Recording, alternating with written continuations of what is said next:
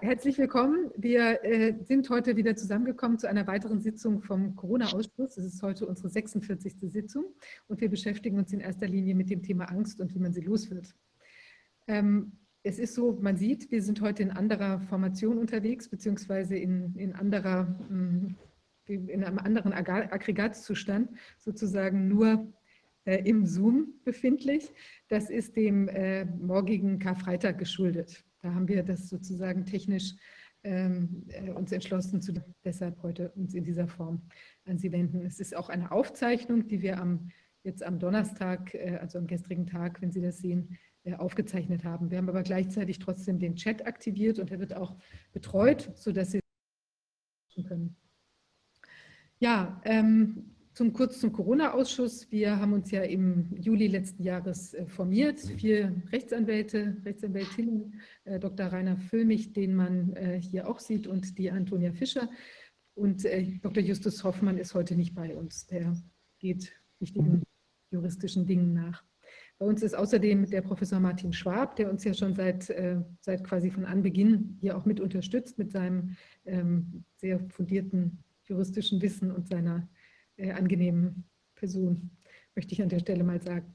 So, ähm, dann äh, genau, würde ich sagen, steigen wir auch direkt ein. Wir haben am Anfang ein paar juristische Fragen, denen wir uns erstmal zuwenden wollen. Ich übergebe mal an Martin. Ja, äh, das ist ja mittlerweile so eine Art äh, regelmäßiger Frontbericht geworden, den ich hier äh, zu liefern habe. Was die Menschen gerade wohl am meisten bewegt, sind diese ganzen Pflichttestungen die uns äh, blühen in der Schule, sie blühen uns am Arbeitsplatz und sie blühen uns dann irgendwann auch im Einzelhandel. Und äh, eine hübsche Idee ist es jetzt in Berlin, dass jetzt auch Anwältinnen und Anwälte mit Kontakt zur Mandantschaft äh, äh sich testen lassen sollen, damit sie in ihrer Mandantschaft nicht die äh, äh, eine Infektion verbreiten. So, was ist davon zu halten, von einer solchen Testpflicht? Äh, das hat also mehrere juristische Baustellen. Es hat infektionsschutzrechtliche Baustellen und es hat, das ist mir erst in den letzten Tagen wirklich so richtig aufgegangen, datenschutzrechtliche Baustellen. Wir fangen mal mit dem Infektionsschutz an.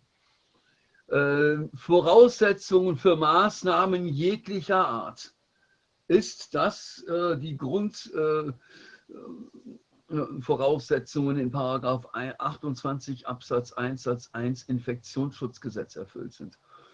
Da steht drin, werden Kranke, Krankheitsverdächtige, Ausscheider oder Ansteckungsverdächtige festgestellt. So treffen die Behörden die äh, erforderlichen Maßnahmen. Und der 28a ist ja nur eine beispielhafte Aufzählung, was da alles drunter fallen kann. Ähm, so, das heißt also, wenn ich eine Testpflicht in irgendeinem Kontext definieren oder anordnen will, dann muss ich erstmal belegen, dass in der Situation, für die ich die Testpflicht anordne, ähm, Kranke, Krankheitsverdächtige, Ausscheider oder Ansteckungsverdächtige festgestellt werden können. Wenn ich sozusagen prophylaktisch eine Testpflicht anordne, weiß ich ja noch nicht, wer da gerade in der Situation krank oder ansteckungsverdächtig ist. Die Gerichte behelfen sich da schon äh, seit einem sehr frühen Stadium der Corona-Krise mit einer Rechtsfigur des sogenannten generalisierenden Ansteckungsverdachts. Das war zum Beispiel, wenn aus Risikogebieten jemand zurückreist und dann 14 Tage erstmal in Quarantäne gesteckt wurde, dann würde sagen, weil der sich in ein Gebiet äh, aufgehalten hat, in dem die Seuche gewütet hat, besteht ein generalisierender Verdacht, dass der sich auch angesteckt haben könnte. Ne? So. Jetzt hat der Bayerische Verwaltungsgerichtshof für die Testpflicht im Gesundheitswesen gesagt, dass er dort einen solchen generalisierenden Ansteckungsverdacht nicht identifizieren kann. So, und das äh, äh ist eine Subsumption unter das Gesetz, die eben dann dazu führt, dass ich sage, wo ich keinen Ansteckungsverdacht identifizieren kann, da muss ich auch einem solchen Verdacht nicht durch eine Testung nachgehen. Ist also eigentlich ein ganz äh, normaler juristischer Vorgang. Das Oberverwaltungsgericht in Bautzen hat demgegenüber für äh, den sächsischen Schulbetrieb eine Regelung bestätigt, also für rechtmäßig gehalten, wonach das Schulgelände ohne äh, einen, äh, ein ärztliches äh, Attest äh, oder einen negativen Test, äh, Antigen-Schnelltest nicht äh, betreten werden darf, wobei das OVG gesagt hat, es ist ja nicht unbedingt ein POC, ein Point of Care, Rapid Antigen Schnelltest, wo also tief im Nasenraum gebohrt werden muss, sondern es reichen ja auch Google- und Spuckteste, wie weit die verfügbar sind, weiß ich noch nicht. Da muss ich noch Informationen drüber einholen, insbesondere auch, ob es dazu schon Beipackzettel gibt, die dann auf mögliche Gefahrenquellen hinweisen. So. Ähm, diese, äh, diese Entscheidung sehr schlecht begründet, weil das OVG zwar auf Seiten ausführt, wie schlimm diese Pandemie ist und wie schnell die intensivmedizinischen Kapazitäten wieder überlastet sein können, ähm, aber mit keinem Wort darauf eingeht, äh, ob im Schulbetrieb ein sogenannter generalisierender Ansteckungsverdacht besteht. Ich wüsste jetzt offen gestanden nicht, wo der herkommen soll.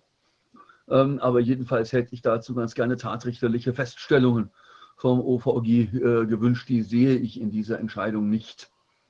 So, Frage, wie geht man damit um? Das heißt also, die Voraussetzungen für so eine Testpflicht, die liegen nicht vor. Die liegen im, wenn die schon im Gesundheitswesen nicht vorliegen, dann liegen sie auch im Schulbetrieb nicht vor, dann liegen sie auch am Arbeitsplatz nicht vor, dann liegen sie auch im Einzelhandel nicht vor. Das heißt, eine solche Zwangstestung hat infektionsschutzrechtlich überhaupt keine Rechtsgrundlage. Wir erinnern uns, in Verordnungen und Allgemeinverfügungen darf nur das stehen, was durch das Gesetz ermöglicht wird. Das ist etwas, was Jurastudierende im zweiten Semester in der Vorlesung Grundrechte lernen. Das ist die Lehre vom sogenannten Vorbehalt des Gesetzes. Ja, also ich weiß gar nicht, ob das jetzt in die Staatsorga-Vorlesung oder in die Grundrechte-Vorlesung gehört. Wahrscheinlich gehört es sogar in beide Vorlesungen rein. Also spätestens im zweiten Semester wissen wir, äh, die wir hier in der Juristerei tätig sind, äh, was nicht im Gesetz ermöglicht wird, darf die Exekutive nicht machen. Äh, das gilt jedenfalls für die Eingriffsverwaltung, wie wir sie im Infektionsschutzrecht haben. So. so. Frage also, wie geht man damit um? Und da muss ich jetzt differenzieren was mache ich äh, in Sachsen und was mache ich in den anderen Bundesländern, wo wir vergleichbare Urteile noch nicht haben. Aber bevor ich darauf eingehe, schaue ich mir mal die datenschutzrechtliche Seite an, denn das praktische Handling ist ja so, äh, dass diese Testungen stattfinden auf dem Schulgelände, im Klassenverband, am Arbeitsplatz also ich stelle mir vor, dass also auf dem Firmenparkplatz tausend äh, Beschäftigte sich mehr oder weniger gleichzeitig deine Nase bohren. Lustiges Bild, aber ähm, äh, um jetzt mal im Ernst bei der Sache zu bleiben, wenn da einer positiv ist, erfährt es die ganze Firma, erfährt es die ganze Schule, mindestens aber die ganze Klasse. Und wenn dann die Leute, die positiv getestet werden, dann irgendwo auf dem Schulhof isoliert werden, müssen alle nur auf dem Fenster gucken, da, da, da, da sind sie, die Infizierten, die uns die Seuche bringen. Was das in dieser aufgeheizten Atmosphäre für das soziale Standing der äh, Betroffenen äh, für Konsequenzen hat, das brauche ich mir, glaube ich, kaum auszumalen. Das kann sich jeder in seiner Fantasie ausmalen. Ähm, Fakt ist, dieser positive Test ist ein Gesundheitsdatum, ein persönliches Datum, äh, und zwar ein Gesundheitsdatum. Es ist also thematisch einschlägig die Datenschutzgrundverordnung und die steht auch nicht etwa zur Disposition von Infektionsschutzverordnungen. In Hessen kam mal ein Verordnungsgeber auf die putzige Idee, in die Verordnung reinzuschreiben, in so eine Corona-Verordnung, dass bestimmte Artikel der DSGVO, also der Datenschutzgrundverordnung, nicht gelten. Das fand vor den gestrengen Augen des Verwaltungsgerichts Frankfurt am Main ähm, mit Recht keine Gnade. Ne? In der Normenhierarchie steht die DSGVO himmelweit über irgendwelchen landesrechtlichen Corona-Verordnungen. So, und das äh, bedeutet, dass man äh, hergehen kann und sagen kann, so, hm, Testungen im Klassenverband, Testungen auf dem Firmengelände, wo ich überhaupt keinen Überblick habe, wer erfährt davon, wie, wie werden diese Daten weiterverwendet, ja, die sind schlicht und einfach DSGVO-widrig, die verstoßen gegen das Gebot der Transparenz der Datenverwendung, die verstoßen gegen das Gebot der Datenminimierung. Ähm, und da es sich um Gesundheitsdaten handelt, werden wir wohl auch formale Anforderungen haben. Äh, was wir wohl brauchen werden, ist eine Datenschutzfolgenabschätzung. Was wir brauchen werden, ist eine Datenschutzerklärung und das muss dann die jeweilige Schulleitung äh, veranlassen, möglicherweise dann auch die Schulaufsicht. Äh, genaueres, das sind jetzt erstmal sehr rudimentäre Ausführungen, die werde ich in den nächsten Tagen noch vertiefen. Und alle, die mir jetzt verzweifelt geschrieben haben, Herr Schwab, ich brauche da eine Handreichung, wie ich dagegen vorgehen kann, den habe ich deswegen noch nicht geantwortet, weil ich äh, dazu mal so ähnlich wie ich bei den Masken ja auch schon gemacht habe, mal eine kleine Arbeitshilfe verfassen werde. Da werde ich also eine, äh, so ein Musterschreiben aufsetzen und zwar äh, ein Musterschreiben für Eltern, ein Musterschreiben für Lehrkräfte, die ja nun vor dem Problem stehen, dass sie qua Dienstanweisung dazu verdonnert werden, diese ähm, Testungen durchzuführen, obwohl sie für solche Sachen gar nicht ausgebildet sind. Ja, also auch mit äh, erheblichen Haftungsrisiken, wenn sich so ein Kind mal so ein Teststäbchen aus Neugier in den Mund steckt und der Lehrer guckt gerade nicht hin, weil er mit einem anderen Kind beschäftigt ist, dann kann das halt sehr schnell sehr böse enden. Äh, und dann kann es auch mal passieren, dass äh, wir im Bereich der fahrlässigen Körperverletzung im schlimmsten Fall sogar, ich weiß ja nicht, was für ein Gift in diesen Stäbchen drin ist, im, Fall, im Bereich der fahrlässigen Tötung sind. Und wenn es dann immer heißt, äh, macht euch keine Sorgen, äh, ihr haftet für diese Dinge nicht, dann kann ich nur sagen, Freunde, die, die zivilrechtliche Fahrlässigkeitshaftung, die wird euch abgenommen durch 104 SGB 7, durch die gesetzliche Unfallversicherung. Die strafrechtliche Verantwortlichkeit für Fahrlässigkeit und Vorsatz, ähm, die, von der befreit euch keiner. Man wird euch im Regen stehen lassen, wenn ihr das macht und es geht was schief. Ja, und das also, führt dann ja auch wieder zur zivilrechtlichen Haftung. Ähm, ja. äh, insbesondere, du hast es ja gerade angesprochen, insbesondere der Umstand, dass hier offenbar Anweisungen erteilt werden an nicht medizinisches Personal solche Tests durchzuführen. Wir dürfen nicht vergessen, das ist ein äh, medizinischer Eingriff, der ist äh, nur zulässig äh, und keine Körperverletzung, wenn ihm eine Einwilligung vorausgeht. Und die Einwilligung erfordert wiederum, dass die Information eingehalten wird, dass man also alles, was relevant ist an Gefahren und so weiter, zu, ähm, äh, zu hören bekommt. Aber hier geht es ja darüber hinaus. Hier wird ein medizinischer Eingriff nicht nur äh, unter Verstoß gegen die äh, aufgeklärte Einwilligung durchgeführt, sondern hier soll nach den Anweisungen, ähm, keine Ahnung, wer die Anweisung unterschreibt, aber der ist reif, äh, nach den Anweisungen nicht medizinisches Personal medizinische Eingriffe durchführen. Das ist so, als würde ich sagen, naja, ich bin zwar nicht wirklich ein Arzt, aber für so kleinere Sachen wie ein Blinddarm habe ich ja noch eine kleine Kreissäge zu Hause. Das geht nicht sowas. Ja, also es wird auch so sein, äh, also ich sehe äh, eine gewisse Chance, dass man als Lehrkraft hier sogar bei den Verwaltungsgerichten Erfolg hat. Ja, sogar bei den Verwaltungsgerichten, weil die ja besonders geneigt sind, diese Maßnahmen eigentlich wohlwollend zu quittieren. Ähm, ich sehe allerdings auch eine Chance, dass man auch hier mit dem Hebel kommt. Also im Klassenverband. Mich als Lehrkraft geht es nichts an, ob ein Schüler oder eine Schülerin positiv äh, getestet ist. Ja, äh, das heißt, wir haben auch hier ein DSGVO-Problem. Ja. Und ähm, wer ähm, ganz besonders äh, viel Mut aufbringt, mag äh, möglicherweise auch sagen, derjenige, der mir die Anweisung erteilt, äh, den, den nehme ich sozusagen mal prophylaktisch äh, in, äh, von den ordentlichen Gerichten in Anspruch auf Freistellung von möglichen zivilrechtlichen Haftungsansprüchen, wenn sie mich dann treffen sollten. Und ähm, auf äh, ja, möglicherweise auch auf Schadenersatz für den Fall, dass mir strafrechtlich etwas passiert. Ja, das heißt also, dann mag mancher Schulleiter, der hier einfach nur hm, ohne drüber nachzudenken die Instruktionen von oben ausführt, und sagst, du Lehrer, du Lehrerin, testest das jetzt gefälligst, äh, dann mag diese Person sich einer, einem zivilrechtlichen Haftungsszenario ausgesetzt sehen und zwar nicht erst, wenn es zu einem Schadensfall gekommen ist, sondern also die Regresspflicht im Grunde nach wäre in meinen Augen jetzt schon tauglicher Gegenstand einer Feststellungsklage. Ne? So. Ähm, also das ist das Rechtsschutzszenario. Ähm, wie, mache, wie gehe ich jetzt in Sachsen äh, damit um, äh, dass das OVG die Dinge bereits gebilligt hat Ähm, es scheint, ich habe mir die Entscheidung ja durchgelesen, weder anwaltlich vorgetragen noch vom Gericht berücksichtigt worden zu sein, äh, dass wir hier überhaupt ein Datenschutzproblem haben. Das mache ich den äh, Anwälten und dem Gericht nicht zum Vorwurf, weil man da ja auf den ersten Blick auch nicht so ohne weiteres draufkommt. Aber es ist ein Problem, das in meinen Augen unter diesem Gesichtspunkt einen erneuten Normenkontrollantrag rechtfertigt.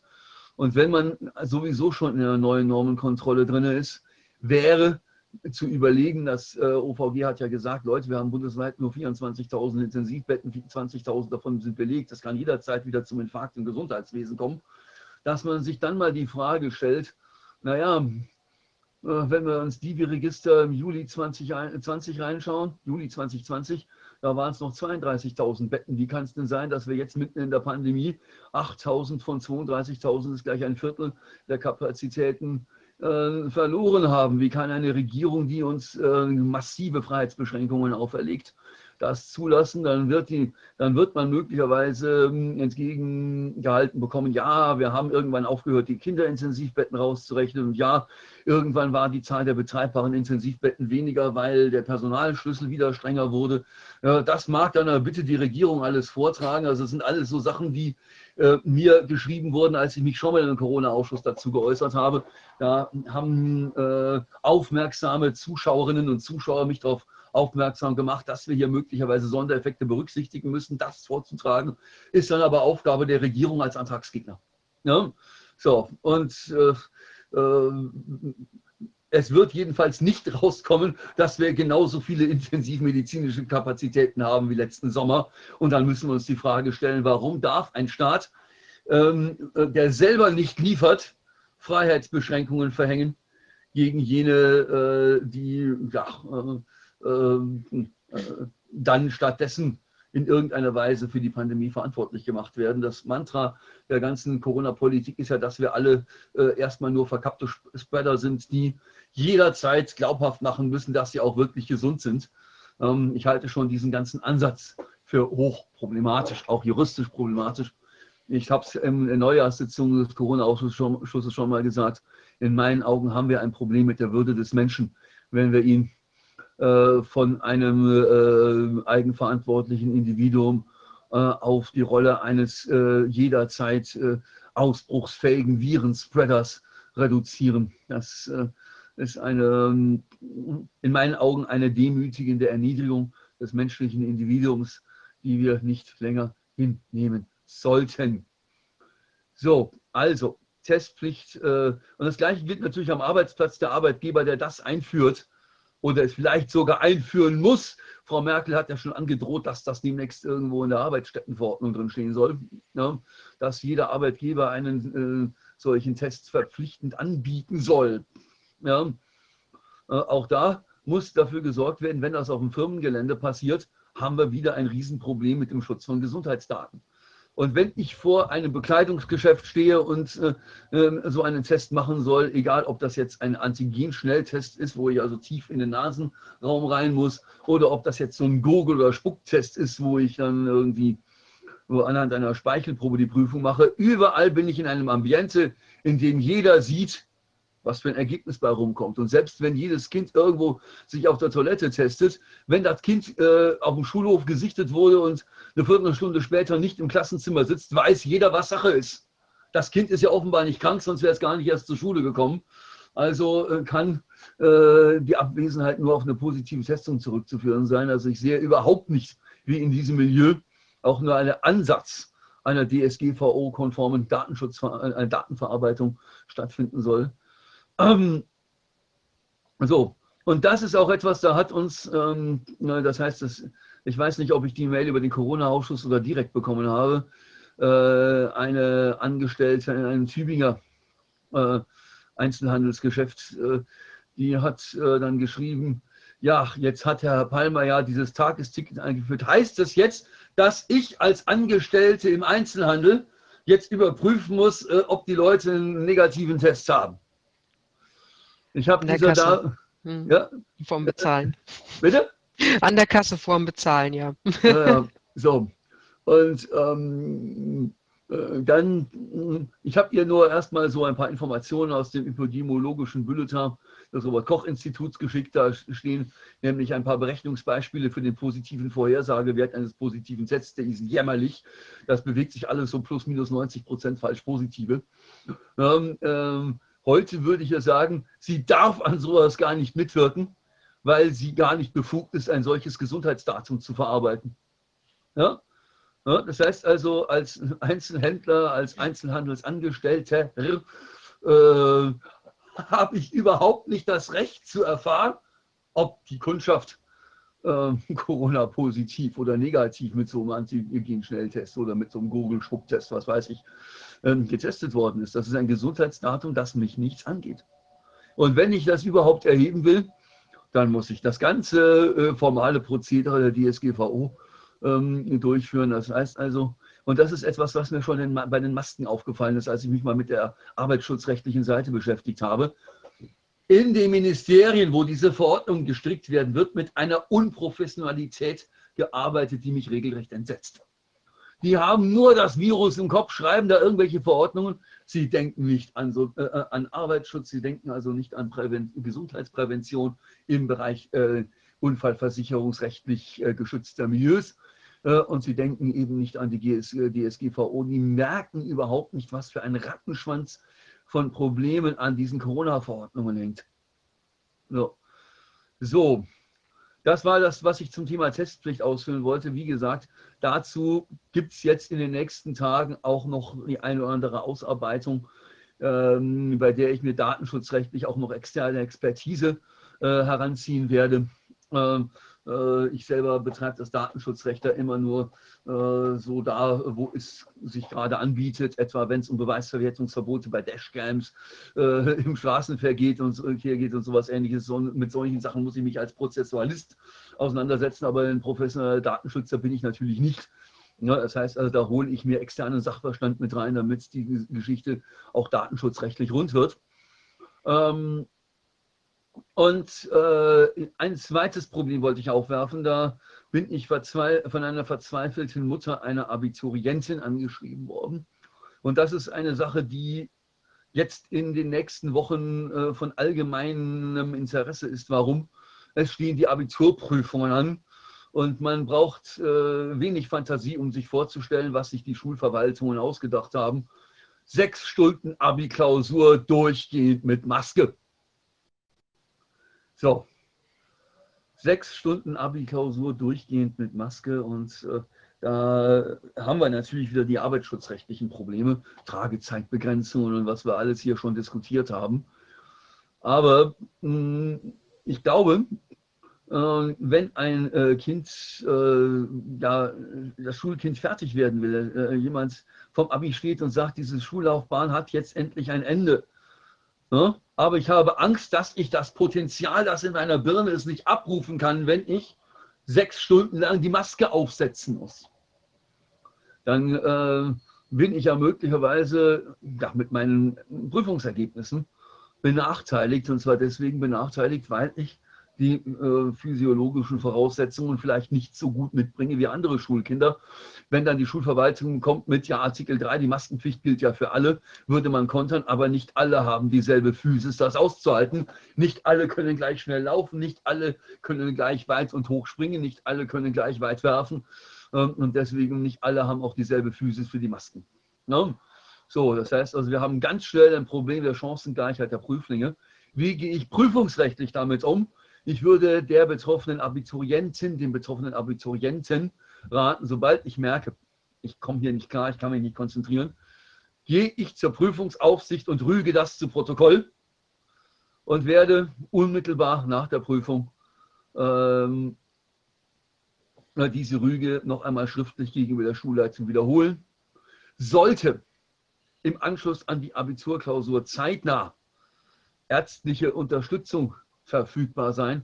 Könnte es sich sogar anbieten, es mal mit einer Blutgasuntersuchung beim Arzt zu versuchen, zu gucken, wie gut habe ich denn diese sechs Stunden Maske gerade vertragen. Das muss allerdings dann, ich weiß nicht, äh, wie lange ähm, äh, bei einer mangelhaften Sauerstoffsättigung im Blut die, äh, der Körper sich wiederholt. Da bin ich kein Fachmann Ich weiß nicht, wie schnell das stattfinden muss, aber es könnte ja möglicherweise den prüfungsrechtlichen Vortrag äh, stützen. Und wenn dann die Ergebnisse kommen und ich merke, Mist, da bin ich ja deutlich unter meinen Möglichkeiten geblieben, rechtfertigt das die Anfechtung des Abiturprüfungsergebnisses.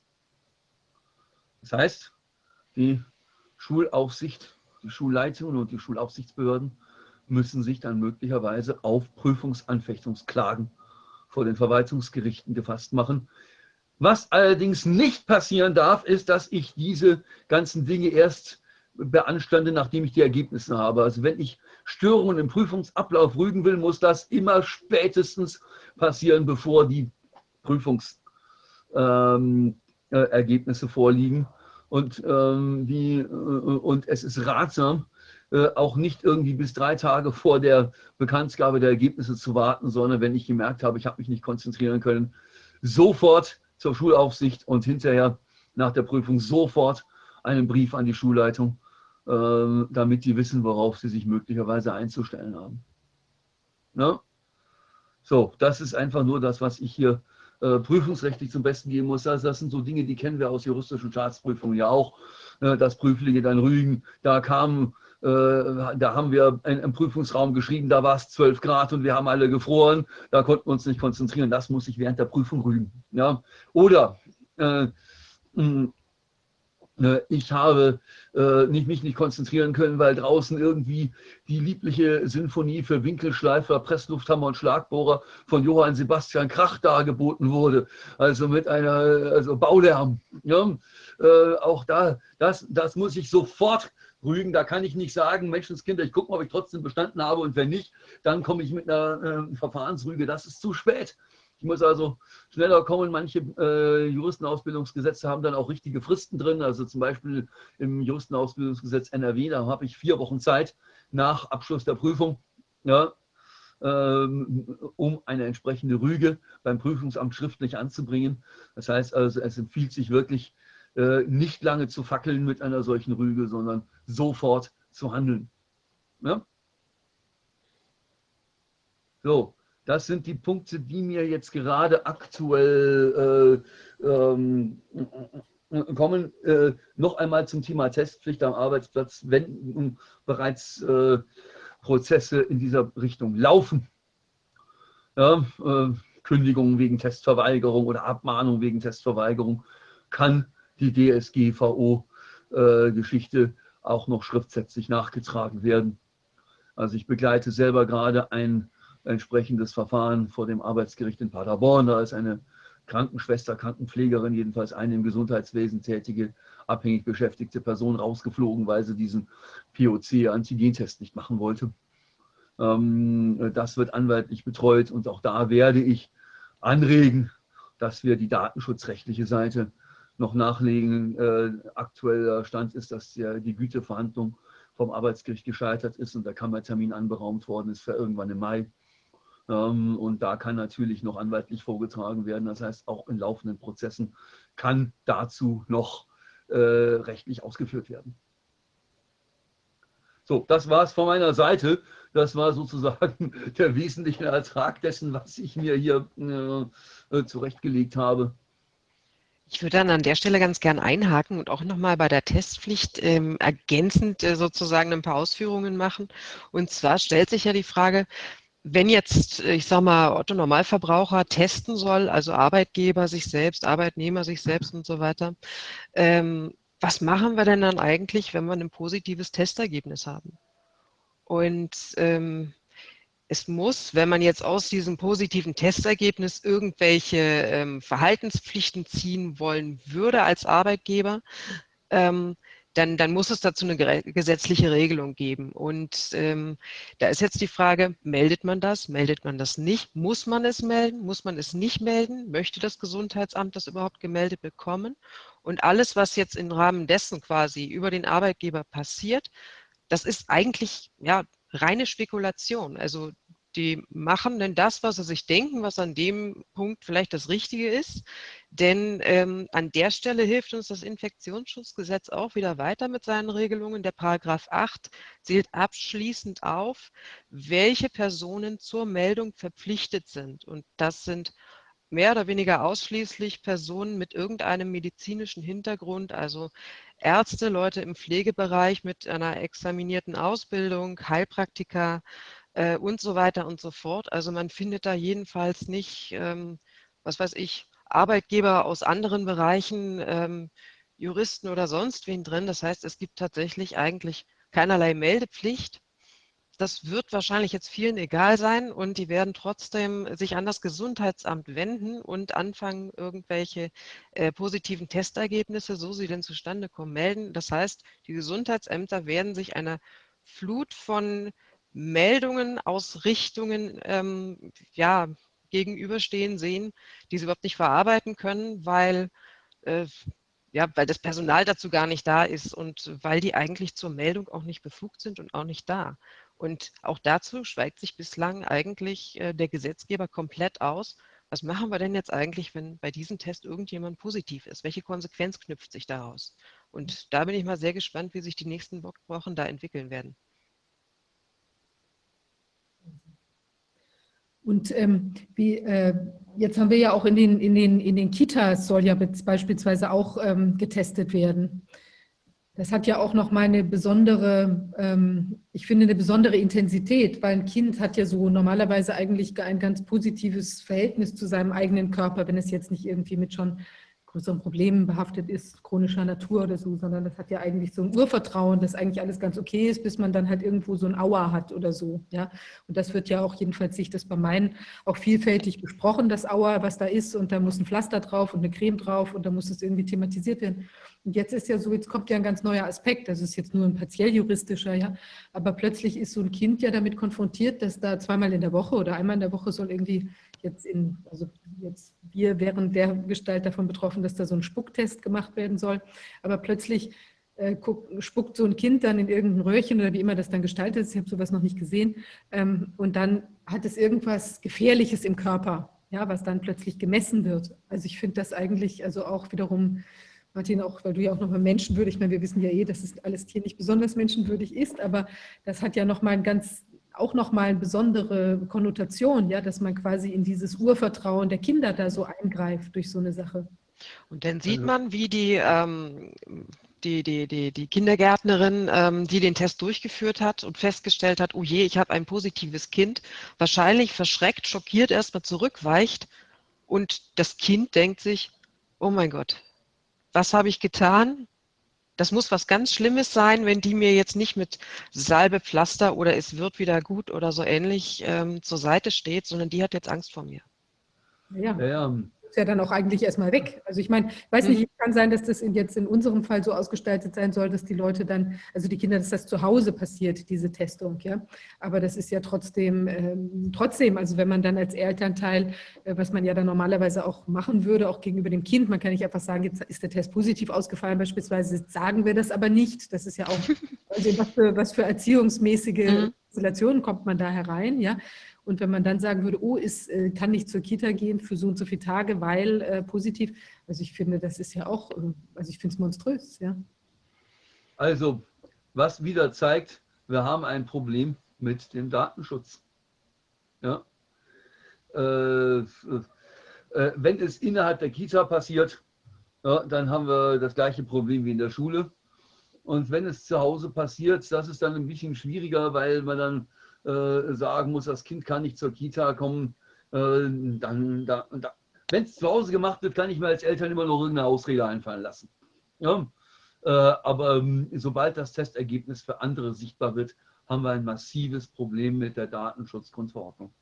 Und das äh, und ich möchte an einer Stelle noch etwas äh, ergänzen für alle Unternehmerinnen und Unternehmer wenn diese Massentestungen in den Unternehmen, in den Läden, äh, wo auch immer durchgeführt wird, müssen diese Leute wissen, sie testen sich in den Dauerlockdown. Das Robert-Koch-Institut sagt ja selber, dass bei niedriger Prävalenz, äh, das gilt ja für PCR-Tests schon, das gilt aber für äh, diese Antigen-Schnelltests nicht anders, wir bei der Massentestung von symptomlosen Leuten wo also kein prävalenter Erreger äh, zu vermuten ist, ne, wir eine ganz, ganz große Rate falsch positiver Ergebnisse haben. Die sollen natürlich dann alle erstmal vom PCR bestätigt werden. Ähm, aber auch da werden wir ja falsch positive Ergebnisse generieren. Es wird sozusagen die Inzidenz herbeigetestet, die man braucht. Es würde natürlich, wenn man, wenn jetzt die Journalisten der Altmedien mich hier so sprechen hören, wieder sagen will, Oval Media verschweitert Verschwörungsideologien. Und diesen Menschen möchte ich sagen, bevor ihr äh, hier wieder in dieses Horn blast, äh, Herr Lieber und wie Sie alle anderen heißen, lest Epidemiologisches Bulletin des RKI Nummer 8 aus 2021, Seite 4 und überlegt euch, welchen Sinn nach diesen Berechnungsbeispielen die Massentestung symptomloser Menschen haben soll, ob das wirklich noch von der Intention des Infektionsschutzes getragen sein kann oder ob es nicht vielleicht wenigstens verständlich ist, wenn Menschen auf den Gedanken kommen, dass hier vielleicht anstelle des Infektionsschutzes auch eine andere Agenda Pate stehen könnte. Das dürfen wir ja alles nicht denken, weil wir sonst alle Aluhutträger, Verschwörungstheoretiker, Covidioten, äh, Schwurbler, sonstiges Gesocks sind. Aber ähm, äh, in dem Moment, in dem ich einem Menschen sage, wage es bloß nicht zu denken, dass hier etwas anderes passiert als äh, der Schutz unserer Gesundheit. Wenn ich so ermahnt werden soll, dass ich nicht anderes denken soll, dann werde ich als mündiger Bürger erst recht misstrauisch. Dann würde ich sagen, wenn er mir das so einschärfen muss, äh, heißt es ja, dass er sich nicht darauf verlässt, dass ich ihm auch so vertraue, und dann werde ich erst recht misstrauisch. Das ist jedenfalls die Reaktion, die sich bei mir eingestellt hat. Und, und ich könnte mir vorstellen, dass ich damit nicht der Einzige bin. So. Okay. Das, das erinnert mich auch nochmal an dieses, wir hatten hier dieses, ähm, das Maßnahmenpapier zu dem ähm, zu dem, der, also das Umsetzungspapier quasi oder das Intendierte äh, für, die, für das Panikpapier ähm, da auch veröffentlicht. Und da ist ja auch dieser Passus drin, der ja so rätselhaft ist, schon am 24.03.2020, wo drin steht, dass die sich äh, darüber schon Gedanken machen, ähm, wie man eben quasi dem Verlust in die demokratischen Institutionen und die Regierung, ähm, des also Verlust des Vertrauens begegnen solle. Und das irritiert ja zu diesem frühen Punkt, äh, Zeitpunkt schon extrem. Weil wenn du, wenn du dir vorstellst, eine Regierung hat ja erstmal, würde man vermuten, äh, den Impetus, ähm, eben äh, wirklich das Beste für die Bevölkerung zu tun, um eben diese Pandemie, diese Krise abzuwehren. Und dann müsste ja eigentlich mit jedem Schritt, den die Regierung geht, ähm, also in diese positive Richtung, müsste ja das Vertrauen wachsen. Und natürlich kann da jemand auch mal einen Fehler machen, aber wir wissen ja vom Bundesverfassungsgericht, dass auch mhm. permanent diese Fehlerkontrolle hätte passieren sollen. Äh, und wenn man das eben machen würde, würde ja auch kein Mensch sagen, also die haben nicht mein Bestes im Sinne und deshalb dürfte es gar nicht zu so einem Vertrauensverlust kommen. Und das ist ja genau, was du sagst. Es ist eben irritierend, dass man das Gefühl hat, das ist eben einfach nicht ähm, äh, nicht unbedingt jetzt von einer, einer Evidenz, einer Sinnhaftigkeit in medizinischer Hinsicht getragen. Also was zur Vertrauensbildung hätte beitragen können, wäre eine belastbare Surveillance erstens des Infektionsgeschehens, also diese aufaddierten Fallzahlen, dass das nichts bringt. Äh, äh, ich glaube, das ist mittlerweile allgemein gut, das kann ich, glaube ich, auch als dummer Jurist so sagen. Aber auch eine belastbare Surveillance, eine belastbare Beobachtung der Kollateralschäden.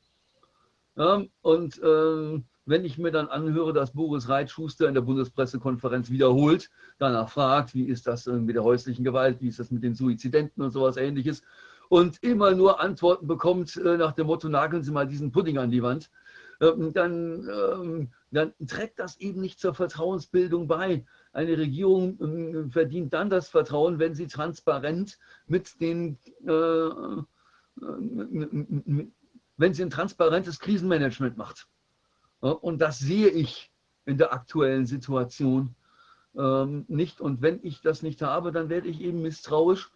Ähm, und das, was äh, in den Leitmedien Verschwörungstheorie genannt wird, das ist für mich erstmal eine Ermittlungshypothese. Ich habe mich zum Beispiel schon gefragt, warum denn die Mutante B117 ziemlich zeitgleich mit dem Start der Impfkampagne in Großbritannien aufgetreten ist. Ist das nur Korrelation? Ist das Kausalität? Da hätte ich ganz gerne äh, eine belastbare äh, Idee darüber gehabt, äh, was diese Mutante so besonders macht. Ich hätte eine belastbare Idee gerne gehabt, ähm, ähm, wie sich denn die Impfungen auf das Mutationsverhalten der eines solchen Krankheitserregers auswirken. Äh, Herr Reitschuster hat nachgewiesen, dass Herr Wieler sich da in seinen Aussagen in zwei unterschiedlichen Bundespressekonferenzen selber widersprochen hat, indem er einmal gesagt hat, ja, wir müssen mit mehr Mutationen rechnen und dann äh, später hat er gesagt, nee, doch nicht. Und hat möglicherweise gar nicht bemerkt, dass er vor ein paar Wochen noch was anderes gesagt hatte. Das sind alles Dinge, die nicht vertrauensbildend sind. Ja? So, und natürlich muss ich mir die Frage stellen, äh, ähm, wie, äh, ja, wie wirkt sich die Impfung auf das Mutationsverhalten aus?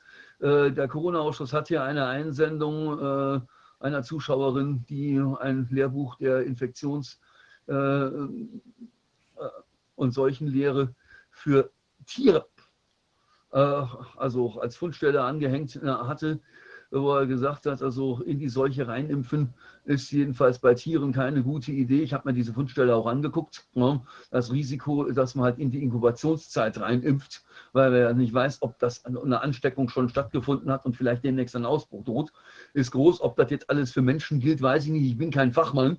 Aber dazu hätte ich zu der Frage, äh, macht es Sinn, eine Impfkampagne mitten im Dezember loszutreten oder Ende Dezember loszutreten, wenn das Virus eine hohe Prävalenz hat. Auch dazu hätte ich ganz gerne vom Robert Koch Institut und von der Ständigen Impfkommission mal belastbare Aussagen gehört. Ich bin Jurist, ich kann das nicht bewerten, aber dafür haben wir doch eigentlich Fachbehörden. Ja, wobei wir da ja sehen, dass die nicht besonders aktiv sind. Wir hatten ja jetzt einen, wir haben einen Artikel auf 2020 News veröffentlicht, wo wir uns mit einer Analyse, die ähm, jetzt von wissenschaftlicher Seite ähm, erfolgt ist, mit den ähm, äh, also mit der, mit der EMA, mit der Datenbank, ähm, in der die adversen Reaktionen auf Kranken, mhm. äh, auf, auf Arzneimittel ähm, dokumentiert sind, äh, hat sich jemand auseinandergesetzt mit und uns diese Graphen da zur Verfügung gestellt und Grafiken. Und was man da ganz deutlich sieht, ist, dass es eben in den Monaten, also jetzt zum Beispiel 2020, also in dem letzten Jahr, der, also dem Pandemiejahr, da war irgendwie durchschnittlich eine, eine Meldeaktivität von ca. 10.800 ähm, Fällen pro Monat. Und dann ist das im, Jan im Januar, schnellt das hoch auf, auf 27.000 Fälle. Und plötzlich ähm, äh, Februar, März ist, ist, liegt das bei 52.000 Fälle. Und das ist alles auf Impfungen, Impfnebenwirkungen zurückzuführen. Also insgesamt haben wir das mit einem, einem schon beachtlichen Geschehen. Und ich finde gerade vor dem Hintergrund, dass das alles hier so ja, irgendwie so wenig ähm, analytisch läuft, ist das natürlich schon schockierend, dass man auf der einen Seite hier eben sieht, dass da diese, diese Nebenwirkungen sind, aber dass man gleichzeitig eben auch hier keinerlei ähm, evidenzbasierte Betrachtungen irgendwie anstellt. Ja. Mhm. Das ist irgendwie immer das Gleiche, ja. So. Aber wie, aber wie gesagt, also die Frage ist, was hat das für den, was bedeutet das möglicherweise für den anwaltlichen Sachvortrag? Äh, für einen anwaltlichen Sachvortrag bedeutet, dass eine Regierung die Grundrechte einschränkt, muss erstmal selber geliefert haben. Und dazu gehört eben äh, eine evidenzbasierte Beobachtung ja, des Infektionsgeschehens, aber wenn du mit Recht sagst, Viviane, auch der Impfnebenwirkungen. Das gehört eigentlich zum professionellen Krisenmanagement. Ja, und wenn ich das nicht leiste, aber dann sage, ich weiß nicht und das könnte jederzeit wieder ganz schlimm werden und deswegen bitte alle schön Hausarrest. Das ist auch juristisch angreifbar. Ne? Insbesondere unter dem Aspekt, den du vorhin schon erwähnt hast. Äh, es geht ja letzten Endes bei dieser epidemischen Lage nationaler Tragweite immer nur in Anführungsstrichen um das Problem, dass das Gesundheitssystem nicht zusammenbrechen darf. Es darf nicht overwhelmed werden. Ähm, das wird es aber, wenn ich plötzlich alle Intensivbetten abschaffe und hier sind ein Drittel der Intensivbetten während mitten in einer Epidemie abgeschafft worden. Man könnte da, wenn man äh, Böses unterstellt, äh, sogar daraus schließen, dass diese Epidemie tatsächlich zurechtgezimmert worden ist und dass man diese Epidemie für irgendwas braucht. Fragt sich nur für was. Denn anders ist nicht erklärbar, dass man angeblich dringend benötigte Intensivbetten von 32.000 auf 24.000 runterfährt. Ja, also es ist, ein, es ist ein Viertel, das ist nicht ein Drittel. Äh, ja, Entschuldigung, Viertel. Aber der Braunschweig, äh, äh, es hat ja früher mal ein Fußballer namens Horst Schimaniak mal gesagt, ein Drittel, nee, ich will mindestens ein Viertel. Also,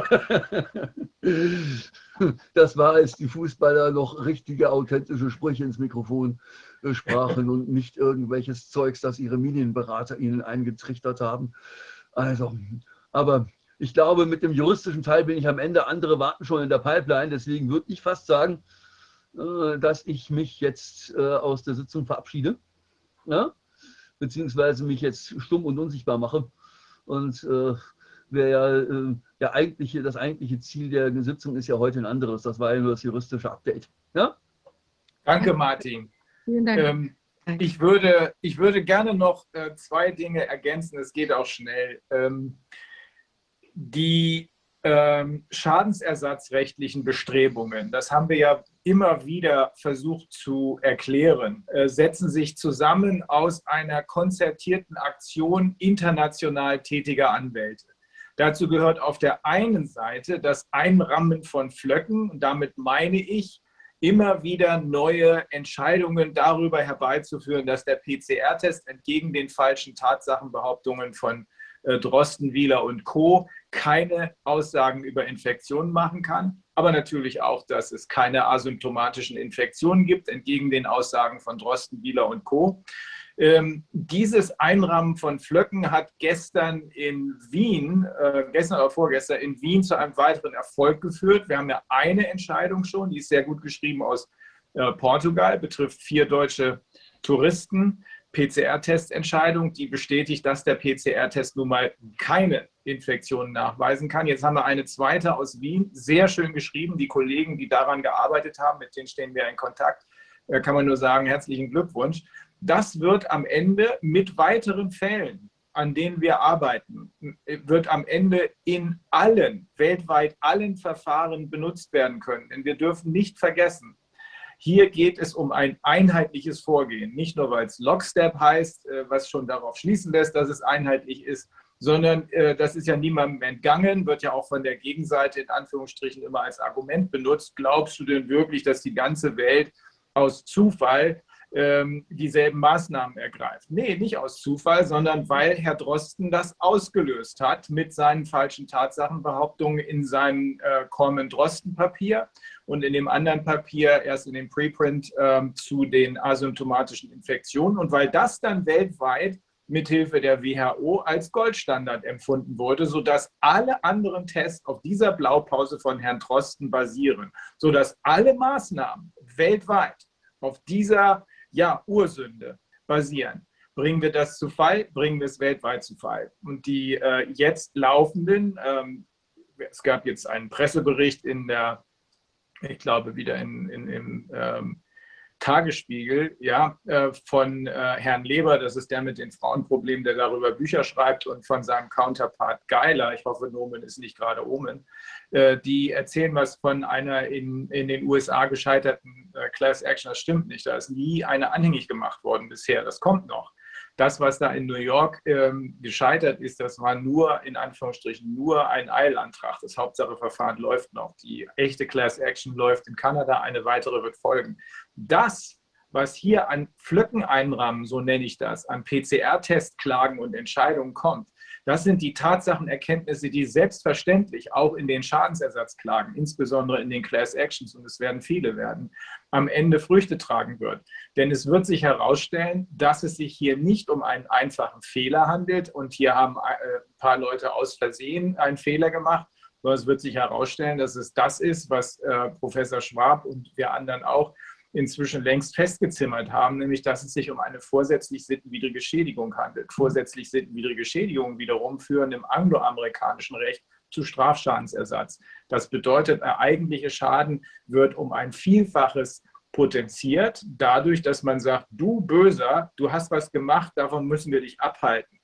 Das gibt eine zusätzliche Sanktion. Es reicht nicht nur, dass du den eigentlichen Schaden ersetzt, sondern du wirst nochmal das 20, 21-fache und hier gibt es keine Grenze nach oben, denn hier ist ein monströses Verbrechen am Ende schadensersatzrechtlich zu sanktionieren. Also das wird ähm, für diejenigen, die es gewesen sind und diejenigen, die mit ihnen zusammengearbeitet haben und davon profitieren, Pharma, Tech und Finanzindustrie, zu schwersten Strafschadensersatzsanktionen führen. Davon gehen wir jedenfalls aus. Das nur nochmal, damit angesichts der aktuellen sogenannten Berichterstattung in den Altmedien, äh, damit das nochmal gerade gerückt wird. Wir werden mit dem kanadischen Kollegen Michael Swinwood noch ein Zoom-Interview führen und das dann auch veröffentlichen. Hm. Wenn ich da einen letzten Einwurf bringen darf. Ähm, ähm, ich habe, es ist ja immer wieder versucht worden, in regierungsfreundlichen Medien Rechtsschutzszenarien derjenigen, die sich gegen die Maßnahmen wehren wollen, äh, als völlig aussichtslos hinzustellen. Und jene, die diese Szenarien empfehlen, wie etwa das einer Sammelklage oder auch Schadenersatzklage inländlicher Art, die als juristische Scharlatane hinzustellen. Ich habe die Sorge, dass hier hm, so eine Widerstand ist zwecklos Rhetorik aufgebaut werden soll. Ne, und die Zersetzungsstrategie ist, Freunde, der stopft sich nur die Taschen voll oder die stopfen sich nur die Taschen voll und arbeiten in Wirklichkeit gegen euch. Das, äh, das ist auch ein beliebtes Mittel, äh, wenn man es mit Gegnern äh, zu tun hat, ähm, den Zusammenhalt unter den Menschen, äh, die auf der anderen Seite stehen, äh, zu zerstreuen. Und ich glaube, die Tatsache, dass es solche Berichte gibt, ist untrügliches Zeichen davor, dass es Menschen gibt, die Angst davor haben, dass ein solches Szenario wirklich mal durchgezogen werden und vielleicht sogar von Erfolg gekrönt sein könnte. Das, äh, das ist aber nur ein persönliches Empfinden. Das mögen die psychologischen Fachleute näher beleuchten. die, äh, äh, aber auf mich wirkt das Ganze so äh, nach dem Motto, Leute, wenn ihr gegen diese Maßnahme seid, ihr seid völlig alleine, keiner steht auf eurer Seite. Als die Tagesschau über den äh, ersten Bundesparteitag der Partei die Basis berichtete, haben sie dann irgend so einen Menschen reingeschnibbelt, so einen, äh, einen Analysten, der sagt, ja, bei der äh, Landtagswahl in Baden-Württemberg haben die doch nur relativ wenige Stimmen gehabt. Die allermeisten Leute sind für die Maßnahmen. Also auf gut Deutsch, äh, die Menschen, die gegen die Maßnahmen sind, verschwindende Minderheit. Ihr könnt gegen die Maßnahmen sein, aber ihr steht völlig allein im Wald. Also das ist ja, das ist eine Rhetorik, die die ist in meinen Augen darauf angelegt, die Menschen zu entmutigen. Ja. ja. Und ich, äh, ich glaube, wir alle, äh, die wir hier sitzen, haben uns schon Anfeindungen anhören müssen. Wir haben uns nicht davon entmutigen lassen. Und ich glaube, die Menschen, die für ihre Überzeugung streiten möchten und sagen, sie stehen auf dem äh, Standpunkt, die Maßnahmen sind nicht gerechtfertigt, die möchte ich hiermit einladen, ebenfalls für ihre Überzeugungen zu streiten und sich nicht entmutigen zu lassen. Denn der Dissens ist in einer Demokratie kein pathologischer, sondern ein normaler Befund. Man darf anderer Meinung sein. Äh, und das sollte man sich auch nicht durch so eine Rhetorik wie gemeinsam gegen Corona und wer da nicht mitmacht, ist ein Verräter, ähm, äh, kaputt machen lassen. Äh, gerade in einer so uns essentiell berührenden Frage muss die kontroverse Debatte erlaubt sein. Danke. Danke, Martin. Und äh, ich sehe es exakt genauso. Diese Art der Berichterstattung, die ja letzten Endes absolut gar nichts mit Information oder gar mit der Auseinandersetzung mit einer anderen Meinung zu tun hat, sondern ausschließlich mit rechts, rechts, Nazi, Nazi zu tun hat, äh, zeigt eigentlich ganz deutlich, dass die andere Seite Angst hat vor unseren Meinungen, vor unserem juristischen Vorgehen. Ich habe dazu heute einen äh, sehr schönen Artikel im Defender gelesen. Das, der ist von Robert F. Kennedy Jr., der ist ja der Chairman, also der Vorsitzende von Children's Health Defense. Da weist er nochmal darauf hin, Meinungsfreiheit, Freedom of Speech ist das Kernelement der Demokratie. Und das, was wir hier sehen, ist das Gegenteil von Meinungsfreiheit, jedenfalls in den sogenannten Altmedien. Deswegen muss man sich eigentlich keine natürlich auf der einen Seite große Gedanken machen, wobei die Informationen, die die äh, Menschen sich bisher bei den Altmedien besorgt haben, ja zunehmend überhaupt nicht mehr bei denen abgefragt werden, sondern bei den neuen unabhängigen Medien. Aber andererseits ist das ein gutes Zeichen, äh, wenn in dieser Weise in unsere Richtung gedroschen wird, anstatt äh, auch nur ansatzweise sich mit den Argumenten auseinanderzusetzen. Ähm, es zeigt, dass die andere Seite Angst hat. Und zwar absolut zu Recht. Denn auf dieser Seite stehen die Leute, die äh, wie sagt es Professor äh, die Moralkompetenz haben, die Fragen stellen können und die diskutieren können. Auf der anderen Seite weiß man nicht, wer da steht. Jedenfalls nicht das, was man unter Moralkompetenz versteht. Ich finde, dass in dem Zusammenhang auch ganz gut passt, dass es ja diese, äh, diese Aktion gibt, ähm, dass man ja quasi, dass irgendjemand ja sich ja diese äh, Webseite Corona-Ausschuss, also mit nur einem S, ja, also offenbar irgendwelche Schreibprobleme äh, gesichert hat und das leitet dann unmittelbar auf die auch noch ähm, in leichter Sprache dargestellten äh, Ausführungen der Bundesregierung zum Corona-Geschehen, ja, und dass man sich insbesondere auch durch das Händeschütteln äh, irgendwie infiziert, ja, und so weiter. Ähm, also das finde ich ist ja auch eine, eine unglaubliche Hilflosigkeit, also dass man sowas macht, offenbar, ja. dass man nicht mit eigenen starken Argumenten überzeugen kann, was muss man da irgendwie den Corona-Ausschuss da irgendwie äh, dagegen setzen. Ja, es ist, es ist absolut, ähm, es ist also geradezu faszinierend. Und das ist ja auch nochmal ein weiterer Aspekt mit dem, was wir jetzt hier zutage fördern, haben wir zum einen eine, eine Aufklärung. Wir haben natürlich auch, aber teilweise ja auch Meinungsäußerungen von, von Menschen, die hier, also von, von uns und auch von anderen, die sich hier äußern und Dinge eben einschätzen in einer bestimmten Weise. Und in dem Moment, wo eben diese Regierung oder wer immer da jetzt irgendwie tätig wird in dieser Form, ähm, äh, also der das macht, der unterdrückt ja auch wiederum oder versucht, diese Meinung zu unterdrücken, indem er uns einen ganz anderen Inhalt unterschiebt durch dieses täuschende Manöver. Äh, als das, was wir eben wirklich zum Ausdruck bringen. Es ist ja nicht so, dass wir eine, eine Webseite aufsetzen, zum Beispiel Bundesregierung, ja, also ohne, ohne D, und da unseren Inhalt draufschieben. Also ich meine, das ist doch irgendwo, ist auch irgendwie unelegant, muss man sagen, diese Aktion. Ja, unelegant und einfach, es lässt sehr tief blicken. Also, dass der Tagesspiegel äh, nun zu so einer Art neuem Stürmer geworden ist, das ist ja für die meisten inzwischen nicht mehr überraschend.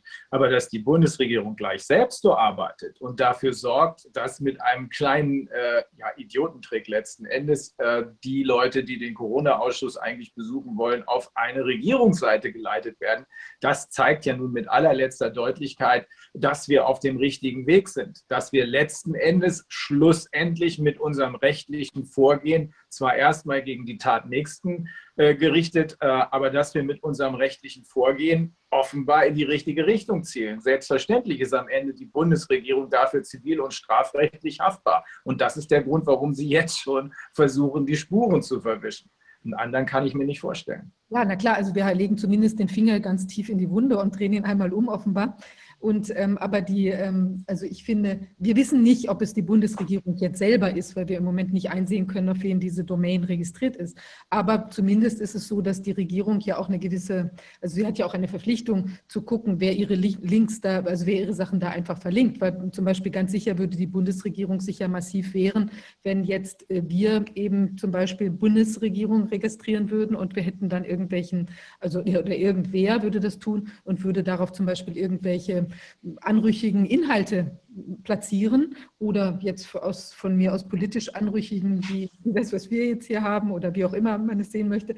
Ähm, also dagegen würde man sich sicher wehren, indem man das toleriert, dass quasi so eine, eine ähm, ja, wie will man sagen, eine Okkupierung oder ja, Usurpierung von unserem von unserem Auftritt da äh, genutzt wird. Also das ist natürlich, also das, da haben Sie ja auch eine, eine, eine Verpflichtung, letztlich tätig zu werden. Also das muss man sich nochmal ganz genau anschauen, ja. Aber tja, es bleibt was faszinierend. Na gut, vielleicht wollen wir jetzt äh, mal uns den Ängsten zuwenden, die ja viele Menschen haben. Und wir haben jetzt äh, für dieses Thema eine Reihe interessanter Gäste heute eingeladen. Und zuerst sprechen wir mit Professor Schubert, wenn mich nicht alles täuscht. Professor Schubert, sind Sie da? Ja. Grüße Sie.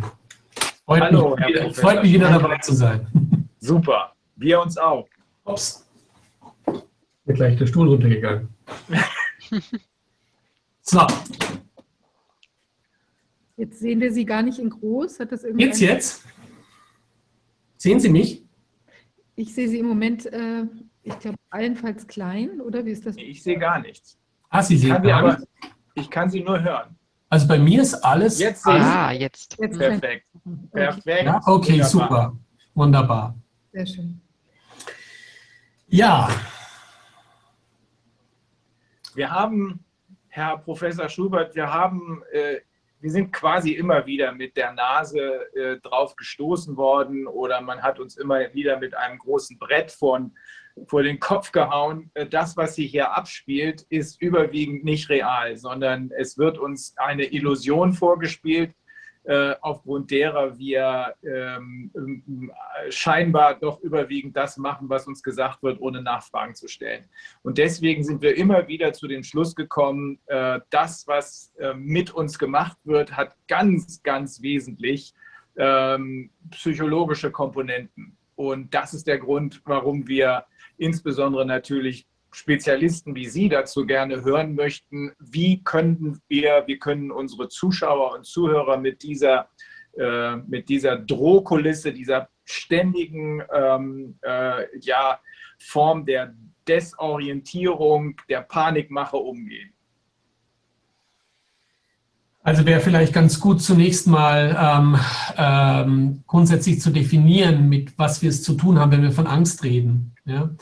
Ähm, also das ist grundsätzlich mal, Angst ist ein, ein, ein, ein existenzielles Gefühl. Es ist eine, ein Gefühl von, von Bedrohung, einer existenziellen Bedrohung und wir ähm, differenzieren in der Psychologie grob zwischen Realängsten, also in diesem Fall, ähm, ich habe mich eindringlich auch mit Rainer Mausfeld beschäftigt, mit Angst und Macht und er spricht auch in seinem wirklich sehr, sehr lesenswerten Buch, das 2019 äh, veröffentlicht wurde, also auch in gewisser Voraussicht des Faktor X. Ähm, er hat das noch als Faktor X bezeichnet, dass ähm, äh, in unserer Gesellschaft, in unserer Weltgesellschaft durchaus ein Bedrohungsfaktor entstehen könnte, wie eben ein äh, Virus, eine Pandemie und ähm, das äh, dann auch entsprechend benutzt werden könnte von Eliten, um ähm, äh, ja, langfristige, äh, durchgreifende ähm, Veränderungen weltweit zu, äh, zu lancieren. Und dieser Faktor X, dieses Virus, das war ja von Beginn an durchaus ähm, zunächst mal auch in, im Sinne einer Realangst inszeniert. Also ich, ich erinnere eben auch gerade an diese vielen Bilder, die wir hatten. Ähm, also äh, das war nicht irgendetwas Schummriges, was, wovon wir nicht richtig wussten, was da jetzt draußen vor sich geht, sondern es war real verbunden mit, ähm, äh, mit, mit den Bildern von, von, von Leichenbergen in Anführungszeichen ähm, von Autos, die durch Italien fahren, von, von Zahlen, die ähm, in Unverhältnismäßigkeit uns präsentiert wurden, ähm, wo die Todeszahlen stiegen. Also das sind, das sind Aspekte, die Menschen durchaus real ängstlich ähm, furchterregend, äh, bedrohlich ähm, äh, in Existenzschwierigkeiten äh, bringen. So, das ist die eine Seite. Ja? Ähm, vor, einem, vor einem Faktor, der Realangst hervorruft, ähm, mit den entsprechenden physiologischen, also Angst ist ja immer ein psychisches und physiologisches Phänomen, ist ein ganzheitliches Phänomen. Wir reagieren mit dem Angstgefühl, aber wir reagieren natürlich auch massiv mit dem, mit dem Organismus, mit entsprechenden organismischen äh, ähm, Aspekten. Da komme ich gleich noch darauf zu sprechen. Also bei dieser äh, Realangstsituation können wir ja durch, durchaus auch Vermeidungsverhalten schaffen. Ja? Also wir, wir können uns vor dem ähm, vor dem Agens, vor dem bedrohlichen Agens ähm, äh, auch schützen. Und, und äh, das wurde in, in, der Realität ja durchaus auch gleich mal äh, uns allen durch also klar gemacht sozusagen. Wir haben ähm, im weitesten Sinn können wir jetzt von Aha-Regeln sprechen bis hin zum Lockdown. Ähm, da ist ein Faktor X und dieser Faktor X, den können wir vermeiden. Wir können ihn äh, einigermaßen begegnen, äh, uns anpassen an diesen Faktor X, indem wir uns zurückziehen, indem wir uns klinisch frei halten, Hygienemaßregeln, äh, Maßnahmen äh, berücksichtigen und auf Distanz gehen. So.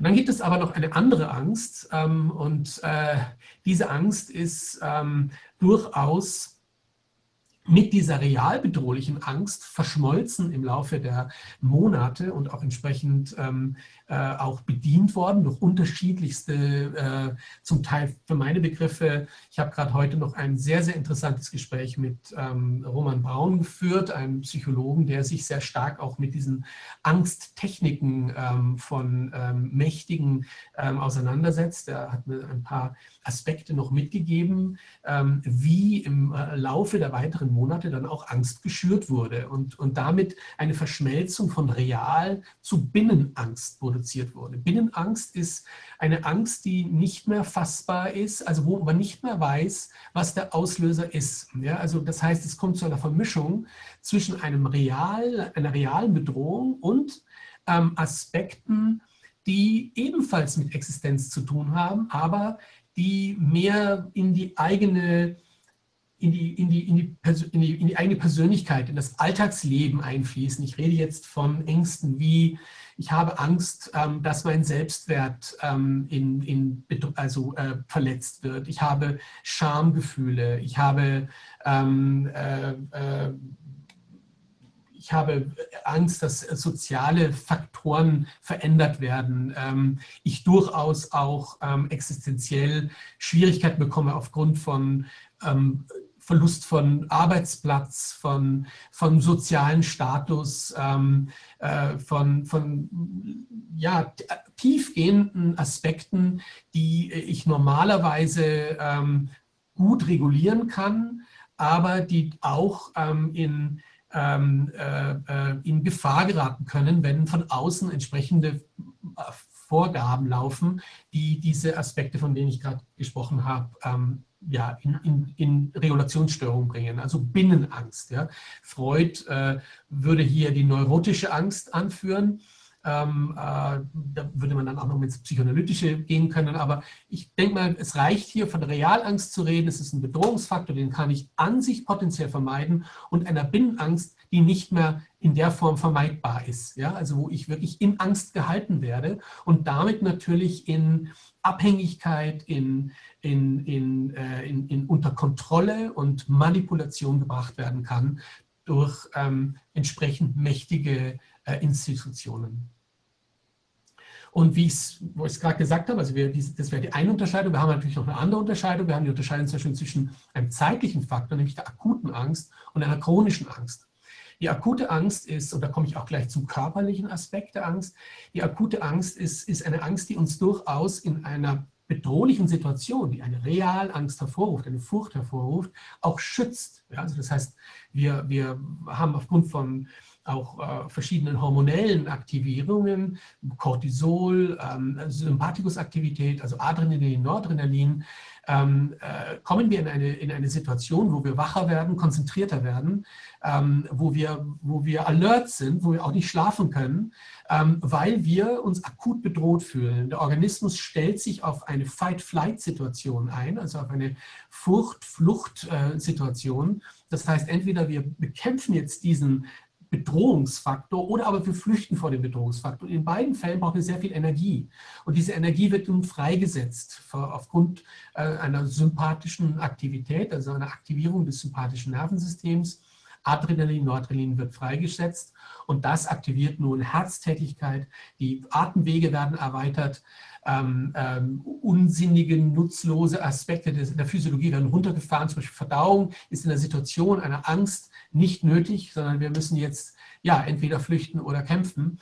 Ähm, äh, Fett, Fettsystem wird hochgefahren, Zucker wird freigesetzt, also alles Energieträger werden jetzt freigesetzt, die wir jetzt brauchen, um in diesen Situationen äh, vorzugehen. Also der Körper, die Angst ist zunächst mal auch sehr wichtig, physiologisch die Furcht, damit wir eben handeln können ähm, dazu gehört interessanterweise zum Beispiel auch das Endorphinsystem. Das heißt, wir sind schmerzinsensitiver in einer akuten Angst.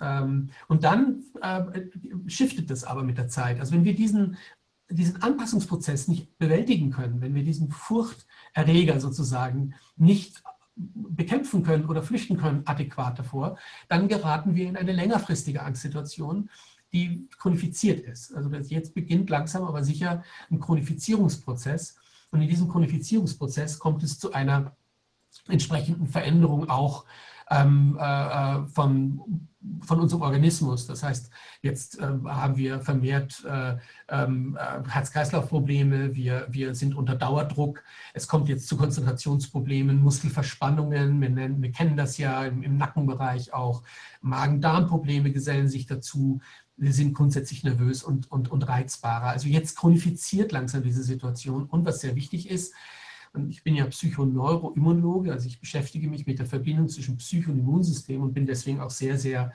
ähm, äh, ähm, ähm, äh, ja, betriebsam in dieser Corona-Zeit, was meinen Fachbereich betrifft, weil ich von Anfang an äh, wusste, ähm, wir sind bei einer akuten Bedrohung aktiviert in unserem Immunsystem. Ja, also nicht nur Fight, Flight heißt nicht nur, unser, unsere Energie wird bereitgestellt, sondern unser Immunsystem wird hochgefahren. Das Sympathikus aktiviert unsere Entzündungsprozesse, unsere zelluläre Immunaktivität und diese zelluläre Immunaktivität, natürliche Killerzellen, Lymphozyten und andere immunologische Faktoren, die sind jetzt enorm wichtig, wenn es um den um die Ausmerzung des Virus geht. Ja, also das heißt, wir, wir haben ähm, fantastische immunologische ähm, Instrumentarien, Mittel in uns, die uns im akuten Stress schützen, sollte es zu einer Verletzung kommen oder sollten wir eine Infektion durchmachen, dass wir hier auch eigentlich mit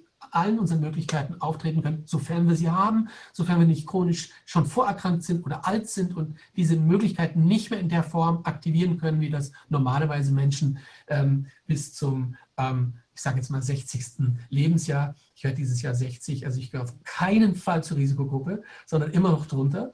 Ähm, äh, also diese Menschen sozusagen, die, die hier ein gutes Immunsystem haben, die können da noch ganz, äh, können ganz gut damit mit umgehen. Wenn wir aber chronifizierte Angst mitmachen, und das müssen wir jetzt ganz kritisch auch ins, ins, ins, äh, in, ins Kalkül ziehen hier, die Angst, die jetzt äh, äh, der Bevölkerung eingetrichtert wurde über die verschiedensten Mechanismen, diese Angst hat jetzt genau das Gegenteil im Immunsystem gemacht, längerfristig, nämlich zu einer Suppression geführt. Ich vermute auch, dass ähm, wir es durchaus schon mit einer kollektiven Immunsuppression zu tun haben. Das heißt, exakt jene Bereiche, die ich gerade hereingeführt habe als unsere Hilfsmittel, natürliche Killerzellaktivität, zelluläre Immunaktivität, die wird nun in chronischen Angstsituationen herunterreguliert und wir sind erst recht ähm, äh, äh, ähm, äh, affin, ähm, Infektionen zu, zu, äh, zu, durchzumachen, Krankheiten in verschlimmerter Form, fibrale Erkrankungen in verschlimmerter Form zu erleben und vielleicht sogar an diesen Infektionen zu sterben.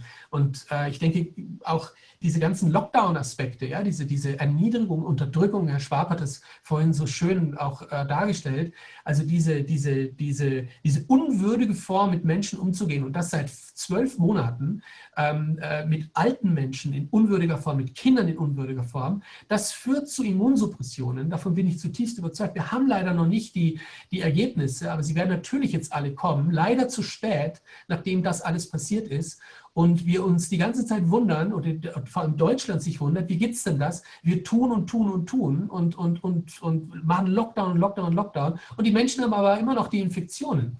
Man muss sich psychoneurologisch hier überhaupt nicht wundern. Wenn man Menschen unterdrückt, dann werden sie ähm, affiner für virale äh, Infektionen. Das steht außer Frage psychoneurologisch in so vielen Studien belegt.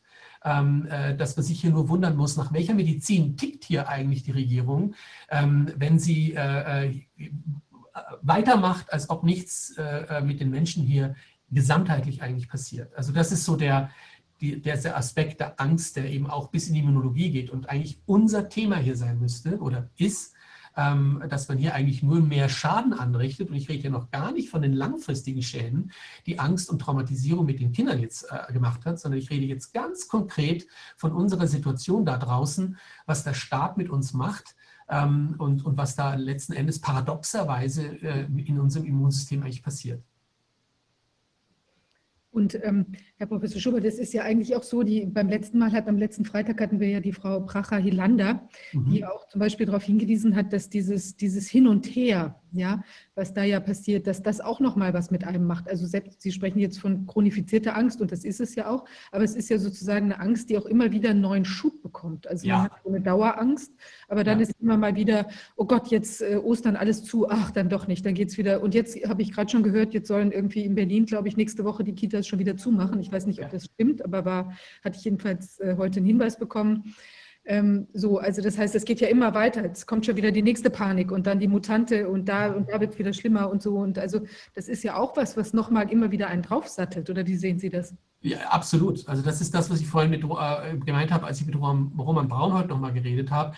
Ähm, vorhin hat auch Herr Schwab diesen Vertrauensverlust, oder auch der wurde jetzt gerade vorhin angesprochen, der Vertrauensverlust in die Regierung. Man würde ja vermuten, äh, ja, das ist äh, dumm gelaufen, ja, dass die Bevölkerung jetzt nicht mehr so richtig viel Vertrauen äh, in, die, in die Regierung hat. Aber man darf ja nicht vergessen, Vertrauensverlust heißt Angststeigerung. Also der perfide Mechanismus könnte durchaus auch sein, ich, ich mache alles, dass die Menschen sich völlig äh, unsicher fühlen, wenn man nicht mal mehr dem Staat vertrauen kann. Ja? Also ich, ich gehe da echt äh, verschwörungstheoretisch, ähm, aber durchaus stark evidenzbasiert und, und wissenschaftlich fundiert an die Sache ran und sage, also Vertrauensverlust in die Regierung ist für mich nicht per se ähm, ein Fehler, sondern es kann ein perfides Instrument sein, ähm, um auf allen Ebenen der Klaviatur Angst zu erzeugen und, und in dem Fall eben auch vom großen Vater und von der großen Mutter, ja, Merkel Mutter, ähm, da können wir auch nicht mehr vertrauen. Das heißt, wir kriegen noch mehr Angst. Und was ist die Folge, wenn wir noch mehr Angst kriegen? Dann sind wir noch gefügiger und noch manipulierbarer, ähm, um letzten Endes zum Beispiel die, äh, die, die Impfung äh, anzunehmen, von der ich mittlerweile wirklich glaube, ähm, dass das von Beginn an ähm, äh, äh, ähm, äh, das, das, das Kriminelle war, von dem wir immer wieder hier ahnen, ich wurde ja auch in anderen Ausschusssitzungen schon mal gefragt, irgendwie, was, was glaube ich denn, was ist denn da los eigentlich, oder? Und ich wagte es ja schon, wagte es noch nicht sozusagen so weit zu gehen, aber mittlerweile würde ich sagen, wenn ich da zurückschaue auf Februar, März letzten Jahres, es war von Beginn an das Framing, dass es in Richtung Impfung geht. Ähm, es war von Beginn an so, dass eigentlich natürlich Infizierte, ich sage jetzt mal, schmutzig sind, ähm, äh, natürlich Infizierte wollen wir eigentlich gar nicht. Ja, wir wollen eigentlich nicht die Herdenimmunität auf natürliche Weise äh, äh, äh, äh schaffen. Ähm, äh, Impfgegner sind fast schon Deserteure im Krieg um Corona. Ähm, also es ist ein Framing im Gange, wo ich den Eindruck habe, eigentlich geht es von Beginn an um die Impfung. Und wenn ich dann noch weiter denke und mir sage, eine Impfung, die eben auch nicht natürliche Mechanismen der, der, der, der, Vakzinologie sieht. Ja? Also ein abgeschwächtes Virus wird in den, also ein natürliches Virus wird in den Organismus gebracht und dagegen reagiert die, doch hoffe ich doch, noch gute Immunologie, wobei auch das können wir uns langsam äh, äh, ähm, abschminken, denn wenn wir von einer chronischen Immunsuppression der Bevölkerung reden, dann können wir auch davon ausgehen, dass die Impfkampagnen und die Impfungen, die da laufen, auch nicht erfolgreich sein werden, weil ich brauche ein gutes Immunsystem, um überhaupt einen Impferfolg zu schaffen. Ja? Ähm, aber diese Impfungen, die da ähm, äh, in, in, auf die Wege gebracht wurden, waren von Beginn an die genetische Manipulationsimpfungen. Das waren von Beginn an, ging das Framing in Richtung, wir wollen impfen und wir wollen diese Impfung. Ja? Und, und weltweit haben plötzlich alle ähm, äh, genau diesen Impfstoff und diese, diese, diese Art und Technologie des Impfens äh, äh, ähm, äh, ähm, äh in, auf die Wege gebracht. Und jene aber, es gibt ja 50-50. Also Clemens Aber hat gerade ein sehr interessantes Buch rausgebracht zu diesem Corona-Impfstoff. Und, und er sagt auch drinnen, es war von Beginn ein, ein, ein, ein 50-50-Ding. Also es waren die genetischen Impfstoffe, also Messenger-RNA oder, oder auch ähm, äh, ähm, Vektorimpfstoffe. Das war die eine Seite. Und dann gibt es auch die anderen. Das sind die klassischen, die konventionellen Impfstoffe, wo abgeschwächte Viren äh, verimpft werden. Aber es war von Beginn an auch hier klar, es, es, werden nicht die einen favorisiert, auch in den Medien und in Propaganda ermöglichen, sondern es werden die genetischen Manipulationen äh, ähm, ähm aktiviert und, und, und, und propagandistisch äh, äh, ähm, begleitet. Also insofern, ich bin mittlerweile immer überzeugter davon, aus, aus dieser ganzen langen Beobachtung, dass es um die Impfung geht. Und, und dann muss man sich fragen, was wollen Sie denn dann, wenn Sie eine genetische Manipulation vorhaben? Ähm, äh, um was geht es da denn jetzt wirklich? Ja, und da ist dann wieder Raum offen für, für neue Überlegungen oder andere Überlegungen, was da in diesem Impfstoff drin sein könnte. Äh, da will ich jetzt auch gar nicht weitergehen, aber ich möchte nur sagen, also das, das, das finde ich, also diese, diese Impfgeschichte ist eigentlich, äh, und da, da passt dann die Angstmache. Weil wie verkaufe ich einen Impfstoff am allerbesten? Indem ich Angst mache, ähm, indem ich ein Bedürfnis wecke, im, im klassisch kapitalistischen Sinn, indem ich ein Bedürfnis wecke, wo davor keins war. Kapitalismus funktioniert am allerbesten, indem ich jemanden weismache, er braucht ein Produkt, das ich davor überhaupt nicht brauchte. Mir ist völlig wurscht. Ich bin jahrelang ohne Helm gefahren beim Skifahren. Jetzt äh, äh hat jeder einen Helm auf. Ja? Das ist eine super Industriegeschichte. Das gleiche ist mit dem Fahrradfahren. Ja? Wenn ich, ich muss jetzt unbedingt einen Helm aufziehen, um im, im Straßenverkehr, der immer gefährlicher geworden ist und damit auch angsterregender geworden ist, ähm, muss ich jetzt einen Helm aufziehen. Also da, das sind so, ja, so Prinzipien, die da funktionieren. Da greift ein Zahnrad in das andere und Angst ist äh, Cells. Ja? Früher hat äh, Sex Cells und jetzt ist es Angst Cells. Ja? Je mehr wir Angst verbreiten, desto mehr werden Produkte genommen, die diese Angst reduzieren. Ja? Und wenn wir dann auch noch als Staat die Möglichkeiten, die eigentlich institutionell als Angstreduktion implementiert sind, wie soziale Einrichtungen, Institutionen, wenn wir da auch noch runterschrauben ja, und auch noch die Möglichkeit entziehen, dass die Menschen sich ihrer Angst entledigen können oder auch therapiert werden und, und, und, und sozial therapiert werden, ja, dann haben wir doch genau die, die, die Ausgangssituation, um einen riesen Reibach zu schaffen, ähm, äh, um der Industrie, wie Sie jetzt sagten es vorhin, Pharma, Finanz und, und Tech ja, das ist so der, der, das sind so die Profiteure. Also für die Pharma ist es mir völlig klar. Es ist ein, ein besseres, ein besseres Produkt, ähm, eine, eine dynamische Erkrankung ähm, erfinden, eine dynamische Erkrankung erfinden, ja, ein, äh, die, die, Infektion durch, durch, irgendein Virus, ja, das mutiert auch noch, ja, so wie auch vorhin Schwab, Herr Schwab das super gesagt hat, komisch, ja, also wie geht es, eine Mutante kommt genau dann, wenn die Impfkampagnen starten. Also es passt perfekt in das Ganze hinein, dass letztlich das Framing ähm, äh, darauf basiert, ähm, den Menschen Angst einzujagen mit einem neuen Mutant und dann können wir auch gleich noch ein paar Impfstoffe mehr äh, verkaufen. Und auch die Impfknappheit, an die glaube ich nicht mehr. Ich glaube nicht mehr daran, schlicht und ergreifend. Ich glaube nicht, dass Deutschland eine Impfknappheit hat. Sie so dämlich sind, dass sie das alles äh, äh nicht richtig in die Dienste haben. Vielleicht hat es was mit der deutschen Mentalität zu tun. Ich will niemand zu, zu nahe treten. Ich bin selber in Deutschland geboren und aufgewachsen, also ich bin durchaus sehr deutsch sozialisiert. Und vielleicht geht es um diese Knickrigkeit. Ja? Wenn der Nachbar einen Impfstoff hat und ich habe ihn nicht, dann will ich ihn. Ja? Und, und wenn wir eine Impfstoffknappheit schaffen und wenn wir das Bewusstsein in der Bevölkerung schaffen, es gibt nicht viel, ja? kommt, äh, wer will, soll, dann wird gerangelt und gekämpft und, und dann will halt jeder einen Impfstoff. Also ich, ich, ich denke, die, die sind schlau genug, die das alles hier machen, äh, dass sie die, die psychologischen, die Psychotechniken und die Soziotechniken, die kennen sich da saugut aus, da bin ich zutiefst überzeugt, ähm, um, um äh, Angst zu schüren und dann entsprechend ihr Produkt zu verkaufen. Dass es hier von Anfang an um die Impfung ging, das sehe ich genauso inzwischen. Dafür sprechen drei Dinge. Mhm. Zum einen sind alle Vorläuferübungen, äh, Event Tour One und alles, was da vorher noch im Netz zu sehen war, äh, ja massiv begleitet worden von impfstoffproduzierenden ähm, äh, Herstellern. Mhm. Und es lief alles immer als einzige Rettung auf die Impfung hinaus. Mhm. Zum Zweiten ist, sind diese, das sind ja keine Impfstoffe, das wissen wir. Ne? Die sind nur deshalb zu Impfstoffen geworden, ansonsten wären es genetische Experimente gewesen, weil sie injiziert werden. Es ist genauso äh, äh, plump und dumm wie die Neudefinition der Pandemie bei der Schweinegrippe. Also zum Zweiten spricht dafür, dass es immer nur um die Impfung ging, dass diese Schritte, die da hingeführt haben, nur diesem Ziel dienten.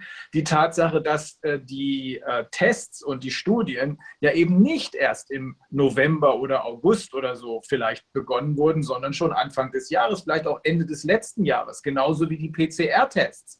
Anfang der Drosten-Test Anfang äh, des Jahres 2020 erfunden wurde, äh, zu einem um, äh, um Silvester herum, zu einem Zeitpunkt, als Herr Drosten selber noch der ganzen Welt erzählte, das ist alles nur harmlos, kein, kein Problem. Dann kam mhm. eben irgendwann das Signal an ihn und er hat es umgesetzt und dann sein Drosten-Common-Papier produziert im März. Da war der Test schon fertig. Und das Dritte, was dafür spricht, dass es immer nur um die Impfung ging, ist die Tatsache, dass die äh, WHO auch da plötzlich ihre Definition geändert hat. Äh, früher konnte man Herdenimmunität auch dadurch erreichen, dass ein Land, äh, eine Bevölkerung durchseucht wurde. Und jetzt soll das nur noch möglich sein mithilfe einer Impfung. Es ist so plump und so offensichtlich, dass man um wieder zu, der, zu dem eigentlichen Problem zurückzukommen, dass man sich fragen muss, hat das vielleicht sogar eine psychologische Bedeutung, dass die das so offen machen, so dreist machen, äh, damit die Bevölkerung, zu weiten Teilen scheint es ja zu funktionieren, sagt, das kann nicht sein. Das ist so offensichtlich, das kann nicht wirklich dahinter stecken. Genau, ja. Ja, also auch zu den, äh, war schon angesprochen, die, die verschiedenen Möglichkeiten, wie man Angst erzeugen kann. Das ist ähm, äh, für mich auf jeden Fall mal wichtig, dass wir dass Menschen ähm, ihrer Selbstwirksamkeit, ihrer, ihrer, ihrer, ihrer äh, wir sprechen ähm, äh, im, im Zusammenhang mit, mit, mit, mit mit was hält uns gesund, ähm, im Sinne von Antonowski, im salutogenetischen Prinzip, von äh, zunächst mal verstehen. Ja, wir müssen etwas verstehen, damit wir ähm, ein, ein Gefühl entwickeln, Antonowski nennt das Kohärenzgefühl, ähm, ein Gefühl entwickeln, stark zu sein, um, äh, er sagt äh, als Metapher, einen Fluss, äh, äh der mit Stromschnellen äh, ähm, versehen ist, den Lebensfluss zu durchfließen. Und es kommen immer wieder Sachen an, die, die uns aus dem Gleichgewicht bringen können, wo wir, wo wir gegensteuern müssen, wo wir kräftig sein müssen, Selbstwirksamkeitsgefühl haben müssen ähm, äh, und Kontrollgefühl haben müssen, um durch diesen Fluss durchzuschwimmen. Und je besser unser Kohärenzgefühl, desto gesünder sind wir letzten Endes. Also je besser wir Dinge verstehen, je besser wir das Gefühl haben, sie auch verändern zu können, also handhabbar zu haben und je höher auch wir das Gefühl haben, das macht Sinn, dass wir was verstehen und dass wir handhabbar, etwas kontrollieren müssen. Also diese drei Faktoren, Verstehbarkeit, Handhabbarkeit und Sinnhaftigkeit, die schaffen Kohärenzgefühl. Und in diesen Bereichen ist alles passiert für meine Begriffe, um das Kohärenzgefühl zu senken. Ja? Äh, äh, man, man, versteht nicht wirklich, was da läuft. Ja? Also die, die Informationen sind, sind, sind, äh, sind unklar. Es wird dauernd Informationen und, und Äußerungen werden verändert. Ja? Es, ist, es hat keine wirkliche ähm, Verlässlichkeit, die Informationen. Ja? Dann, ähm, äh, äh, dann haben wir auch keine Kontrolle. Es ist ein Virus. Ein Virus ist nicht sichtbar. Ja? Das schafft schon mal die Möglichkeit, ich weiß ja gar nicht, ich kann nur sozusagen über diese Aspekte gegen das Virus vorgehen, über die mechanischen Aspekte wie die AHA-Regeln und Lockdown. Aber das sind alles äh, Dinge, die, die, die entziehen die menschliche Möglichkeit, gegen das Virus vorzugehen. Wir haben fantastische Möglichkeiten, dieses Virus zu bekämpfen, indem wir schlicht gesund leben, indem wir ähm, äh, entsprechende ähm, äh, äh soziale äh, Unterstützungsmaß, also Unterstützung haben, integriert sind in Soziales, indem wir uns bewegen, indem wir in die frische Luft gehen, indem wir in die Natur gehen, durch den Wald gehen, indem wir entsprechende Nahrungsbestandteile auf uns nehmen, von denen wir wissen, dass sie unsere Immunologie stärken. Nichts haben wir davon gehört. Ja? Zwölf Monate lang wurde mehr oder weniger der Mensch, der Wirt, der mit dem Virus konfrontiert ist, aus der Rechnung hinausgenommen und nur dieses erschreckende Killer-Virus, das nicht mal sichtbar ist, in den Mittelpunkt geführt. Ähm, also das sind für mich Hinweise, wie mit Angst operiert wird, indem wir nicht verstehen, was da passiert und indem wir auch die Kontrolle verlieren darüber und uns die Kontrolle auch weggenommen wird. Es wird uns ähm, zunehmend ähm, in einen Sozialstatus gebracht, wo wir in Abhängigkeit von den Regierungen stehen. Ganz schlecht. Wenn wir selber nicht mehr für unseren Erwer Erwerbsunterhalt sorgen können, sondern wenn wir in Abhängigkeit sind von Finanzspritzen durch die Regierung, dann werden wir obrigkeitshörig und abhängig und das nimmt uns ebenfalls Selbstwert und äh, Kontrollmöglichkeiten und Selbstwirksamkeit. Und das ist alles mit Angst verbunden. Damit schürt man Angst, indem man Menschen in Abhängigkeit bringt. Ähm, es sind keine Planungen mehr langfristig möglich. Ja? Ähm, äh, äh, wir müssen dauernd darauf achten, was die anderen uns vorgeben, ja? weil wir, wir können nicht mehr monatelang vorausplanen unsere Existenzen, sondern wir müssen abwarten auf die nächsten ähm, äh, Lockdown oder nicht Lockdown. Also auch hier eine Unstrukturiertheit. Alles, was unstrukturiert ist, erzeugt Angst. Das heißt, die Regierung ist darauf aus, eine Strukturlosigkeit zu produzieren im, Im, psychopathologischen Sinn sind Menschen, die äh, eine starke Strukturproblematik haben, gefährdet, psychotisch zu entgleisen, schizophren zu werden, äh, psychiatrisch, schwer psychiatrisch auffällig zu werden. Also man versucht uns sozusagen, uns, die vielleicht sogar eine ganz gesunde psychologische Struktur haben, in einen Zustand der Strukturlosigkeit zu bringen ähm, äh, in dem am Biege Informationen gegeben werden. Mal so, mal so, auch das wurde vorhin angesprochen. Ja? Mal meint wieder dies, dann sagt er wieder das. Ja, was hat er denn gemeint? Das ist vordergründig, können wir darüber schmunzeln. Hintergründig ist das eine Angstmache. Und auch da unterstelle ich dem System, dass es durchaus durch verschiedene Informationsgaben, die sich zum Teil widersprechen, Menschen in Angst äh, versetzen. Ähm, semantische Aspekte sind interessant, wie Wörter benutzt werden. Ja? Wir sind seit Jahrtausenden äh, äh, ähm, mit dem Wort infiziert, verknüpfen wir ähm, einen ein, ein, ein Zustand, der nicht infektiös bedeutet. Man ist infiziert. Jetzt kommt es zu einem Übergang, so wie Infektion und Krankheit plötzlich eines sind. Das ist ein, ein, eine Weltneuheit in der Medizin, dass wir Infektion und Krankheit gleichsetzen es ist mir völlig egal, wie viele Menschen infiziert sind. Mir war das immer schon wurscht, wie viele Grippeinfizierte da draußen rumlaufen. Das waren doch Zahlen, die überhaupt keinen, keinen großen Wert haben. Das ist ganz nett, da sind ein paar Infizierte. Heute ist es so, dass wir von, wenn wir von Infizierten hören, dann assoziieren wir das semantisch mit Krankheit. Das haben die geschafft. Ja? Das heißt, es wird jetzt von Infektionsinzidenzen geredet. Völlig uninteressant. Mich interessiert nur eine Zahl. Wie viele sind auf Intensivstationen und wie viele sterben an Corona? Ja? Aber nicht, wie viele infiziert sind. Und das sind so Dinge, da merkt man, da ist ein Spiel mit Wörtern und infiziert und infektiös und so, das wird alles in eins getan. Das stimmt ja gar nicht. Ja? Wenn jemand infiziert ist, ist er noch lange infektiös. Aber diese, es verschwimmt plötzlich alles. Ja? Ähm, ja, auch Macht und Angst ist ein Thema natürlich, oder? Die Vorschriften sind ungenau.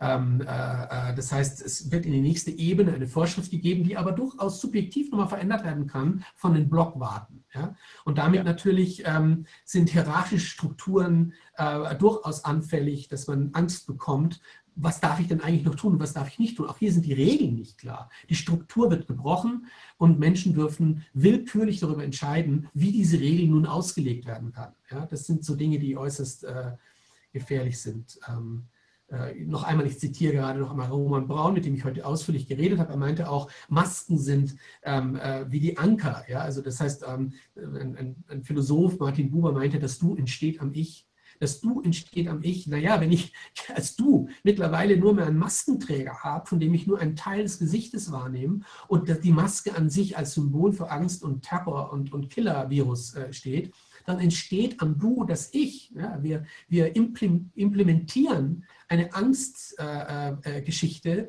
bei den Kleinsten, die die Mimiken nicht mehr sehen, die nur mehr sozusagen, wie auch vorhin schon gesagt wurde, die Kita, die Kinder behandelt werden mit einer Situation, wo sie überhaupt nicht begreifen, was heißt denn das? Ich habe da was in mir, kann da was sein? Bin ich infektiös? Bringe ich andere um? So wie die, die, die, ähm, diese, diese grauenhafte äh, Schrei, Schreib da von, vom Innenministerium der Bundesregierung rausgegeben wurde und geleakt wurde, ähm, äh, wo man wirklich dezidiert Kinder in Angst und Schrecken versetzen soll, ja, damit sie eben entsprechend, ähm, äh, das ist also einer der übelsten und bösesten Formen der Macht, ähm, anderen Menschen den kleinsten und schwächsten Angst einzujagen. Also das ist also wirklich für mich äh, die, die, die also absolute Letztklasse und die kommt aus dem Bundesministerium in Deutschland, ist geleakt und, und zum Glück geleakt, ja, dass einer so viel Mut hatte und seine Stellung dort riskierte und dass dieses Blatt rausließ.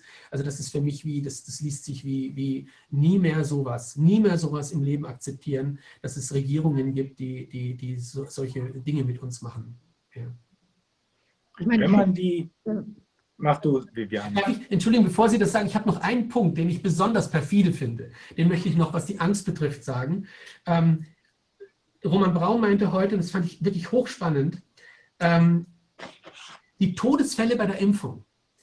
Wir, wir, wir lesen neuerdings von den Leitmedien, ich wundere mich ja immer, wie geht es das? Ja? Merkur ist offensichtlich große Freude, uns über die Todesfälle bei den Impfungen zu berichten. Oh, wieder ein Skandal, wieder, wieder Thrombosen, wieder junge Frauen tot aufgrund der Impfung. Und da würde man sich ja fragen, ja hoppla, ja, ändert sich jetzt die, der Wind? Geht es jetzt in Richtung Kritik, was die Impfungen betrifft? Und ähm, äh, er meinte, nein, man könnte es auch umdrehen. Es ist ein Paradoxes wieder drinnen. Es ist nämlich so, dass obwohl diese Todesfälle sind, werden die Impfstoffe trotzdem noch freigegeben. Also AstraZeneca wird, obwohl der Impfstoff so gefährlich ist, trotzdem nicht vom Markt genommen. Was heißt das? Das heißt, dass Corona unglaublich gefährlich sein muss. Es muss so gefährlich sein, dass wir selbst einen gefährlichen Impfstoff nicht vom Markt ziehen. Und, äh, äh und das, ist, das sind perfide Mechanismen. Wenn das stimmt, dann können wir überhaupt nicht mehr vertrauen. Ja? Und auch hier nicht mehr glauben, dass die Medien hier schwenken, sondern ähm, es ist ein perfides Spiel mit der Psychologie der Bevölkerung, um diesen Impfstoff äh, äh, weiterzubringen. Und auch wenn der nicht so gut ist und auch wenn der Nebenwirkungen hat und auch wenn der tötet, er ist immerhin noch besser, wie, das, wie, wie an Covid zu erkranken. Dieses Narrativ funktioniert von Beginn an. Es ist ein widerwärtiges Framing. Also das ist auch nochmal also ganz faszinierend. Jetzt, ich wollte eigentlich Wahnsinn, gell? Also ich habe auch heute gedacht, irre. Das ist irre und zwar, weil es ja natürlich, es hat noch eine weitere Komponente und zwar ähm, unterminiert es ja sozusagen auch noch das Vertrauen in den eigenen Angstradar, wie will man sagen. Also dass ich, wenn ich jetzt das lese, oh Gott, diese Impfung macht mir Angst, ja, weil ich sehe, ja. da hoch die Nebenwirkungen, da sterben die Leute an diesen ganz seltsamen seltenen äh, Hirnvenenthrombosen oder was auch immer, dann wäre ja eigentlich meine natürliche Reaktion zu sagen, okay, ich habe Angst, und dieser Angst traue ich, ich setze mich der Geschichte nicht, nicht aus. Und dann kriege ich aber unmittelbar vom, von der Regierung wiederum vorgesetzt, nein, nein, das ist doch alles ganz okay und diesem Angstgefühl, was du da hattest, dem brauchst du nicht trauen, dem darfst du gar nicht trauen. Ja, es ist unglaublich. Das ist wirklich ganz besonders. Das ist wirklich unglaublich. Und ich meine, mittlerweile müssen wir an sowas glauben, weil immer ich, ich, ich, ich glaube nicht an die Dummheit der Bundesregierung. Ich glaube nicht an die Bundesregierungsdummheit. Obwohl mir immer wieder Leute sagen, das sind Politiker, die, die können nicht eins und eins zusammenzählen. Das kann schon sein. Aber ich glaube an einen Think Tank. Ich glaube, dass da im Hintergrund ein, ein durchaus ein sehr perfides System ist, das etwas durchbringen will. Und aus welchem Grund auch immer, den ich vielleicht noch nicht verstanden habe, das ist auch nicht meine Aufgabe. Ähm, aber äh, Tatsache ist, also zu glauben, dass die so bescheuert sind, ähm, dass sie da äh, äh, äh Fehler machen oder, oder äh, ich glaube, das ist ein Theaterspiel. Es ist eine Inszenierung. Und, und Aber nicht alles. Aber nicht alles. Also ja, ich, ich, glaube, ich glaube, dass die Frontmen, die man hier äh, möglicherweise übereilt, weil es gibt ja konkrete Hinweise darauf, dass diese ganze Nummer erst in 2050 durchgezogen werden sollte, dann hat man es aus Gier, wie uns eine Whistleblowerin gesagt hat, auf 2030 vorgezogen, dann kam noch mehr Gier 2020. Das scheint mir dazu geführt zu haben, dass man überwiegend Pappnasen vorne als äh, Marionetten agieren lässt, denn äh, okay. äh, die, das Personal, was wir sehen, das überzeugt ja in gar keiner Weise. Also, das kann ja auch selbst der, werden. Ne, also selbst der Normalbürger merkt, dass Klabauterbach nicht alle Tassen im Schrank hat ja. und dass Herr Wieler kaum einen geraden Satz rausbringt, ja. dass Frau Merkel inzwischen ziemlich zerstört aussieht, ist auch ja. unübersehbar und dass Herr Spahn im Grunde auch nicht weiß, wovon er spricht äh, und gleichzeitig auch noch so blöd ist, das kann nicht Teil des Plans sein, äh, von seinen äh, materiellen Vorteilen, die er aus dieser ganzen Nummer gezogen hat, zu sprechen.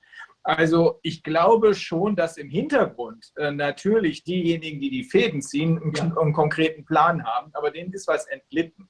Ähm, denn äh, darf, dass hier diese Impfschäden in dieser Weise durchscheinen und äh, auch für die Normalbevölkerung äh, offensichtlich werden, gerade auch diese hochproblematische, tödliche ähm, Geschichte mit den Hirn Hirnvenenthrombosen, das kann nicht Teil des Plans gewesen sein, sondern da glaube ich schon, denen ist was aus dem Ruder gelaufen.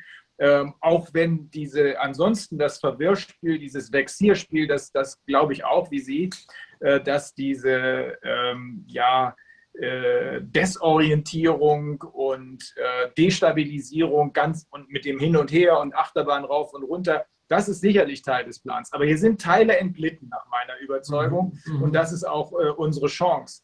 Davon mal abgesehen, dieses wirkt ja nicht auf jeden. Das wirkt ja, also es muss auf gar keinen wirken. Ich vermute mal, das werden Sie uns sagen können, in dem Moment, wo man in die Lage versetzt wird, zu durchschauen, was mit einem gemacht wird, in dem Moment, wo man versteht, dass hier absichtlich Panik hervorgerufen wird, da werden es wohl alle äh, merken und keiner mehr drauf reinfallen, um bei diesem Bild zu bleiben mit dem Brett über dem Abgrund, dann werden sie plötzlich alle äh, auf einen Schlag äh, ne, runtergehen. Aber im Moment ist es so, dass wir vielleicht 10 oder vielleicht auch 20 Prozent der Weltbevölkerung sehen, die äh, das durchschauen und die ähm, äh, vielleicht auch vorher schon sensibilisiert genug gewesen sind, die also zu dieser Gruppe von Menschen gehören, die Moralkompetenz haben, wie äh, Professor Lind sagt, ähm, diese kleine Gruppe ist aber gefährlich. Diese kleine Gruppe sind diejenigen, die, scheinbar kleine Gruppe, sind diejenigen, die letzten Endes das Ruder rumreißen, die die Entscheidungen treffen. Das sind die Leute, die Fragen stellen und eben auch andere Meinungen zur Kenntnis nehmen können. Wieder Moralkompetenz. Das sind diejenigen,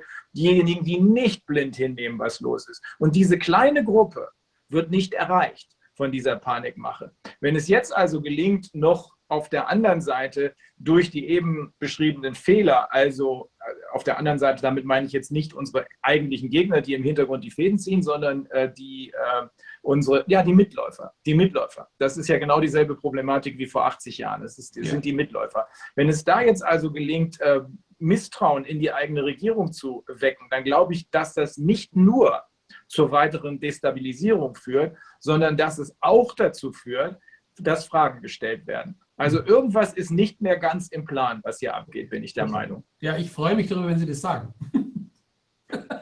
Man weiß es natürlich nicht genau. Ne? Ja. Äh, wir haben, ich habe eben gesagt, eine Whistleblowerin, äh, wir haben ja noch andere Leute, die ähm, sozusagen von oben betrachtet, nicht von innen heraus, die kommt nun von innen. Aber wir, wir, haben ja nun andere Leute, so wie Sie zum Beispiel, die von oben betrachtet uns äh, versuchen können, Orientierung zu geben. Das haben Sie ja auch ein paar Mal angesprochen. Verstehen muss man die Dinge können. Ja. Denn in dem Moment, wo man es versteht, ist man ja nicht mehr desorientiert und ist man wieder in der Lage zu denken und vielleicht auch weitergehende Fragen zu stellen. Zum Beispiel die, wozu dient denn diese ganze Panik? wenn ich einmal verstanden habe, dass die Panik inszeniert ist. Wozu ja. dient die Panik? Und schon bin ich da, wo es weh tut, bei den anderen. Ja. Aber ich glaube auch diese, diese Verschleierung, also sagen wir mal so, ich meine, also mein Vater ist ja selbst, ähm, der also lebt ja leider nicht mehr, aber der hat sich, ist ja auch äh, Psychoanalytiker und Psychologieprofessor mhm. gewesen und hat sich ja auch ähm, also mit der Psychotraumatologie insbesondere auseinandergesetzt. Und was ich erinnere aus den Gesprächen mit ihm, ich habe also ziemlich früh schon mich, äh, ich glaube, ich habe mit acht Jahren oder so das Milgram-Experiment bei ihm in einem ja. Vortrag, ähm, also im Hörsaal äh, mitbekommen ja. Mal. Und ähm, naja, ähm, jedenfalls, was ich auch erinnere, das ist es, das ist ja auch so, so Dinge, also dieses ein, ein, das ist jetzt natürlich ein bisschen, wir haben es nicht mit Generationen zu tun, aber dieses, sagen wir mal, es gibt irgendein Familiengeheimnis, irgendeine ein, eine traumatische Situation, über die nicht gesprochen wird. Also muss jetzt nicht irgendwas Kriminelles innerhalb der Familie, sondern irgendein Leid, über das nicht gesprochen werden darf. Ja? Und dann ist das den ersten, der ersten Generation, die das mitbekommen hat, ist das sozusagen bewusst und die können auch damit umgehen. Die, da gibt es vielleicht bestimmte Rituale, dass man über irgendwas nicht sprechen kann. Sagen wir, es ist jemand aus dem Krieg zurückgekommen und hat großes Leid erlebt und das darf nicht darüber gesprochen werden, was ja. passiert ist. Und dann tritt in der nächsten Generation, ähm, ich weiß nicht, ob es die nächste oder übernächste Generation war, aber gibt es wohl Untersuchungen zu, da tritt dann ein Phänomen auf, dass die Leute quasi nur noch das Ritualhafte haben, aber nicht mehr wissen, was ist eigentlich dieses schlimme Trauma gewesen. Und äh, also mir fällt das in dem Zusammenhang ein. Also die haben dann vielleicht eben, äh, dass man an bestimmten Tagen das nicht machen darf oder man darf einen anderen nicht fragen, wenn der dies, diesen, dies und dies Gesicht macht oder sowas oder hat eben bestimmte andere äh, Aspekte. Also man vermeidet quasi diese problematische Situation, weiß aber gar nicht mehr, worum geht es eigentlich. Ja? Und das macht dann bei den Leuten auch häufig ähm, psychotische Störungen. Ja? Weil man eben so diese, diese Rätselhaftigkeit in, dem, in der Struktur hat und kann damit gar nicht umgehen. Und ich glaube, dieses, also was ich, was mir, es fällt mir in dem Zusammenhang ein, also dieses, dieses Ding, auch weil Sie vorhin sagten, mit, dem, mit der Struktur, die ja viele Menschen brauchen, das ist ja auch so für Kinder, gibt ja auch eine Ritualhaftigkeit oder ja. eine Struktur gibt ja, gibt ja Kraft und, und Sicherheit. Jetzt haben wir diese totale Destabilisierung, die für viele Menschen ja ähm, auch wirklich ganz, ganz schwierig ist. Ich habe den Eindruck, merkwürdigerweise jetzt in unseren Gruppen, wo wir uns hier so auseinandersetzen, gibt es viel mehr Menschen, die mit einer Strukturlosigkeit auch zurechtkommen, mhm. weil sie irgendwie vielleicht ähm, auch eine gewisse Kreativität oder so mehr mit dem Flow gehen können oder was auch immer, weiß nicht genau, mhm. genau, woran es liegt. Aber dass da natürlich auch jetzt sowas wie, wie diese Ritualhaftigkeit der Maske, des Masketragens, ja, das hat auch sowas, was ich in dem Zusammenhang so erlebe, das gibt auch wieder in irgendeiner Form Struktur, weil ich in dem Moment, wo ich mir diese Maske aufziehe, bestätige ich ja eigentlich ständig für mich wieder, dass diese neue Struktur, in der ich mich befinde, irgendwie stimmig ist. Ja, weil ich ziehe das so auf und das ist normal, die anderen machen es auch, das ist das neue Sozialgefüge. Und ich erkenne damit ja auch an, dass tatsächlich ein Problem da sein muss oder dass es jedenfalls irgendwie sozial zumindest angemessen ist, diese Maske zu tragen. Und ähm, mhm. deshalb denke ich, habe ich so den Verdacht. Aber die, aber die, Verbindung ist sozusagen weg schon. Also das heißt, die nächste Generation genau. in dem Fall würde jetzt die Maske haben und würde aber eigentlich nicht mehr ähm, wissen, was die direkten Verbindungen waren und würden auch nicht mehr diesen Konnex der, der Verhältnismäßigkeit zum Beispiel am Schirm haben, sondern würde eigentlich etwas übernehmen und würde das Ritual ohne zu hinterfragen übernehmen. Das meinen Sie, oder? Das meine ich. Und ich meine aber auch, dass in dem Moment, wo ich halt sozusagen die ganze Logik aus der Sache rausnehme, da, da kommt ja dieses Phänomen, was vielleicht dann durch das Schweigen, was da passiert ist, also sagen wir mal, wenn wir jetzt in dieser, was ich gerade gesagt habe, in dieser Generationenstruktur bleiben würden, da ist ja sozusagen die Unerklärbarkeit, die so im Raum steht. Aber hier haben wir ja quasi schon auch in der aktuell, von den aktuell betroffenen Menschen genau diese Unerklärlichkeit, die da ist, weil eben die ganze Sache so per se schon unlogisch ist und rätselhaft. Und mal Maske am Anfang, nein, Maske irgendwie bringt nichts, dann bringt sie doch was, dann gibt es Studien, die belegen eigentlich, es bringt nichts. Also es ist so ein Hin und Her. Und man löst damit, also eigentlich will ich damit sagen, bringt man die Leute schon jetzt in so eine Art ähm, Extremzustand in Bezug auf die Nachvollziehbarkeit. Ja, also in dieses, deshalb hat man ja auch das Gefühl, man ist so eine, in so einer Art Lala-Land, was bestimmte Sachen an, anbelangt. Ja, und dass man eben dieses Phänomen hat, aber ohne dass man diese, ähm, ja, also wie gesagt, dass es fast so ist, als wäre man schon in der nächsten Generation, die nicht mehr weiß, warum ist das eigentlich so. Mhm. Aber es ist eben alles sozusagen schon live und in Farbe äh, in der jetzigen Generation, also bei all denen, die davon betroffen sind. Natürlich noch mehr bei den Kindern, die dann vielleicht damit schon aufwachsen. Aber äh, wenn es jetzt weiter persistieren würde, ja, aber so, ein, so, eine, so ein Aspekt von, von übermäßiger, hm, wie will man sagen, also äh, Unerklärlichkeit, was die eben diese entsprechenden psychologischen Aspekte machen könnte. Ja, das, das, könnte, das, könnte, den, das könnte den ähm, die, die, Verbindung zu der Traumatisierung im Krieg sein, oder? Dass die natürlich viel, viel klarer war, die war konkreter, die war nachvollziehbar, die war, da sieht man, dass das passiert, wenn man das tut. Ja? Jetzt ist es natürlich ein, ein Virus, das wir nicht mal wissen, ob es existiert, aber es wird konstruiert, es wird inszeniert und, und äh, aber bleibt, aber, bleibt aber irgendwie im Verborgenen, oder? Und, und, und es wird ganz, ganz viel drum herum gesponnen, jetzt schon, ja, in dieser bereits, in dieser traumatisierten Gesellschaft, Während damals war es eben noch klar, da hat man halt dann nicht mehr darüber geredet danach. Aber ich weiß, was Sie meinen, ja. Das ist interessant. Jetzt, jetzt, ist ja so, wir haben jetzt ja, also nicht nur das Virus, ich würde schon denken, das ist, äh, da wird es schon ein, also irgendwas Reales ist da schon, aber die, die, die sagen wir mal, die, die, die extreme hm, äh, Willkür und das Hin und Her, die, die Übermäßigkeit der, des Umgehens damit, ja, das ist ja das, was, was jetzt eben auch diese, diese Probleme macht. Also dieses, ja, dieses Hickhack und mal so, mal so, wir machen Ostern alle zu und alles ganz schlimm und nein, jetzt sind wir plötzlich auf und dann sind wir nach Ostern wahrscheinlich wieder zu, weil es vorher ja. nicht durchbringbar war oder sowas, ja. Und jetzt äh, in, in Polen zum Beispiel höre ich, dass die, da war alles ganz locker und jetzt ist es wieder alles total zu. Jetzt konnte man noch nicht mal mehr irgendwo irgendwas einkaufen.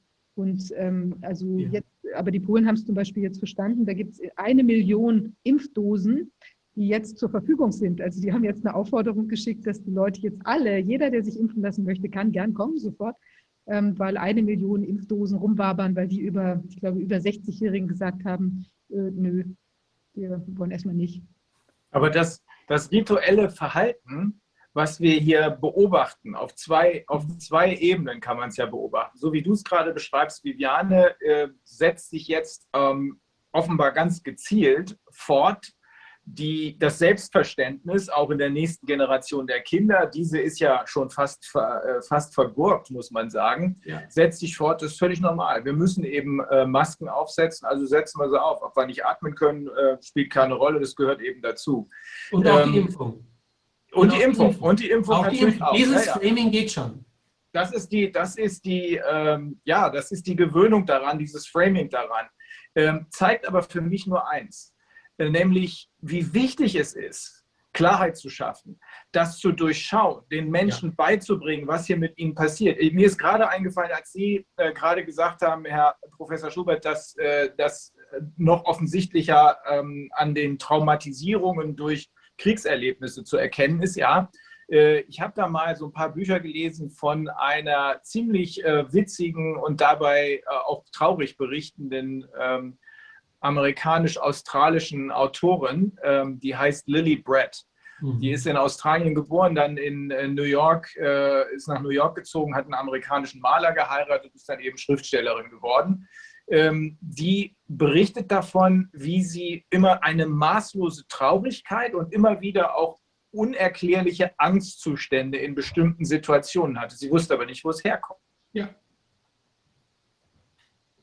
Das ist, weil das kam von den Erlebnissen ihrer Eltern, die Auschwitz überlebt haben. Ja. Daher kam das, obwohl die da so gut wie gar nicht drüber gesprochen haben. Das scheint sich bei ihr so fortgesetzt zu haben und sie konnte erst damit umgehen, als sie irgendwann mit ihrem Vater berichtet sie in einem dieser Bücher drüber, zurück nach Polen gegangen ist, um diese Orte des Grauens zu besuchen und zu verstehen, was da passiert ist. Ich glaube, das ist auch hier ganz, ganz wichtig. Deswegen machen wir ja das hier heute, dass man das versteht, was hier abgeht, damit man sich dagegen wehren kann. Absolut. Ja, das, also das ist genau das Phänomen, was ich beschrieben habe. Ja. Genau mhm. das Absolut. Das, eben, das wird totgeschwiegen oder wie auch immer. Die können damit ja selber nicht umgehen. Es muss ja nicht totgeschwiegen heißen. Natürlich, wenn ich selbst schwer traumatisiert bin, da kann ich ja auch häufig nicht gut darüber sprechen oder die Leute brauchen eine Weile, weil in dem Moment, wo ich darüber spreche, reaktiviert es ja auch meine Erinnerungen kommen zurück. Ich habe vielleicht echt ja. eine Krise. Ich kann das, ich vermeide das sonst. Es poppt in meinen Trau Träumen hoch und ich schrecke hoch und kann mich der Sache gar nicht stellen. Und genau sowas. Aber das ist eben auch, wenn man den Kern, wenn man das halt nicht angeht,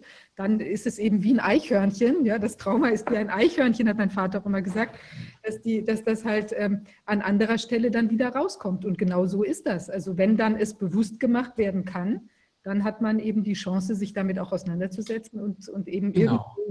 arbeiten, genau. damit umzugehen. Genau, und das könnte vielleicht dann auch langfristig, und jetzt reden wir wirklich von ganz großen kulturellen Entwicklungen nach Corona, vielleicht einer der Behandlungsprinzipien sein, der kulturellen und sozialen Therapie, die für meine Begriffe, und da bin ich voll äh, bei Ihrem Vater, für meine Begriffe durchaus eine Säule dieser neuen Medizin müsste eine psychoanalytische oder psychodynamisch tiefenpsychologische sein, wo unbewusste Prozesse, die in uns schlummern, über Traumatisierungen, Angstaspekte, die in unserem normalen Leben immer wieder in der nächsten Generation, es ist gespeichert, es ist im Unbewussten gespeichert und gewisse Trigger, die an diese urauslösenden Aspekte die sind vielleicht nicht nur mal Krieg gewesen, sondern die könnten ja noch mal eine Generation davor gewesen sein, das wissen wir. Ja? Also das heißt, die sich über, über selbstähnliche Manifestationen von Generation zu Generation weiterspinnen und eine Gesellschaft auch vulnerabel machen. Ja? Also ich denke, es kommt ja nicht von ungefähr, dass Schweden,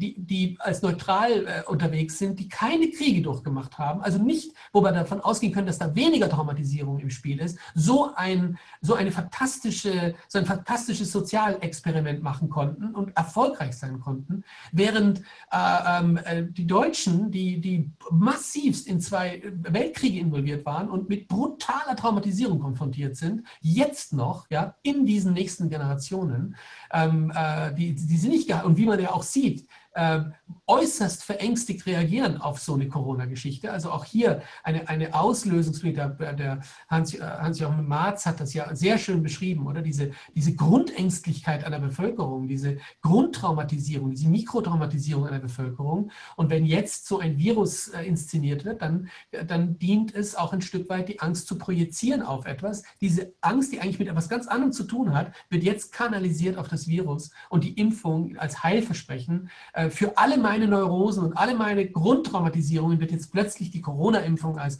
letztes Heilmittel, als das mechanistische Heilmittel inszeniert. Und das ist, gehört auch zu dieser perfiden Geschichte dazu, möglicherweise. Also ich finde es einen sehr interessanten analytischen Gedanken. Ähm, und letzten Endes, es geht um Aufklärung, es geht um Deutung, ja, es geht letztlich um äh, ganz, ganz so wie Sie das wunderschön jetzt da, äh, dargestellt haben. Es geht um Informationsgabe, Unbewusstes ins Bewusste holen und dann bearbeitbar machen und Kontrollierbarkeit, kontrollierbar machen. Und das könnte vielleicht die Therapie dann sein, die wir brauchen in, für die nächsten Generationen, um über Aufklärung und über Informationsgabe und Verstehen und Deuten und, und, und eine völlig neue Form der Medizin schaffen, die dieses von Grund auf gelernt hat. Weil das, was die Mediziner derzeit können, ist nicht bei Psychologie äh, äh, buchstabieren. Ja? ja. Also das ist ja das Drama da draußen, ja, dass die Bio- oder Schulmedizin wirklich in einer, in einer grauenhaften Form den, den Menschen entmenschlichen dehumanisieren und ihn wie eine Maschine betrachten. Und, und solche Aspekte, die Sie angesprochen haben, das ist ja weit, weit jeder, ähm, äh, äh da wird ja mit Nocebo gearbeitet in einer so grauenhaften Form, ähm, dass auch Krankheiten chronifiziert werden über, äh, über Arzt-Patient-Beziehungen, die dysfunktional sind. Aber da das ist das ist, dann, ja. das ist umso merkwürdiger, ähm, als ähm, wenn wir uns Schweden angucken. Die scheinen ja auch nicht nur dieses Sozialexperiment oder wie auch immer man es bezeichnen will, dank dieses Anders Tegnell, der ja eine sehr unabhängige Stellung hatte zumindest, ähm, die scheinen ja da sehr res resilient zu sein. Die haben einfach ihr eigenes Ding gemacht. Ja. Es wird, glaube ich, interessant sein zu beobachten, wie stehen die denn jetzt, also seit ein seit ein, zwei Monaten wird massiver Druck auf die Politik ausgeübt. Ja. Äh, und das drängt den Anders Tegnal äh, ganz wieder nach hinten, sodass er kaum noch äh, zu Wort kommt, soweit ich das jedenfalls von meinen Gesprächspartnern in Schweden mitbekommen habe. Ja. Da wird sich zeigen, sind die so resilient? Die haben ja nicht diese traumatisierenden Erfahrungen, jedenfalls nicht in dem Umfang äh, gemacht wie die Deutschen mit zwei Weltkriegen. Ja. Sind die so resilient, dass sie das durchhalten und dass die sich dem Druck, der auf ihre e-, Regierung ausgeübt wird, damit die wiederum, genauso wie bei uns und überall sonst, den Druck auf die Bevölkerung weitergibt, dass sie sich dem entziehen können? Also der bin Angst, ich, bin ich gespannt. Entziehen, der Angstinfektion entziehen, das ist es jetzt. Jetzt geht es ja. um die Infektion höher komplexer Aspekte, nicht nur um das ja. Sondern es geht jetzt letztlich darum, ist Schweden angstinfizierbar oder nicht? Ist es resilient oder immun verhaltensimmun, psychologisch immun gegenüber einer, einer hochkomplexen Infektionskampagne, die jetzt äh, äh, auch in Schweden offensichtlich läuft. Mhm. Wobei ich da mhm. sagen muss, also ich habe ja Verwandte in Schweden, äh, zwei Cousins, und ich habe neulich auch mit einem davon telefoniert. Und ich glaube, das Problem in Schweden wiederum ist, dass ähm, jetzt, die sind vielleicht nicht so ganz auf diesem Angsttrip, aber ich glaube, dass vielleicht die, das Vertrauen in die Regierung größer ist als bei uns. Vielleicht ja. gerade, weil man nicht erlebt hat, dass man von einer Regierung also derartig, äh, naja, sagen wir also diese ganze Nazi-Vergangenheit, ja. dass, dass man sagen muss, mein Gott, also was ist da geschehen? Ja, und auch ob man jetzt Mitläufer war oder nicht. Ich denke, viele sind im Nachhinein oder währenddessen natürlich schon auch sehr erschrocken, was da äh, gelaufen ist. Ja, und dieses, diese Erschütterung, dass sowas halt auch möglich ist, ich glaube, das haben die ja jetzt nicht erlebt. Aber ähm, ich denke, dass das Vertrauen da insgesamt auch in den Sozialstaat und so weiter schon größer ist, sodass ich glaube, dass man da eher auf der Masche, Mensch, äh, die Regierung ähm, die sagt, das ist okay und das wird dann schon okay sein und so weiter, dass das da so mit, dass die dann so mitschwimmen. Also jedenfalls habe ich das bei meinem Cousin gemerkt, dass da also null, äh, wie will man sagen, Reflexion in Bezug auf, dass ja. das schwierig sein könnte jetzt mit der Impfung auch zum Beispiel. Das ja das, das, das ist traurig, was Sie sagen, ja. Mhm. Also es ist jetzt nur eine Vermutung, nur ein Einzelfall. Ich höre natürlich auch von, wir haben ja auch mit da Wissenschaftlern zu tun, wo das doch teilweise, wobei der eine, der neulich da war aus Schweden, der war ja auch so ein bisschen skeptisch, dass da eben dann doch nicht so viel ähm, sich an Fragezeichen regt da in Schweden. Ne?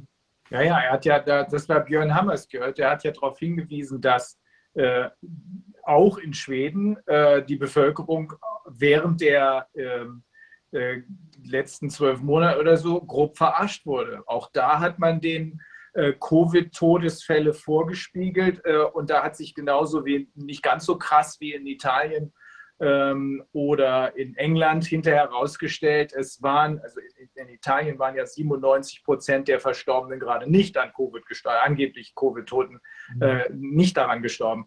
In Schweden waren es mindestens 85 Prozent, hat er uns erzählt. Aber es stimmt, was du gesagt hast, Viviane, er machte sich große Gedanken und auch der Mensch Ulf Bittner, mit dem ich mehrere Interviews gemacht habe, der andere Schwede machten sich große Gedanken darüber, wie lange die Bevölkerung dem auf jetzt auf die Regierung ausgeübten Druck noch standhalten können wird. Also das würde wieder dafür sprechen, dass es oberhalb der Regierungen, oberhalb der politischen Systeme einen Think Tank gibt, ja. der durchaus ähm, auch Abtrünnige, die von Anfang an aufgrund von verschiedenen politischen Systemen und Teilungen und Epidemiologik, Tegnell, der konnte noch relativ scheiden und walten, wie er wollte, als guter Mediziner, als biopsychosozialer Mediziner. Und dann im weiteren Verlauf aber kippt das System, weil diese Eliten merken, Vorsicht, ja, da ist, da ist was, da müssen wir nachdrehen und nachschrauben, damit diese Regierungen auch umfallen. Und dann kann der Nutzen sein, dass eben die Bevölkerung mehr der Regierung vertraut in der Vergangenheit und jetzt grauenhaft enttäuscht werden wird, ähm, äh, äh, und, und auch ein Trauma erleben wird in Bezug auf diese Vertrau, Vertrauenswürdigkeit der, der, der eigenen Regierung. Wenn das so stimmt, dann sind sie im Prinzip alle verloren. Das wäre jetzt, was Dr. Wodak hatte das ja gesagt, dass in der, in der Schweinegrippe äh, die Schweden da sich auch viel mehr haben impfen lassen. Gut, jetzt wahrscheinlich gab es ja auch immer die Ansage, dass der Tignell das damals auch empfohlen hatte oder wie auch immer. Aber ja. das ist auf jeden Fall in diese, also dass sie da quasi der Sache ja stärker auf den Leim gegangen sind als in Deutschland, wo man dann eben eher so, aus was für Gründen auch immer, jetzt da impf, impfzögerlicher war quasi. Und deshalb sind ja, glaube ich, gleich viele Leute geimpft worden, aber äh, doch äh, eben prozentual natürlich viel weniger in Deutschland, wenn ich das richtig erinnere. Tja, mein Gott. Und was ist denn jetzt nach Ihrer Ansicht der Weg raus aus dieser Angst? Also ist das, also dass die Leute oder aus dieser irgendeine andere Struktur, weil das, was wir jetzt besprochen hatten, sind ja eher, sagen wir mal, langfristige Geschichten, wenn man dann eben rauskäme generell aus dem System? Oder? Ich finde alles, was Herr, Herr gesagt hat, das finde ich, anders glaube ich, geht es nicht. Wir müssen weiter ähm, äh, für Aufklärung arbeiten und, und, und hoffen, dass wir gehört werden und dass sich das so langsam äh, auch in anderen Kanälen breit macht und die Menschen skeptischer werden und so weiter. Das ist eine Variante. Also wenn wir wirklich darauf aus sind, dass, dass, dass äh, hier auch wirklich alle ähm, äh, äh, ein Stück oder, oder die meisten dann sozusagen in unser Lager kommen, wenn man das so sagen möchte. Ähm, eine andere Variante ist für mich, ähm, vielleicht muss man sich auch irgendwann mal realistisch verabschieden, ähm, äh, äh, die Menschen ähm, zu retten. Und, und, und vielleicht gibt es wirklich, ähm, äh, müssen wir uns auch schützen lernen und, und, und, und letzten Endes auch die, die 10 bis 20 Prozent, die da durchschauen, dass die auch auf sich aufpassen und gucken, wie sie sozusagen durch diesen Wahnsinn, der da, da draußen passiert, möglichst heil durchkommen und die eigenen Kinder schützt und so weiter. Also diese Variante gäbe es ja auch noch, ja, dass man sagt, man kann vielleicht gar nicht mehr alle retten, weil es ist vielleicht schon das, das, das Kind in den Brunnen gefallen. Ich glaube auch zum Beispiel, dass in Deutschland man nicht einfach jetzt den Lockdown abdrehen kann, weil ich glaube, dass die Bevölkerung so unterdrückt und verängstigt wurde durch diese letzten zwölf Monate, dass das vorbei ist. Und wir werden dann, wenn wirklich der Lockdown weg wäre, vielleicht wirklich schlimme Zahlen kriegen in Deutschland, weil die Deutschen es eben nicht zu Beginn so gemacht haben wie die Schweden. Da wäre vielleicht noch die Chance gewesen, wenn man noch nicht Angst gesät hätte und, und Propaganda gemacht hätte mit Angst und Panik. Da wäre es vielleicht noch möglich gewesen. Aber zwölf Monate später, nachdem man das Land äh, psychisch in den Boden gestampft hat, äh, und Kinder traumatisiert hat und Alte traumatisiert hat, zu glauben, wir können abdrehen und den Lockdown einfach äh, zu Ende und jetzt so machen wie Schweden, das glaube ich geht nicht. Das geht nicht genauso wie, ich kann nicht nur, weil ich weiß, dass ich ein, eine erhöhte Lebenserwartung habe, wenn ich in die Kirche regelmäßig gehe, äh, um zehn Jahre länger maximal lebe, wie die Bevölkerung, die nicht gläubig in die Kirche geht, kann ich nicht heute in die Kirche gehen, einfach so. Ich bin, ich bin nicht sozialisiert in der Religiosität und im Glauben. Und deswegen äh, wird es einfach da Abstriche geben. Ich werde keine zehn Jahre länger leben. Vielleicht schaffe ich es, dass ich noch zwei, drei Jahre länger lebe, wenn ich regelmäßig äh, äh, ähm, äh, ähm, diesen, diesen Aspekt, diesen spirituellen Aspekt, aber da wird Herr Mali viel mehr reden können darüber, ähm, äh, bediene. Aber zu glauben, äh, in meinem Alter, dass ich noch durch regelmäßigen Kirchgang noch ein paar Lebensjahre verbessert das, bezweifle ich. Ich muss mich mit meiner Analyse auseinandersetzen. Als ich lang genug in Analyse war, ähm, äh, das ist mein Heilsversprechen. Aber das hängt ich glaube, dass ab, wie sehr Sie plötzlich ergriffen würden vom Glauben. Also wenn jetzt ein ganz, ganz großer Glaubensblitz auf Sie äh, nee, hätte, äh, naja, aber ich glaube nicht, dass, das, dass es nicht möglich wäre, den Lockdown zu beenden, weil ich glaube schon, dass es in der ja. Bevölkerung einfach jetzt, also aus ganz unterschiedlichen Gründen, gar nicht unbedingt, dass die alle jetzt sagen, oh Gott, ja, das ist, es gibt kein Virus, also würde wahrscheinlich fast niemand sagen, ähm, oder es ist, ähm, ja, aber ich glaube, dass trotzdem sehr viele einfach die Diskrepanz extrem stark sehen zwischen den Maßnahmen und dem, dem Geschehen. Und dass, dass, dann die meisten, also dass die meisten Leute, jedenfalls mit denen, die ich spreche und was wir sonst auch sehen, dass die sagen würden, okay, es gibt dieses Problem, aber ich kann es eben lösen, indem ich mich so wie auch mit einer, in einem anderen Fall, mit irgendeiner Infektionskrankheit, natürlich gehe ich da jetzt nicht hin und äh, knutsche alle Leute an und mache irgendwelche komischen Sachen, sodass ich, äh, dass ich das äh, wirklich spreade, sondern da würde sich ja jeder zurückhalten. Ich gehe ja auch jetzt nicht, ich, wir schicken die Kinder auch nicht mit einer Rotznase irgendwie keuchend und, und hustend da aus allen Kanälen äh, in die Kita. Natürlich macht man das nicht. Und wenn man das, glaube ich schon, dass viele Leute das verstehen würden. Und ich glaube, dass es ein Residuum an Leuten geben würde, wenn das jetzt alles beenden würde. Die laufen von mir aus noch ein Jahr mit der Maske rum, bis die sich beruhigt haben. Aber ich glaube, dass die Leute schon fast alle auf den Weg zu bringen wären, dass sie sagen, also das kann jeder dann im Zweifel auch selber regeln. Also dass das zumindest eine, eine, eine stille Mehrheit ist, und, ähm, und eben dann viele Leute jetzt wie wir, die sagen, also das kann man, das ist überhaupt gar kein Problem, das anderweitig mit vernünftigen Menschen, die, die es ja wirklich zuhauf in diesem Land gibt, äh, grundsätzlich ja äh, regeln kann. Nee, zuhauf, zu, ja. zuhauf nicht. Nein? Zuhauf nicht. Also im Prinzip bin ich deiner Meinung, Viviane, aber auch äh, tendiere aber trotzdem auch gleichzeitig, das habe ich glaube ich schon mal gesagt, in die Richtung von Professor Schubert. Ähm, ich glaube nicht, dass, äh, es, äh, dass wir zuhauf vernünftige Leute haben, sondern wir haben zuhauf Leute, die offensichtlich nicht mehr alle Tassen im Schrank haben. Äh, überwiegend bedauerlicherweise ausgerechnet die Mediziner, aber das ist ja auch nichts Neues. Vor 80 Jahren waren es ja auch wieder die, die diese Hygiene, Rassenhygienemaßnahmen maßgeblich vorangetrieben haben. Ich glaube aber, dass sich beides, beide Meinungen überschneiden. Ähm, meine persönliche Überzeugung ist, dass es schlichtweg nicht lohnt, ähm, sich die Energie und die Zeit äh, für die Überzeugung von den Leuten, die nun unbedingt geimpft werden sollen, äh, aufzusparen, sondern ich bin der Auffassung wie Professor Schubert, wir sollten das unter uns, diese vielleicht 10, vielleicht 20 Prozent äh, Menschen, die ohnehin schon in die richtige Richtung arbeiten, wir sollten da unsere Energie hinpacken und wer dann noch rüberkommen will, der kann ja rüberkommen. Mhm. Aber es würde Zeitverschwendung sein, äh, sich um diesen Teil der Bevölkerung, der sowieso immer das macht, was der Führer befiehlt, zu kümmern. wenn die andere Seite jetzt offenbar mit ihren Manipulations- und Psychoterrortechniken bei denen Erfolg hat, dann werden sie in dem Moment, wo die andere Seite untergeht, weil wir sie mit unseren Class Actions und anderen Maßnahmen versenkt haben, dann werden sie eben uns folgen. Ich, ich würde das so sehen. Das hat was Negatives und das hat was Positives, aber ich fürchte mal, so ist der Lauf der Dinge im richtigen Leben. Ja.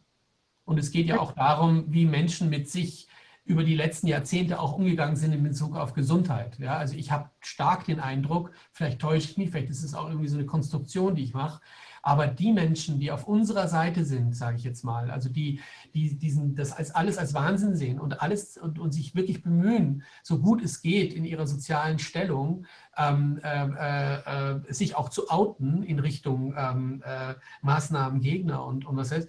Ich habe den Verdacht, dass die auch gesunde leben. Also dass ja. die sozusagen aus einer Welt kommen, die immer schon auch ein bisschen naturnäher sind, die die, die Naturheilmittel äh, den Pharmamitteln vorgezogen haben, die versuchen ganzheitlich zu sein. Ich sehe es auf der Medizinebene.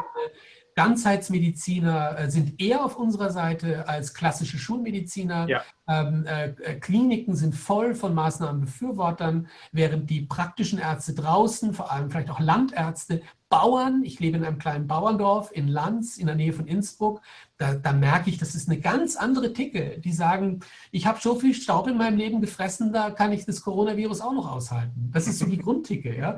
Und das ist etwas, wo ich mir denke, die, die sind ganz anders mit Leben und Natur in Verbindung. Ich glaube, diese Menschen, ähm, die sich da schon immer mehr für sowas äh, näher fühlten, einer Ganzheitlichkeit näher fühlten, die dürften auch eher auf der Seite sein. Und die anderen haben vielleicht wirklich auch Raubbau betrieben über viele Jahre und sind jetzt auch verängstigt, ja, weil sie natürlich implizit wissen, dass vielleicht auch nicht alles sauber ist bei ihnen, im Sinne auch einer Immunologie, die vielleicht auch nicht so gut funktioniert und dann eher zur Angst neigen. Und, und wie gesagt, auch mehr ängstliche Menschen sind ja auch nicht deswegen, sind ja nicht gesünder. Ja, also die jetzt leichter sich qualifizieren lassen in Richtung Ängstlichkeit, von denen gehe ich auch aus, dass sie prä vulnerabel sind und, und aufgrund von ja, eigenen Biografien vielleicht es leichter in Richtung Angst steuerbar sind.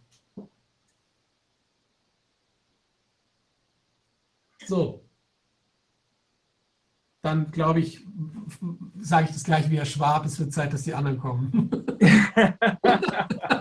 ich habe den Zeitplan gar nicht mehr im Kopf. Ich hoffe, du der hast. Ist, der ist so endlos drüber diesmal. Ja, ja, ja. Ähm, okay. Ja, vielen Dank, Herr Professor Schubert.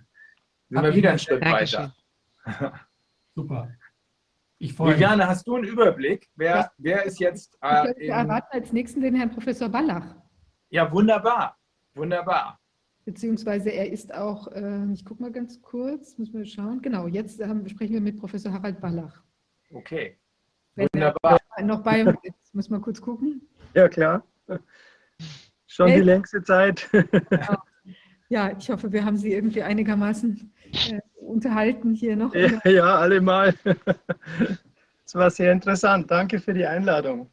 Wir danken Ihnen, dass Sie gekommen sind. Äh, ja. Ich, ich, wie gesagt, ich bin davon überzeugt, dass hier auf der Ebene der Psychologie schwimmt vielleicht auch ein bisschen rüber mit ins Spirituelle äh, die Lösung für alles liegen wird. Also Lösung weiß ich nicht, aber vielleicht ein paar Heilmittel. Soll ich mal mhm. ein paar vorstellen? Gerne. Ich stelle mal das erste vor. Bin ich hörbar und sichtbar? Ist das alles ja. gut? Okay. Ja. Also, guten Tag allerseits und danke für die Einladung. Mein Job ist ja jetzt nicht gerade ein leichter. Es geht darum, wie kommen wir raus aus der Angst. Und ich will mal zwei ähm, Aspekte beleuchten. Kommt ja noch Herr Mali, der kann dann den anderen noch vertiefen. Der erste ist ein psychologischer. Ich, ich stelle mal ein kleines Spiel vor, was wir als Kinder oft gemacht haben. Das heißt Selbststreck. Und es geht so.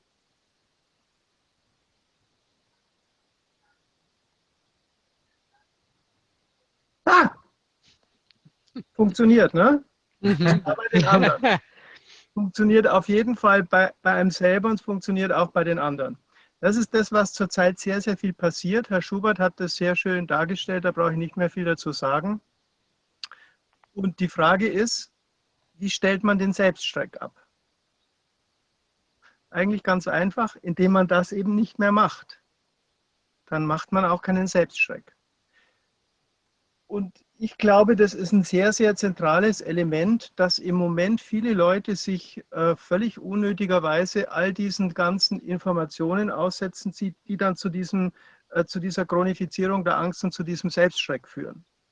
Und das Heilmittel dafür ist eigentlich total simpel. Fernseher ausschalten, Zeitung weglegen, Internet ausschalten und sich einfach dem Leben widmen.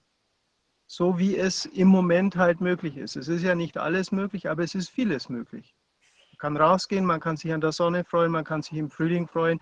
Also das aktivieren, was äh, sozusagen diesen Angstmechanismen und Angstprozessen entgegenläuft. Hat ja Herr Schubert schon einiges dazu gesagt, brauche ich nicht mehr viel machen. Das halte ich für eine ganz zentrale Möglichkeit, die wir, die wir alle selber haben, weil das Schlimme in dieser Situation ist ja immer die Externalisierung. Wir denken, das Heil kommt von anderen. Es kommt von der Regierung, die mich durch Maßnahmen schützt. Es kommt von äh, allen möglichen Prozessen, die mir helfen, wie die Impfung oder die Arzneimittel oder die Medizin oder weiß der Kuckuck was. Und diese ganze Externalisierung oder das Weggeben von Kontrolle,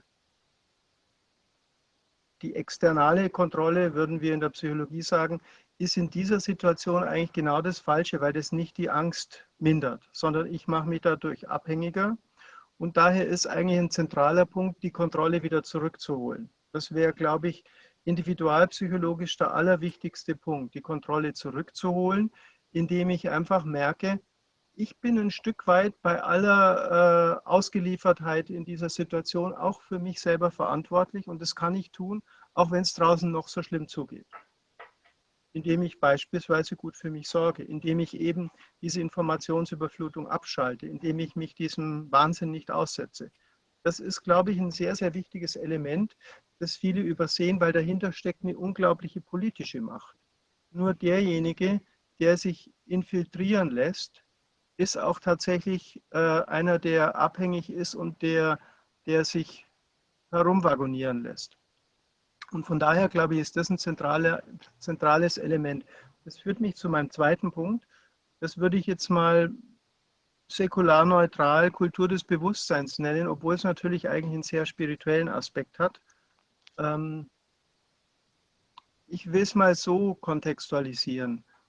Einer der allerwichtigsten medizinischen Fortschritte, die es überhaupt gegeben hat, war die Hygiene. Es war nicht die Erfindung der Antibiotika, auch nicht die Erfindung der, äh, der Impfungen, überhaupt kein anderes Arzneimittel außer Hygiene.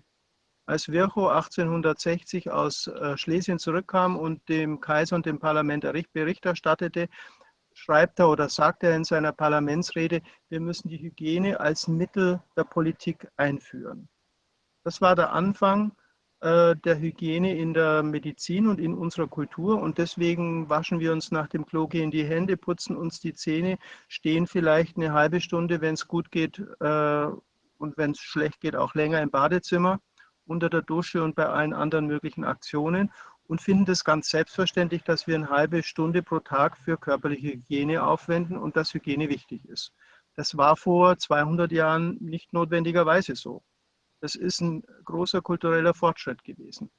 Und nun, glaube ich, ist die Zeit gekommen, dass wir diese Hygiene nicht nur auf unseren Körper, sondern auch auf unseren Geist anwenden, indem wir verstehen, dass wir in unserem Geist die einzige Möglichkeit haben, diese Welt zu verändern. Wir können die Regierung nicht verändern, wir können das Coronavirus nicht wegmachen, wir können die Maßnahmen nicht wegmachen, wir haben überhaupt keine Macht darüber. Das Einzige, worüber wir Macht haben, ist unser Geist. Und um diese Hygiene, äh, um unseren Geist zu säubern oder unseren Geist reinzuhalten und auch als mächtiges Instrument der Interaktion mit der Welt zu kultivieren, benötigen wir schlicht und ergreifend genauso viel Zeit wie für unsere körperliche Hygiene. Und das ist aus meiner Sicht das wichtigste äh, Mittel gegen Angst.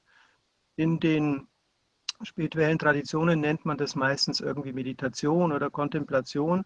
Wie man das nennt, ist eigentlich letztlich egal. Es geht vor allem darum, dass wir einfach regelmäßig so einen Moment oder eine Zeit, ich rede immer von 25 bis 30 Minuten pro Tag, an äh, Stille, Rückzug aus dieser Welt, Rückzug von dem Wahnsinn dieser Informationen einbauen, um uns in uns selber zu verankern. Das klingt jetzt furchtbar banal, ist aber aus meiner Sicht das allerwichtigste Hilfsmittel gegen Angst. Ich will das an einer kleinen Geschichte illustrieren. Ich war von 2005 bis Ende 2009 in England und hatte da eine kleine Stiftungs- oder äh, äh, Forschungsprofessur in Northampton, eine kleine Universität in Mittelengland. Und ich habe da mit einer Doktorandin Achtsamkeitsmeditationsgruppen für Studenten installiert. Das war so ein kleines Forschungs- und Implementationsprojekt. Und es hatte sich so rumgesprochen in der Community und eines Tages stand der Direktor des lokalen äh, Primary Mental Health Care Trusts auf meiner Schwelle und fragte mich, ob wir bereit wären, solche Achtsamkeitskurse vielleicht auch für seine Patienten anzubieten, denn er hätte ziemlich viele Angst- und Depressionspatienten, die äh, Probleme haben und die nicht mit den konventionellen Behandlungsmethoden, kognitive Verhaltenstherapie, äh, Gesprächstherapie und Medikamenten zurechtkämen. Das habe ich dann gemacht und wir haben so zwei, drei Gruppen organisiert. Und eine Patientin ist mir noch ziemlich gut äh, vor Augen. Die hatte eine sehr schwere Agoraphobie, also Angst auf Plätze zu gehen. Die war seit fast 20 Jahren nicht mehr aus dem Haus gegangen. Ihr Mann musste Einkäufe erledigen und hat sie auch immer zur Universität gebracht. Die hat äh, ihre Übungen gemacht und wir haben eben so Gruppensitzungen gemacht, zwei Stunden pro Woche. Und nach ungefähr sechs oder sieben Sitzungen gegen Ende des Kurses erzählte sie, sie sei jetzt zum ersten Mal seit 20 Jahren allein zu ihrer Großmutter nach Schottland gefahren mit dem Zug. Fand ich einen grandiosen Erfolg. Die hat diese Angst, die sie 20 Jahre lang besetzt hat, einfach durch eine regelmäßige Übung der Meditation, der Sammlung Konzentration auf sich, auf ihren Körper, auch auf die äh, Umwelt, auf das, was draußen passiert, hinter sich gelassen. Das wird jetzt nicht jedem so gelingen und das ist jetzt auch nur eine kleine Vignette, um zu signalisieren, die Arbeit an der eigenen Innerlichkeit ist unter Umständen das allermächtigste Instrument im Umgang mit Angst. Denn die hilft uns wegzugehen aus diesen Verquickungen, in denen wir stehen, wenn wir, äh, wenn wir von irgendwas besetzt sind. Ja, zum Beispiel von, dieser, von all diesen Informationen oder nicht mehr wissen, was wir tun sollen. Dann hilft es, wenn man sich zurückzieht und einfach den Anker in sich selber findet. Man braucht ein bisschen Übung dazu und es hilft auch manchmal in der Gruppe das zu tun und es hilft auch, eine, wenn man ein kleines bisschen Anleitung hat. Aber dann geht es eigentlich nur darum, das zu üben, immer wieder neu, weil uns das verankert und weil uns das in, äh, in unserer Mitte so platziert, dass eben dann Unterscheidungsprozesse ganz automatisch stattfinden, in denen ich eben dann allmählich lerne, den Unfug von dem wahrscheinlich Brauchbaren zu trennen. Denn das können wir nur, wenn wir in unserer Mitte verankert sind. Und das halte ich für eine ganz, ganz zentrale Geschichte und das ist vielleicht auch die Chance dieser Corona-Krise, dass wir jetzt sozusagen neue Kulturen installieren können, die vorher gar nicht denkbar waren. Da würde ich jetzt vielleicht doch gern das christliche Narrativ bedienen. Wir befinden uns in der Heiligen Woche. Ähm, die zentrale Botschaft ist, was untergeht, kommt wieder zu neuem Leben. Also hier geht zweifelsohne was unter, hier geht eine alte Welt unter, hier geht auch eine bestimmte Kultur unter, hier geht vermutlich auch eine bestimmte Form äh, des Wirtschaftens unter, aber es ist auch eine Chance, dass was Neues entsteht. Und dieses Neue entsteht in aller Regel eben, wenn Sie so wollen, aus dem, aus dem Dunkel des Grabes, aus der Tiefe der Innerlichkeit. Und diese Tiefe der Innerlichkeit die erreichen wir nur, wenn wir eben in einem ziemlich stupiden, auch ziemlich äh, unprätentiösen täglichen Übungs- und Reinigungsprozess uns immer wieder neu verankern und verorten. Dann hat es aber auch eine Chance, kollektiv zu wirken. Und das ist vielleicht aus meiner Sicht auch die große Chance. Und deswegen sehe ich äh, nicht nur die negativen Seiten, die zweifellos da sind, die wurden ja jetzt alle bedient, sondern ich sehe auch die Chance ich sehe durchaus auch die Chance, dass äh, durch diese äh, Unvorhersagbarkeit, die da entsteht, so viel erschüttert wird in unserer Alltagskultur, dass Neues möglich wird. wenn im Fernsehen nur noch doofes Zeug läuft, ja, dann schalte ich ihn halt einfach mal aus und mache was anderes. Und insofern ist, glaube ich, diese, diese Angst, diese Selbstver, diese auch zum Teil selbst verursachte Angst, äh, möglicherweise ein Motivator oder eine, eine Form, aus dieser äh, Situation zu lernen und was Neues zu machen. Und das wäre meine Hoffnung. Ich weiß nicht, ob es gelingen wird, aber das wäre auch die Botschaft, dass das, glaube ich, der Weg ist, um äh, aus dieser Situation rauszukommen. Es wird ja sehr häufig der Vorwurf gemacht, dass Leute, die so reden wie ich, zu wenig äh, politisches Bewusstsein hätten und nicht wirklich ähm, politisch aktiv wären und so. Das stimmt, glaube ich, nicht, weil effektive Handlung kommt letztlich immer nur aus einer guten inneren Verankerung. Und das ist eigentlich, glaube ich, meine hauptsächliche Botschaft hier und heute, dass wenn möglichst viele Leute diese innere Verankerung immer wieder neu suchen, dann wird kollektiv so viel Klarsicht passieren, dass wir eben nicht mehr so leicht verführbar und nicht mehr so leicht steuerbar und nicht mehr so leicht in Angst zu kriegen sind. Und dann ist es letztlich auch egal, ob es eine Clique ist oder ob es äh, die Regierung selber ist oder ob es nur ein dummer Zufall ist oder was auch immer. Ich habe keine Ahnung, was dahinter steckt. Mir fällt bei dieser Geschichte immer äh, diese, diese Geschichte aus, den, aus dem Alten Testament ein, wo der Saul von Gott geschlagen wird und blind ist und nichts mehr sieht und dann irgendwelche Schafe für Feinde hält und sie alle umbringt oder so. So ähnlich kommt mir das vor. Es ist so, als wäre als wäre die Welt mit Blindheit geschlagen.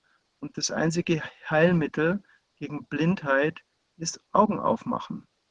Und zwar die inneren Augen aufmachen. Die inneren Augen kann man am besten aufmachen, indem man die äußeren Augen zumacht. Die alten Mystiker, die sprachen immer von der, von der, vom Tod oder von der Nacht der Sinne. Das heißt nicht, dass wir die Augen verschließen, sondern es heißt, dass wir die äußeren Augen für eine Weile zumachen, um wirklich sehend zu werden. Und dieses wirklich sehend werden, das hat einen ganz, ganz banalen Grund. Und der Grund ist, täglich sich immer wieder neu aufraffen, eine halbe Stunde hinzuhocken und nichts zu machen, dem Atem lauschen und schauen, was dann passiert. Meine Erfahrung ist, je länger man das macht, umso mehr stellt sich Klarsicht ein. Und das wäre, glaube ich, das wichtigste Heilmittel überhaupt. Denn ohne diese Klarsicht sind wir sowieso völlig verraten und, äh, und äh, haben keine Chance, aus diesem Ding rauszukommen. Dem, dem, dem, dem stimme ich sofort zu, aus, ähm, aus eigener Erfahrung. Ähm, ich habe äh, vor 13 Jahren oder so, ähm, da ging es hier ähm, von morgens bis abends äh, 24-7 sozusagen rund. Ich war jeden Tag im Gericht, ähm, jeden Tag im Gericht, wusste am Ende der Woche nicht mehr, wo ich gewesen bin. Zwischendrin im Zug die Schriftsätze gemacht, telefoniert, äh, damit ich nur schnell genug abends zurück bin, um dann kurz vor Mitternacht die letzte Frist zu erledigen. Ähm, dann hat sich meine Ehe aufgelöst und äh, die wäre sowieso im Eimer gewesen. Und äh, ich habe mich dann mal irgendwann selbst in so eine Burnout-Klinik eingewiesen. Wir waren damals hier in, meinem, äh, in meiner Kanzlei 17 Anwälte. Äh, ich dachte nur, oh mein Gott, das kannst du gar nicht machen.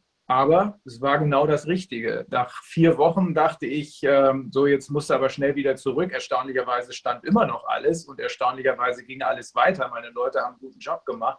Dann habe ich das auf acht Wochen ausgedehnt und dann erst habe ich gemerkt, dass es genau um das ging, was Sie gerade beschrieben haben, dass man, dass man diese äußeren Zwänge, diese äußeren, diese, diese Vielzahl von visuellen, Audio, sonst was Einflussnahmen, dass man die abschaltet. Und nur so kriegt man seine Orientierung wieder hin. Das ist damals meine Erfahrung gewesen und ich habe es jetzt auch in anderer Weise gemacht. Genauso wie Sie eben gesagt haben, ich gucke seit, weiß nicht, seit Monaten kein Fernsehen mehr. Ich habe sämtliche Zeitungen auch online alles abbestellt, nachdem ich gesehen habe, wird sowieso nur Mist berichtet und äh, hole mir meine Informationen aus Gesprächen äh, mit äh, Menschen, von denen ich davon ausgehe, dass sie wissen, wovon sie sprechen, äh, aber nicht mehr von dem, was ich da aus dem Äther bekomme, wo ich immer wieder den Eindruck habe, da weiß überhaupt keiner mehr, äh, wovon er spricht.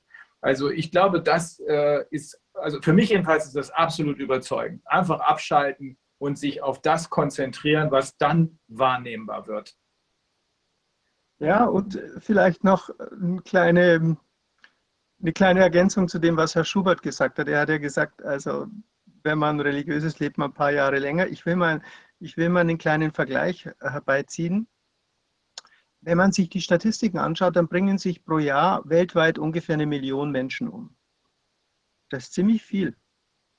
Ist nicht ganz so viel, wie wir äh, in einem Jahr Corona-Tote gezählt haben, aber wenn man mal diese ganzen Überzählungen weglässt, dann deckt sich das schätzungsweise. Ne? Mhm. Ich habe aber noch nie gehört, dass irgendjemand eine Kampagne gefahren hätte, dass wir unbedingt verhindern müssen, dass sich jetzt der Nächste vor den Zug wirft, zum Beispiel indem wir den Leuten sagen, geht mal in die Kirche oder geht meditieren oder macht sonst irgendwas, um euer, um euer Innenleben auf die Beine zu kriegen. Wäre ja mal eine gute Idee, finde ich. Aber das zeigt auch, wie wir in ganz unterschiedlicher Weise Schwerpunkte setzen, äh, Leben werten, und Prozeduren werden. Aber das nur am Rande, war eigentlich mehr so eine Reminiszenz an das, was Herr Schubert sagte.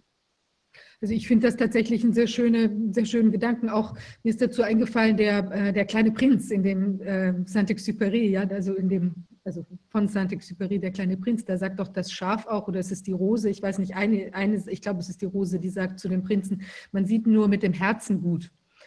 Und das ist ja auch tatsächlich so. Und das ist, glaube ich, was, was einfach jetzt durch dieses ganze, also vielleicht vorher natürlich auch schon durch dieses, diesen ständigen Wettlauf irgendwie, ich bin schneller, toller als du, ich habe noch mein Auto ist größer und ich mache noch mehr Kohle. Und also, Rainer, was du geschrieben hast, da mit deiner Kanzlei und diesen ganzen Sachen, dass man da einfach auch auf dem falschen Trip ist, weil letztlich ja ja, was bringt einem denn das? Also man, es gibt ja auch diese Untersuchungen, dass man ein bestimmtes Maß an Geld braucht, um eben sich sicher zu fühlen, aber alles, was man darüber hinaus hat, ähm, hat keinen äh, äh, sozusagen äquivalenten Zuwachs an, an Glück oder Zufriedenheit und macht teilweise noch mehr Trouble, weil man sich dann um zehn Autos kümmern muss oder was immer man dann da am Start hat oder 50 Rennpferde oder was auch immer. Ja.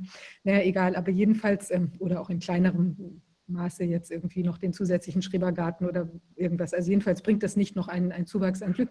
Ich glaube schon, dass jetzt in dieser, dieser ähm, Krise da auch bestimmte Sachen rausgekommen sind. Also das würde ich jetzt auch als eine positive also Seite dieser ganzen Krise auch als Chance wieder im, im, Chinesischen, weiß ich nicht, das ist ja, glaube ich, das gleiche Schriftzeichen, aber es ist immer also jedenfalls gedacht, dass das eben auch für uns eine Möglichkeit sein kann, tatsächlich sich auf die wesentlicheren Dinge, auf echtere Beziehungen, auf echtere vielleicht auch dem Menschen gemäßere äh, Lebenszusammenhänge, ja, die vielleicht auch solidarischer ausgerichtet sind. Oder ich habe auch darüber nachgedacht, warum sind diese alten Leute alle im Heim? Gäbe es nicht auch eine Möglichkeit, dass zum Beispiel kollektiv, was ja Wolfgang Bodak auch schon mal angesprochen hätte, vielleicht auch in irgendeiner Art von, ähm, sagen wir mal, Rolliersystem in, in einem Dorf und jeder bekommt für die Betreuung, macht einen Tag und also nicht jeder, sondern Leute, die jetzt Zeit hätten oder dafür in Befragung kommen, kriegt dafür halt irgendwie ein Geld, aber es ist viel persönlicher und es ist eben weniger so ein, so ein richtigen Job. Also vielleicht kann man da über ganz andere Strukturen auch nachdenken und das könnte jetzt tatsächlich, wer ist auch eine Chance, äh, darüber nachzudenken, die Sachen so zu verändern. Nur muss man natürlich diesen Klammergriff der, der Impfdrohung und des, äh, sich dieser, also dieser ganzen Problematik, der muss man sich natürlich entziehen, weil sonst wird man wenig äh, Möglichkeiten haben, eben das dann auch zu leben, was man dann vielleicht auch mit dem Innersten als richtig erkennt. Ja. Mhm. Das, das stimmt sicher.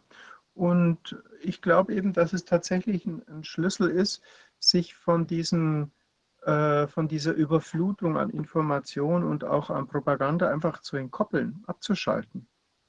Ja. Ganz wichtig. Ganz, Ganz wichtig. Einfach. Ja. Das ist entscheidend, finde ich. Mhm. Wobei das ja wiederum in beide Richtungen gilt. Also ich meine, ich gucke zum Beispiel seit 2009 kein normales Fernsehen mehr weil ich das irgendwann also für mich erkannt habe, dass ich, ähm, also früher habe ich zum Beispiel gerne Krimi, Krimis geschaut oder irgendwelche, weiß ich nicht, Sendungen übers Universum oder sonst was. Und dann habe ich aber irgendwann so im Laufe der Zeit festgestellt, dass dann eben nicht irgendein Krimi in Hitchcock läuft oder irgendwas, was vielleicht auch noch eine Ästhetik hat oder so, sondern dass das immer brutaler wurde und immer, ich weiß nicht, der schlimmere Massenmörder, der jetzt irgendwie 2000 Prostituierte ermordet hat oder sowas, also lauter so Zeugs, was ja auch in der Realität extrem unwahrscheinlich ist, wurde einfach immer monströser auf dieser dieser Welle rumgeritten. Ich habe mich dann da irgendwann entkoppelt und das tut auf jeden Fall extrem gut. Aber gleichzeitig muss man vielleicht auch im, im alternativen Bereich gucken. Da gibt es ja auch teilweise die wildesten äh, Theorien und irgendwie sonst was. Und dass man sich halt da auch nicht, sagen wir mal, auf jede Spur begibt und, und da irgendwie sich reinbohrt oder so. Ich glaube, das ist schon immer ganz gut, das noch mit einem Realitätscheck zu versehen. Ja, ja klar. Ja, aber finde ich einen guten, guten Ansatz, also sich mehr auf sein, weiß ich nicht, auf sein, sein Inneres, sein Gemüts, äh, die Gemütsverfassung zu konzentrieren, ja. Ja, also, es geht ja. Ja. Entschuldigung. Nee, ich wollte nur sagen, man muss, man, man muss meiner Ansicht nach einfach nur einmal genau hingucken und genau hinhören wenn man sich das, was diese Mainstream-Medien, die Altmedien äh, zu bieten haben, wenn man sich das einmal klar macht, dann ist es einfach nur dummes Zeug. Es ist jetzt nur offensichtlicher, als es früher war. Ich habe früher schon gedacht, oh, RTL 2, Blut- und Busensender, irgendwie so richtig was Interessantes findest du da auch nicht. Aber inzwischen ist mir klar geworden, dass nichts davon, nichts von dem, was die zu berichten haben, äh, für bare Münze genommen werden kann. Und zwar nicht erst seit Corona, sondern offenbar muss auch all das, was uns vorher an Bildern eingeprägt wurde, über Russland, über die USA, hinterfragt werden. Äh, Martin Schwab sieht das auch so. Er glaubt nichts mehr, sagt er. Und äh, jetzt in dieser Corona-Zeit war immer offensichtlicher, dass es überhaupt gar keine anderen Nachrichten gibt. Es wird ja nur noch über Corona geredet. Irgendwas anderes, äh, bis ich dann abgeschaltet habe, äh, da wurde mir klar, die, die pushen hier nur noch diese eine Linie. Also äh, das öffentlich-rechtliche Fernsehen ist nichts anderes als eine Dauer-Werbesendung äh, äh, für äh, Impfung. So, und als, als ich das begriffen hatte, als ich gesehen habe, da ist gar nichts, was wichtig ist, da konnte ich problemlos abschalten und sagen, so jetzt konzentrierst du dich mal darauf, das zu sehen, was wirklich wichtig ist. Und das ist nicht über diese Medien möglich, sondern die sind ausschließlich, nach meiner festen Überzeugung, inzwischen ausschließlich dafür da gewesen, bestimmt die letzten 30 Jahre, ähm, uns in eine bestimmte Richtung zu, zu manipulieren, uns äh, von bestimmten äh, Dingen zu überzeugen, die aber leider mit der Realität nichts mehr zu tun haben. Das äh, dürfte in großer, in, in vieler Hinsicht stimmen. Der Punkt ist eben der, ähm, wir brauchen eben trotzdem einen gewissen Kompass und einen gewissen Anker, um uns, die, äh, um uns zu orientieren. Und das ist eben genau das, wovon ich rede, wenn wir das uns eben immer wieder selber neu ergründen und erschaffen, dann macht auch noch so viel dumme Propaganda nichts aus, weil man sich eben dann durchlaviert und weil man dann auch merkt, wo die Propaganda steckt und wo nicht. Die christliche Kultur kennt da den, äh, den Begriff der Unterscheidung der Geister. Das ist ein sehr wichtiger Begriff, der aus der alten Wüstenväter-Tradition kommt, aber eben auch aus der, aus der Tradition der Kontemplation, wo es immer wieder darum geht, wenn ich mich tatsächlich innerlich verankere, dann merke ich eben an der Reaktion und an der Art und Weise, wie bestimmte Dinge auf mich wirken, ob das jetzt nun brauchbar oder unbrauchbar ist, ob es gut ist oder nicht gut. Und diese Unterscheidung, auch diese moralische Unterscheidung, die müssen wir immer neu treffen, weil die gibt es eben nicht so einfach äh, wie eine Autobahn durch die Landschaft, sondern das ist ein sehr verschlungener Weg. Und um den gehen zu können, brauchen wir eben diese innere Verankerung und dieses innere ähm, Gespür dafür und das will entwickelt werden. Das will entwickelt werden und das erlaubt uns dann aber auch äh, Zugriff auf eine, ich würde mal sagen, tiefere Form der, äh, der Intuition oder des Gespürs dessen, was jetzt nun der Wahrheit entspricht, zuzugreifen. Die alte Zen-Tradition, die spricht da immer von äh, Big Mind, vom großen Geist, in den wir eintauchen, wenn wir in diesen Moment der Stille gehen. Die christliche Tradition hat dafür andere Begriffe, aber letztlich ist es eine sehr ähnliche ähm, Erfahrung. Und ich würde mal sagen, das ist die Erfahrung, die wir brauchen, um uns durch solche Krisensituationen durchzulavieren und auch um da, aus der Angst rauszukommen. Absolut überzeugend. Das ist ein bisschen salbungsvoll gewesen, aber wir sind ja auch im Gründonnerstag, ne? da darf ich mir das erlauben. Sehr gut. Sehr gut. Gefällt mir sehr gut. Also äh, nicht nur aus eigener Erfahrung, sondern aus der vergangenen eigenen Erfahrung, sondern auch aus der aktuellen Erfahrung ähm, kann, ich das, kann ich das nur unterstreichen. So wird es gehen. Und vielleicht an dem Punkt noch, ein, darf ich noch einen kleinen Gedanken anschließen, der mir gerade kommt. Ich glaube, es ist sehr wichtig zu verstehen, dass wir im Moment an so einer kulturellen Schwelle sind, nicht nur in der Corona-Krise, sondern auch an ganz anderen Punkten, wo aus ganz vielen Ecken der Versuch gemacht wird, so eine Art neue äh, Religion zu installieren. Die nennt sich gern Naturalismus oder wissenschaftliche Weltanschauung oder derlei Dinge. Das sind relativ wenige, aber sehr potente mhm. Aktivisten im Hintergrund, die versuchen, das zu tun. Die haben auch durchaus dezidiert die, das Ziel, die äh, traditionellen Religionen in ihrer Vorrangstellung zu entmachten. Und dazu gehören all diese technologischen Implemente von allen möglichen medizinischen Dingen angefangen bis hin zu äh, mhm diesen neuen Formen von Vernetzungen, Internet der Dinge, 20.000 Satelliten im All, die uns dann mit, äh, mit Informationen versorgen sollen, all das. Das, was gerne im Philosophenzirkel als Transhumanismus bezeichnet wird, wäre so eine, so eine Denkform, die davon, die davon inspiriert ist. Und ich glaube, es ist wichtig zu verstehen, dass wir äh, auch ein Stück weit in so einem in so einer Art, ich würde fast mal sagen, Kulturkampf stehen, mhm. äh, wo es darum geht, welche Form von Menschen wollen wir eigentlich? Wollen wir Menschen, mhm. die sozusagen Automaten sind, komplexe biologische Rechner? Oder wollen wir ein anderes Menschenbild? Hat unsere Innerlichkeit, unsere, unser Erleben, unser Erfahren eine andere Qualität wie das algorithmische Abarbeiten von Prozeduren, die wir in mhm. Rechnern finden. Das ist letztlich der, der, der viel tiefere kulturelle, philosophische, kulturhistorische Wendepunkt, an dem wir stehen. Und ich glaube, in der Corona-Krise wird es einfach offensichtlich. Und deswegen ist es sehr, sehr wichtig, dass wir, finde ich, nicht einfach auf diese billigen äh, Tricks hereinfallen und uns eben immer wieder neu in unserer Innerlichkeit verorten, denn das ist der Ort, an dem wir auch die entsprechenden Inspirationen, auch die nötigen Ideen kriegen, was zu tun ist. Mhm. Ja, toll. Ja. Die Sache mit dem Anker.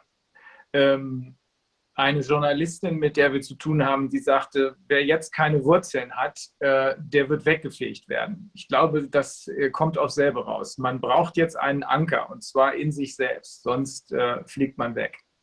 Mhm. Gutes Bild. Mhm. Ja. Der Anker ist in der, in der alten Ikonografie das Zeichen für den Glauben gewesen. Ne? wird oft in Kirchen dargestellt, die, die, die, die drei äh, Kardinaltugenden und der Anker ist immer das Zeichen für den Glauben.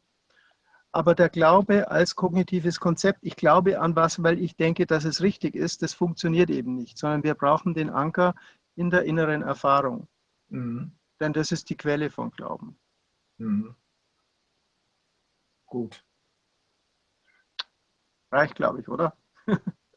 ja, es war wieder ein Schritt weiter. Also das, äh, das ist, ähm, wie gesagt, nach meiner Überzeugung sprechen wir hier über äh, vielleicht nicht die Lösung, aber äh, wir sprechen über den Kern der Dinge, über das, was hier gerade um uns herum und mit uns gemacht wird. Wir müssen uns deshalb eben um die Psychologie und um die und, und wahrscheinlich auch um das Spirituelle kümmern. Äh, das scheint ja miteinander irgendwie was zu tun zu haben ist mir so nicht klar gewesen, aber nach allem, was Sie jetzt gerade angesprochen haben, wird das immer deutlicher. Das ist eine Ebene, auf der sich allerdings nicht so richtig viele Menschen auszukennen scheinen.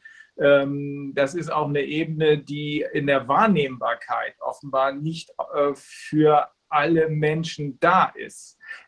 Ich habe jetzt vor ein paar Tagen mit ähm, einer amerikanischen ähm, äh, Wissenschaftlerin gesprochen, die war früher mal ähm, Investmentbankerin, die sagte, ihr Sohn sei nicht geimpft und ähm, überhaupt nicht, was absolut fast unheard of ist in den USA. Und es gibt da noch ein paar Mitglieder in ihrer Familie, die nicht geimpft sind. Ähm, während in, äh, in den USA ja ein Vielfaches von dem, was bei uns früher üblich war, als ich Kind war, jedenfalls, äh, als drei oder vier Impfungen, glaube ich, aber in den USA ist es ein Vielfaches. Und dann haben wir also hier ein paar, ein paar Beispiele gehört von dieser ehemaligen, ist jetzt was anderes, Investmentbankerin.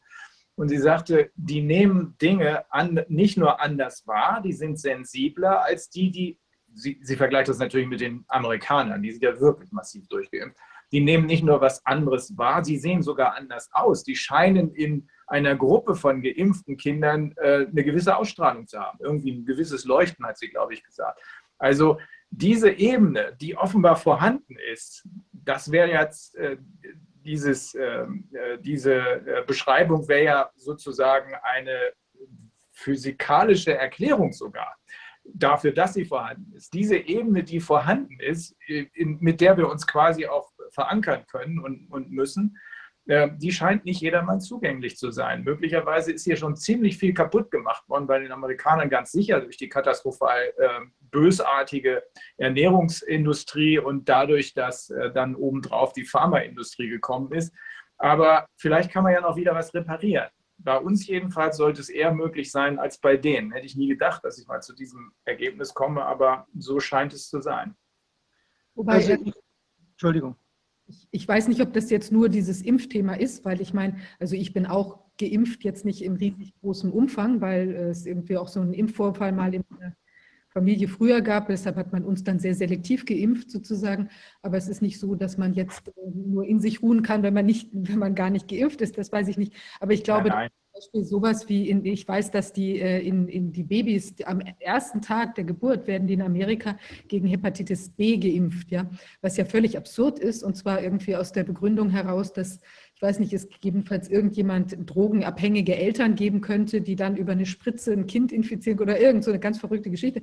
Das macht ja überhaupt gar keinen Sinn, weil das ja eigentlich erst was ist, was dann sich äh, irgendwie sonst wie da im weiteren Verlauf übertragen völlig, völlig abwegig und ich denke schon, dass ein Kind, was gerade geboren ist, wenn das Immunsystem, was ja quasi noch gar nicht existent ist, da, was sich dann erst ausbildet, mit sowas konfrontiert ist, das ist schon richtig harter Tobak. Ja? Und das kann ich mir nicht vorstellen, dass das förderlich ist für einen Menschen. Natürlich nicht. Viviane, wer, wer ist jetzt in der Leitung und wartet? Also nach meiner Liste ah, wäre es jetzt ich, oder? Hallo. Wunderbar. Hallo, Frau Pfarrer. Hallo.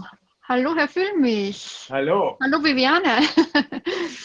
Hallo. Schön. Ja, wir waren ja schwer beeindruckt von, von Ihrem letzten Auftritt, ja, bei uns, ja. Also es ist sehr faszinierend, auch die ganze, was Sie da so zu dem ganzen Social Engineering quasi gesagt haben, ja. Und es ist ja äh, jeden Tag neu, dass man irgendwie auf Dinge stößt, wo man das Gefühl hat, das ist auf jeden Fall, ähm, könnte einer, einem Drehbuch entsprungen sein. Mhm.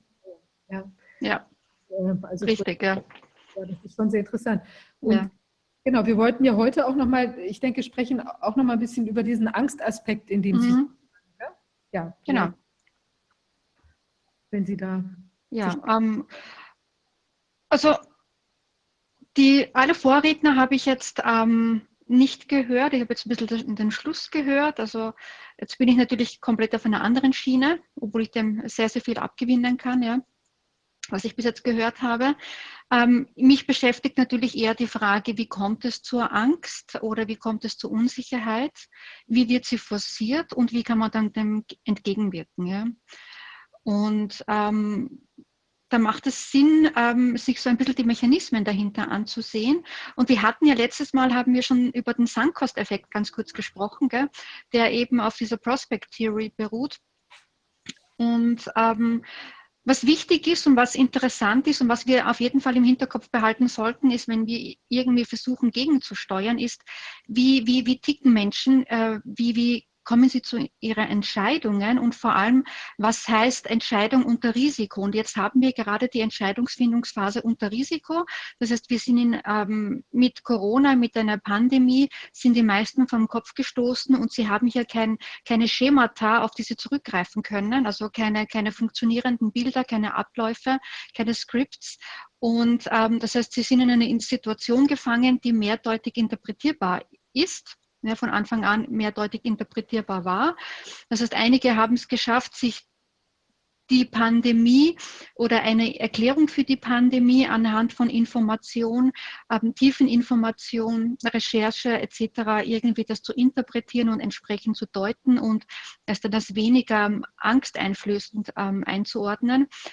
Für den Rest der Gesellschaft, da kamen halt die Medien, die Medienlandschaft, die so quasi dieses nicht vorhandene Schemata dann entsprechend äh, unterfüttert haben und ähm, den Leuten so quasi die Schemata, die sie nicht besitzen von Natur aus, dann gegeben haben mit Angst, ähm, wir wissen nicht, wie wir damit umgehen sollen, etc.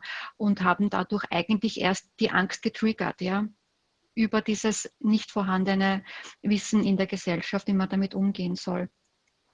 Und was wir natürlich wissen müssen und beachten müssen, ist, dass wir Menschen hochgradig verlustaversiv sind. Das heißt, ähm, dass für uns alles, was irgendwie mit Angst, äh, Verlust oder was Negatives äh, konnoiert ist, bei uns wahnsinnig hoch gewichtet wird. Ja? Und wir gewichten alles, was mit Verlust ist, zu tun hat, viel, viel höher als die positiven Sachen, Aspekte wie ein Gewinn zum Beispiel. Ja?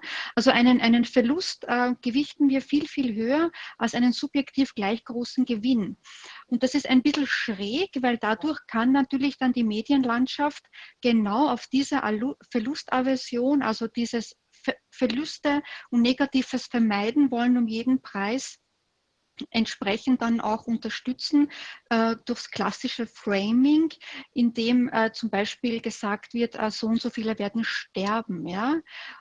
Und wenn Sie jetzt sagen würden, so und so viele werden sterben und mathematisch aber die gleiche Größe sagen würden, so und so viele werden überleben, obwohl es mathematisch dieselbe Menge wäre, konzentrieren sich die Menschen auf den Punkt oder auf die Aussage, wo es irgendwas Negatives mit Sterben, Tod etc. zu tun hat und blenden komplett aus, dass sie jetzt vielleicht sogar irrational sind, dass so quasi mathematisch die Rechnung komplett gleich ausgeht, aber sie kriegen sie dann dadurch nicht mehr in die Schiene ähm, rational, bewusst, ähm, logisch zu denken und zu handeln. Ja? Sie wollen nur Verluste vermeiden. Das ist das Einzige, ähm, was jetzt äh, für sie wichtig ist. Deswegen kommen auch immer diese Meldungen wie ähm, Intensivbettenknappheit etc. Ja? Obwohl wir eigentlich wissen, dass es so gar nicht stimmt. Die werden einfach vorher aus der Statistik rausgenommen, damit einfach weniger Intensivbetten da sind. Ja? rein kognitiv wissen das die meisten, aber diese Verlustaversion, dieses Hinframen auf was Negatives, das ist ähm, so wichtig, so ein fundamentales Instrument äh, für die Politik und für die Medienlandschaft, Angst zu erzeugen. Das, dessen sind sie sicher auch bewusst, das passiert nicht umsonst so. Also Sie werden nie irgendwie hören bei Statistiken, so und so viele betrifft es überhaupt nicht, sondern wir kriegen ja immer diese negativen Bilder und das ist ja nicht zufällig, sondern es ist genau auf Basis dieser Verlustaversion aufgebaut. Ja? Also das heißt, ähm, hier, hier ist schon einiges an psychologisches Wissen auf jeden Fall äh, gut umgesetzt und das bedient äh, man auch ganz gut. Und das macht es für uns auch so schwer, ähm, Menschen dann irgendwie zu sagen, aber wenn du jetzt den Blödsinn mitmachst, ja, wenn du jetzt anfängst, die Masken zu tragen, wenn du jetzt anfängst, ähm, dieses äh, System zu unterstützen, ähm, damit ähm, bringst du eigentlich in ferner Zukunft dann die Demokratie in Schwanken, weil die wird dadurch natürlich ähm, ausgebotet und immer geschwächt. Das kommt bei den meisten gar nicht an, weil das Paradoxe ist nämlich, dass für uns ein Gewinn in der Zukunft etwas total Surreales ist. Wir können es nicht äh, verarbeiten. Ja? Also wenn wir sagen, wart noch ein bisschen, ähm, seid noch ein wenig geduldig, ähm, mach den Blödsinn nicht mit, in ein paar Monaten hättest du es geschafft, haben wir es geschafft und dann können wir alle so quasi äh, die Früchte unserer Arbeit ernten und die Demokratie retten. Diese Information ist für sehr viele nicht zugänglich, weil ein Gewinn in der Zukunft, in der Gegenwart nur einen Verlust darstellt. Ja? Heißt umgekehrt, die Leute lassen sich impfen, weil sie in der Gegenwart diesen wahrgenommenen Verlust nicht wahrhaben wollen, ähm, irgendwie wettmachen wollen und äh, blenden komplett aus, dass sie sich eigentlich den Gewinn, der sie dann eines Tages dann ähm, erwartet, nämlich wieder eine gesicherte, Demokratie, dass das dann ähm, komplett ignoriert wird. Deswegen ist man mit Argumenten manchmal auch ja, hat man es manchmal schwer und redet gegen die Wand, weil die Menschen das einfach nicht verarbeiten können, so wie, wie wir es von ihnen annehmen, dass sie es alle verarbeiten können. Ja. Das muss uns ein bisschen bewusst sein und das macht es zwar schwieriger, aber auf der anderen Seite erklärt es auch, warum man mit dem einen oder anderen einfach nicht ähm, vorankommt. Und ähm, wie wir dann dagegen vorgehen müssen, um da etwas ähm, Vernunft reinzubringen in die ganze Geschichte. So ein kleiner Aspekt und ein, ein Hilfsmittel ist natürlich, dass wir diesem Framing, das von den Medien ja hochgradig bedient wird. So kleine, so kleine ähm, Überschriften wie es sind noch genügend äh, Intensivbetten frei. Da, also da äh, macht es für mich gleich blink, blink. Da weiß ich nämlich ganz genau, was es jetzt genau bei den Menschen auslöst. Das ist nämlich genau diese Verlustaversion wird hier schön versteckt als vermeintlich positive Nachricht, aber sie triggert genau diese Verlustaversion. Ja? Also das sind schon teilweise wirklich ähm, ziemlich unterschwellige äh, Bosheiten in den ganzen Dingen, die wir so lesen und hören. Entgegenwirken auch über Framing, ähm, nämlich genau das Umgekehrte, nicht das Negative benennen, nicht sagen, wie viele hat es jetzt getroffen, wie viele sind infiziert, sondern einfach immer das Umgekehrte. 99,9 Prozent betrifft das nicht. Ja, und das andere überhaupt nicht in den Mund nehmen. Ja, einfach wegradieren. Ähm, weil sonst bringen wir die Menschen, auch wenn wir es ähm, genau umgekehrt haben wollen, genau wieder in die Schiene mit ihren Gedanken, in die Verlustaversion und wir verlieren sie. Ja? Also wir kommen mit der Botschaft dann gar nicht an. Deswegen immer mein Rat, wenn wir zu einem Thema sprechen, immer so, dass es für unsere Seite positiv ist, ja, dass wir immer auf den Gewinnaspekt hindeuten und die Verlustaversion komplett meiden, wo es nur geht. Ja. Und diese Verlustaversion, woher kommt die denn ursprünglich? Also ich hatte jetzt gerade die Idee, ob es daran liegt, weil wir ja quasi Nesthocker sind, weil, wir, ja irgendwie benötigen, dass die Eltern, sagen wir mal, sich um uns kümmern, bis wir 18 sind oder wir haben noch wahrscheinlich noch unser ganzes Leben, aber gerade in den Anfangsjahren sind wir ja einfach extrem abhängig. Wir sind ja nicht wie so ein Küken, was sofort ja. losrennt äh, und dann vielleicht noch irgendwie ein bisschen Wärme braucht oder so oder eben noch andere Tiere, die, äh, ich weiß nicht, Fische, die sofort irgendwie wegschwimmen können, mhm. sondern darauf angewiesen, dass wir dieses Nest haben und dass man sich, dass man uns rumträgt, weil wir völlig äh, hilflos sind. Eben am mhm. Anfang ist das so, ist das so ein, einer der Gründe, dass wir halt ganz urmäßig diese Abhängigkeit haben und das also, also in, in der Beziehungsebene auf jeden Fall. Also da äh, zeichnet sich auch ab, äh, welche Bindungstyp wir dann zugehören, je nachdem, welche Erfahrungen wir gemacht haben, mit sind wir verlassen worden, wurden wir ähm, umsorgt etc. Diese Art der Verlustaversion, also die sich tatsächlich damit befasst, wie Menschen Entscheidungen treffen, also hier sind wir tatsächlich in der Psychologie der Entscheidungsfindung, ein riesiges ähm, Forschungsgebiet, ein super interessantes, also das Spannendste für mich überhaupt. Ähm, diese Verlustaversion bezieht sich tatsächlich nur auf den Aspekt der Entscheidungsfindung, der Psychologie der Entscheidungsfindung und beruht auf den Erkenntnissen von Kahnemann und Tversky, eben den zwei Psychologen, die ich letztes Mal schon erwähnt habe, die eben 1979 auch schon dazu publiziert haben und 2002 eben diesen Wirtschaftsnobelpreis dafür bekommen haben, der eigentlich äh, Alfred Nobel Gedächtnispreis für Wirtschaftswissenschaften heißt. Aber so viel zu unseren super Mainstream-Medien, die auch gerne mal alternative Fakten präsentieren. Den Wirtschaftsnobelpreis den gibt es überhaupt nicht. Ja. An dieser Stelle liebe Grüße an, an die ganzen Journalisten, die mal ihre Hausübung machen sollten. Ja. Wissen Sie, was ich auch glaube? Ähm, mhm. ich, ich denke, diese man darf nicht daran verzweifeln, dass so viele Menschen, scheinbar so viele Menschen, man weiß es ja gar nicht ganz genau, viele äußern sich einfach nicht, aber scheinbar so viele Menschen, zumindest wird uns das von den Mainstreams so vorgespiegelt, offenbar nicht mal das Selbstverständlichste erkennen können. Wir haben mhm. heute noch mal gerade weil Sie das Beispiel mit den Intensivbetten genannt haben. Wir haben heute noch mal darüber gesprochen, Professor Schwab hat es vorhin nochmal angesprochen, ähm, dass von 32.000, ursprünglich 32.000 Intensivbetten in Deutschland ähm, plötzlich nur noch 24.000 da sind. Ich glaube, die Zahl habe ich so ungefähr richtig hingekriegt. Ähm, jedenfalls ein Viertel, glaube ich, sagt er, ist weniger da. Das mitten in der Pandemie, in der angeblichen Pandemie abzubauen, das macht ja überhaupt keinen Sinn. Es kann nur dem Zweck dienen, diese Geschichte von der drohenden ähm, Überflutung, mhm. Überschwemmung des Gesundheitssystems aufrechtzuerhalten. Das scheint für mich offensichtlich zu sein. Es gibt keine andere Erklärung, ja. Es, äh, ja, denke denk ich schon. Das mhm. muss aber doch jeder merken. Nun ist allerdings nicht jeder in der Lage, sich diese Informationen zu beschaffen. Das haben Sie ja eben auch angesprochen.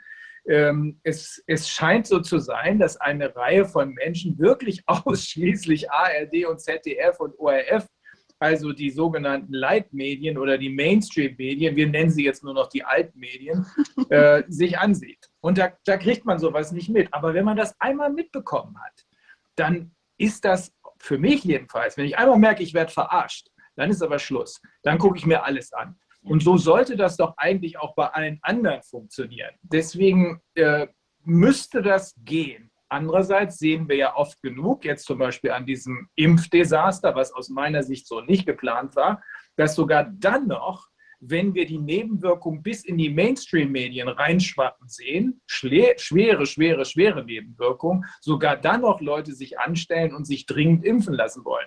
Sowas kann einen schon zur Verzweiflung treiben. Ja. Dachte ich zuerst. Mhm. Jetzt nicht mehr.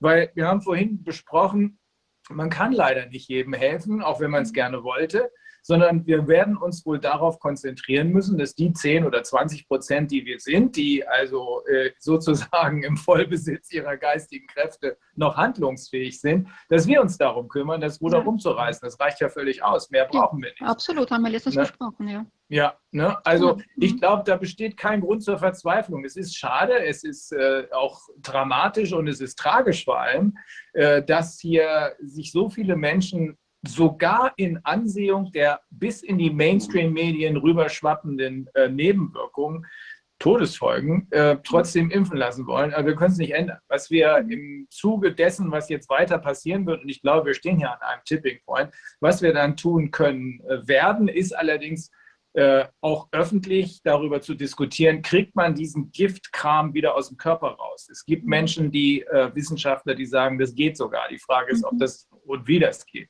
Aber zurück nochmal. Ich glaube, das ist kein Grund zur Verzweiflung, wenn man sieht, dass eine große Vielzahl von Menschen offenbar nicht in der Lage sind, Informationen zu beschaffen und zu verarbeiten.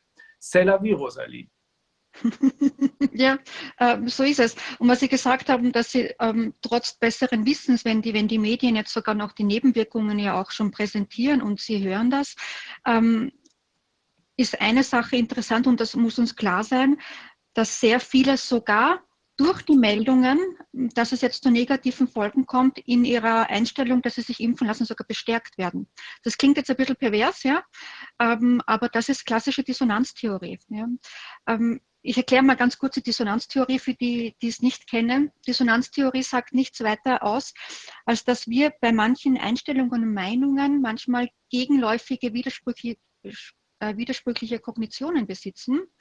Ähm, klassisches Beispiel, ich rauche, weiß aber ganz genau parallel, das ist jetzt nicht die beste Idee, die ich je im Leben hatte. Ja. Ähm, kostet Geld, ist ungesund, äh, macht gelbe Zähne, bla bla bla. Ja. Und trotzdem äh, will ich aber nicht aufhören zu rauchen. Und das bringt das Gehirn, also uns selbst, in einen in einen Spannungszustand, in so ein Gefühl des Unwohlseins, Unbehagen.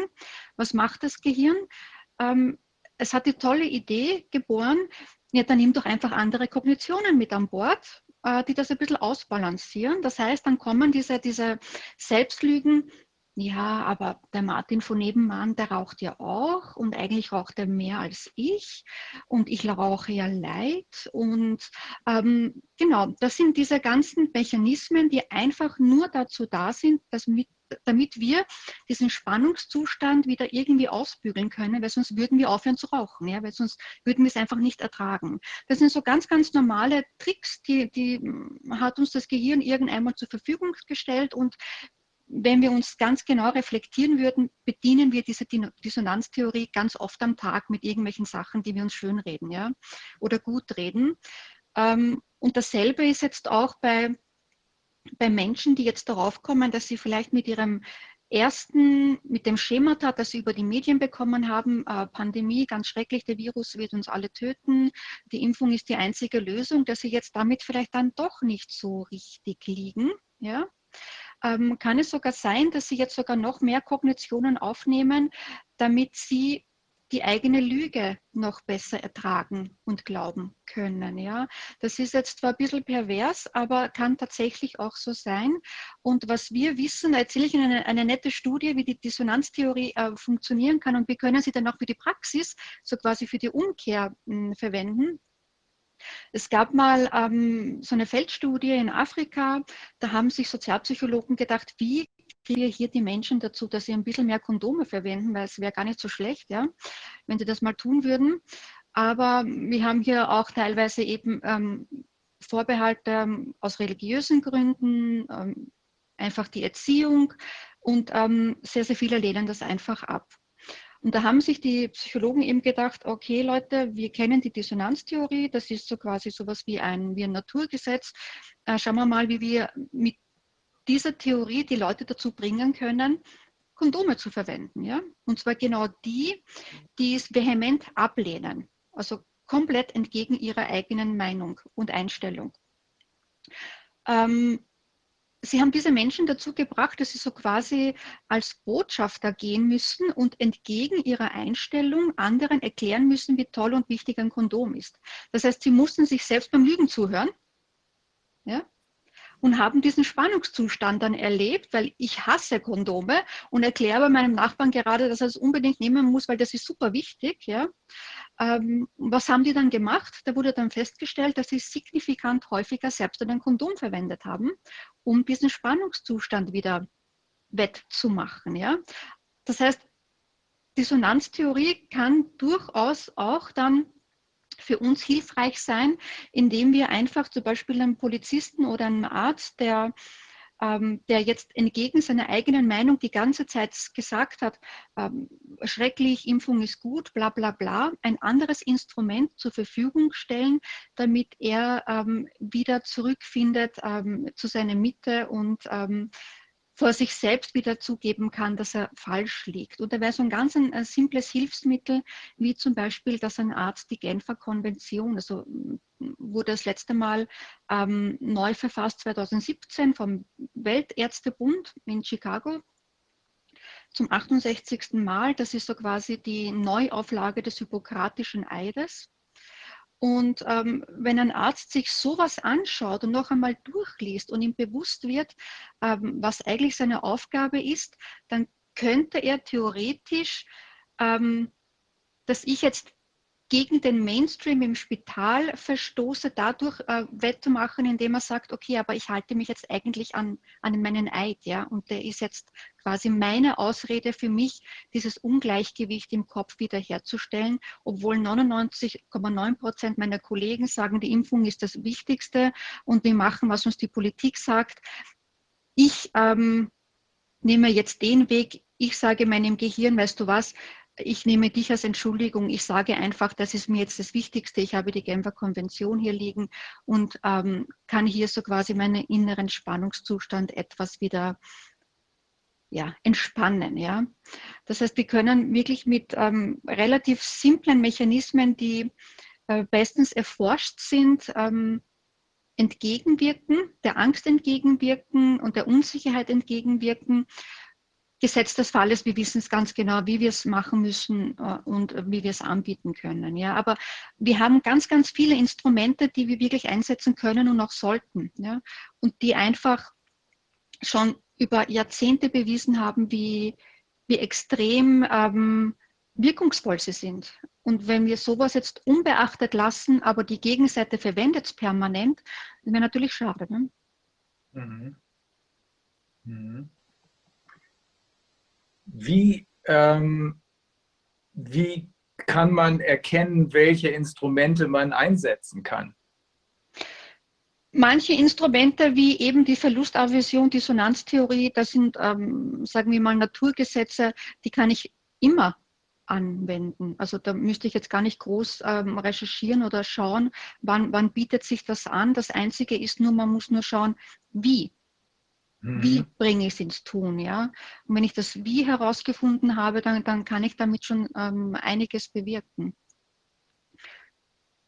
Wir haben äh, vorhin ähm, mit Professor Schubert, der ist ja auch in Österreich zu Hause, ähm, darüber gesprochen, wie wichtig es ist, ähm, Informationen zu haben, äh, die Dinge zu durchschauen. Insbesondere natürlich auch zu durchschauen, dass gezielt, was mit uns veranstaltet wird, äh, was überhaupt nichts mit äh, Corona zu tun hat.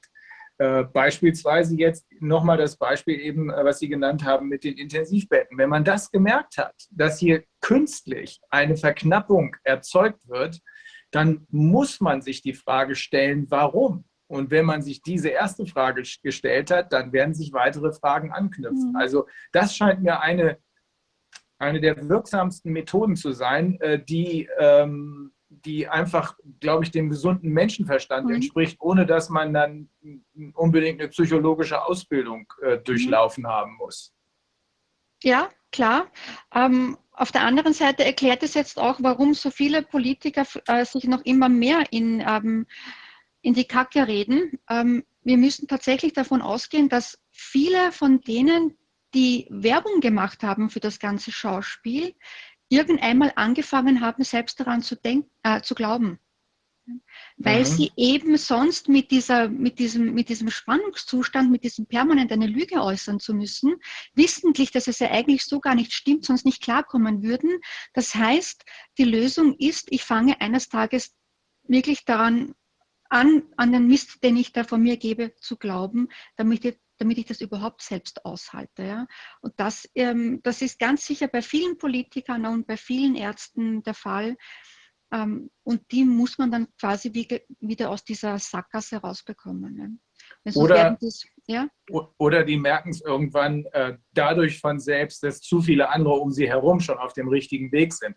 Aber das Beispiel ist, ist äh, wahnsinnig wichtig, weil im Grunde hat mich genau diese Erfahrung für das, was wir hier jetzt sehen, abgehärtet. Also ich habe jahrelang, äh, nicht nur ich, sondern meine Kollegen in meiner Kanzlei ganz genauso, wir haben jahrelang in den Gerichten erlebt, dass einige, glücklicherweise nicht alle, aber doch ganz schön viele Richter, den gröbsten Stuss aller Zeiten zu Papier bringen, mhm. wenn die Deutsche Bank denen das sagt. Weil die Deutsche mhm. Bank ist ja nun mal systemrelevant, wie äh, Frau Merkel versucht uns glauben zu machen. Erneut stellt sich die Frage, für was für ein System ist eigentlich eine Bank relevant, die synonym ist für größter Betrüger aller Zeiten. Mhm. Aber wie auch immer, ähm, viele Richter haben sich, und das scheint mir äh, sich in dem wiederzuspiegeln, was Sie gerade sagen, haben sich eingebunkert in einem Stuss, den ein Normalmensch nicht mehr nachvollziehen wird. Also ein Satz nur dazu, weil es zu komplex wird sonst. Sie schreiben in ihre Urteile, dass es völlig normal sei, bei der Deutschen Bank Menschen Geld zu geben, wenn die in ihre Filiale kommen, 50.000, 100.000, völlig normal, wenn die das Geld äh, bekommen mit dem bloßen Versprechen, irgendwann kommen wir wieder und schließen einen dazu passenden Darlehensvertrag offensichtlicher Stuss, schreiben aber Richter in ihre Urteile rein. Wenn man das lange, wenn man das lange genug macht, wird man wahrscheinlich nur noch dann überleben können. Ja, bin ich mir auch nicht sicher, ob das überhaupt ein gesundes Überleben ist, aber nur noch dann weitermachen können, wenn man sich einredet, das muss wohl so sein. Ne? Ja. Und ja, es, genau. ja, also jetzt wird mir erst recht alles klar. Vor allem, warum ich diesen Mist da vorher der, mit den Deutsche Bankfällen durchmachen musste. Ja, ähm, diese Mechanismen sind natürlich auch bei Richtern und sonst wo hm, Zugänge, ja, das ist klar. Ja. Also es muss jetzt nicht so quasi alles abdecken, aber sehr, sehr viele von diesem Mist kann man schon theoretisch gut begründen und äh, untermauern und unterfüttern und bin mir sicher, dass man sehr vieles davon sehr, sehr leicht auch empirisch nachweisen könnte. Ja. Ähm, ist aber irgendwie ganz schön bedrückend zu sehen, mit wie viel Blödheit äh, manche Leute geschlagen sind und mhm. wie viel Dummheit letzten Endes hier auch gerade in diesem Zusammenhang ausschlaggebend ist. Ja. Denn es sind ja nur wenige Leute, die die Fäden ziehen. Ja. Da eine ganze Serie von Menschen, die entweder zu dumm sind, um einmal Wasser umzukippen oder aber korrupt sind. Ähm, beides sind keine guten Alliierten. Also Leute, die ich erst manipulieren oder äh, verblöden muss oder schmieren muss, die will ich nicht zu meinen Alliierten machen. Nicht dadurch. Ja, Sie sagen es. Es ist, es ist ähm, wirklich erschreckend äh, bis faszinierend. Also äh, der, der Mr. Spock würde sagen, es ist ja wirklich faszinierend, wie dumm äh, Menschen sein können. Ja? und was alles mit ihnen gemacht werden kann und sie tragen es trotzdem mit, ja, trotz besseren Wissens. Also, ähm, aber es ist tatsächlich zu einem großen Teil, muss ich äh, erschreckenderweise sagen, fast schon normal menschlich. Ja. Also viele Menschen reagieren menschlich, äh, so schräg das auch klingen mag, aber es ist tatsächlich mhm. so. Ja. Ähm, macht mir ein, ein Unbehagen im Bauch, ja, aber ja, also rein rational kann ich es verstehen, aber so auf einer anderen Ebene kann ich selbst mhm. überhaupt nicht, ja, geht gar nicht. Ja. Aber im Hinterkopf müssen wir uns nochmal damit befassen, das ist nun mal so, ganz, ganz viele haben ein Problem mit den simpelsten Dingen auf der Welt, sind gefangen in diesem psychologischen Konstrukt, kommen hier nicht raus und die andere Seite weiß ganz genau, dass es so ist und ähm, nimmt das natürlich als Vorteil für sich. Ja.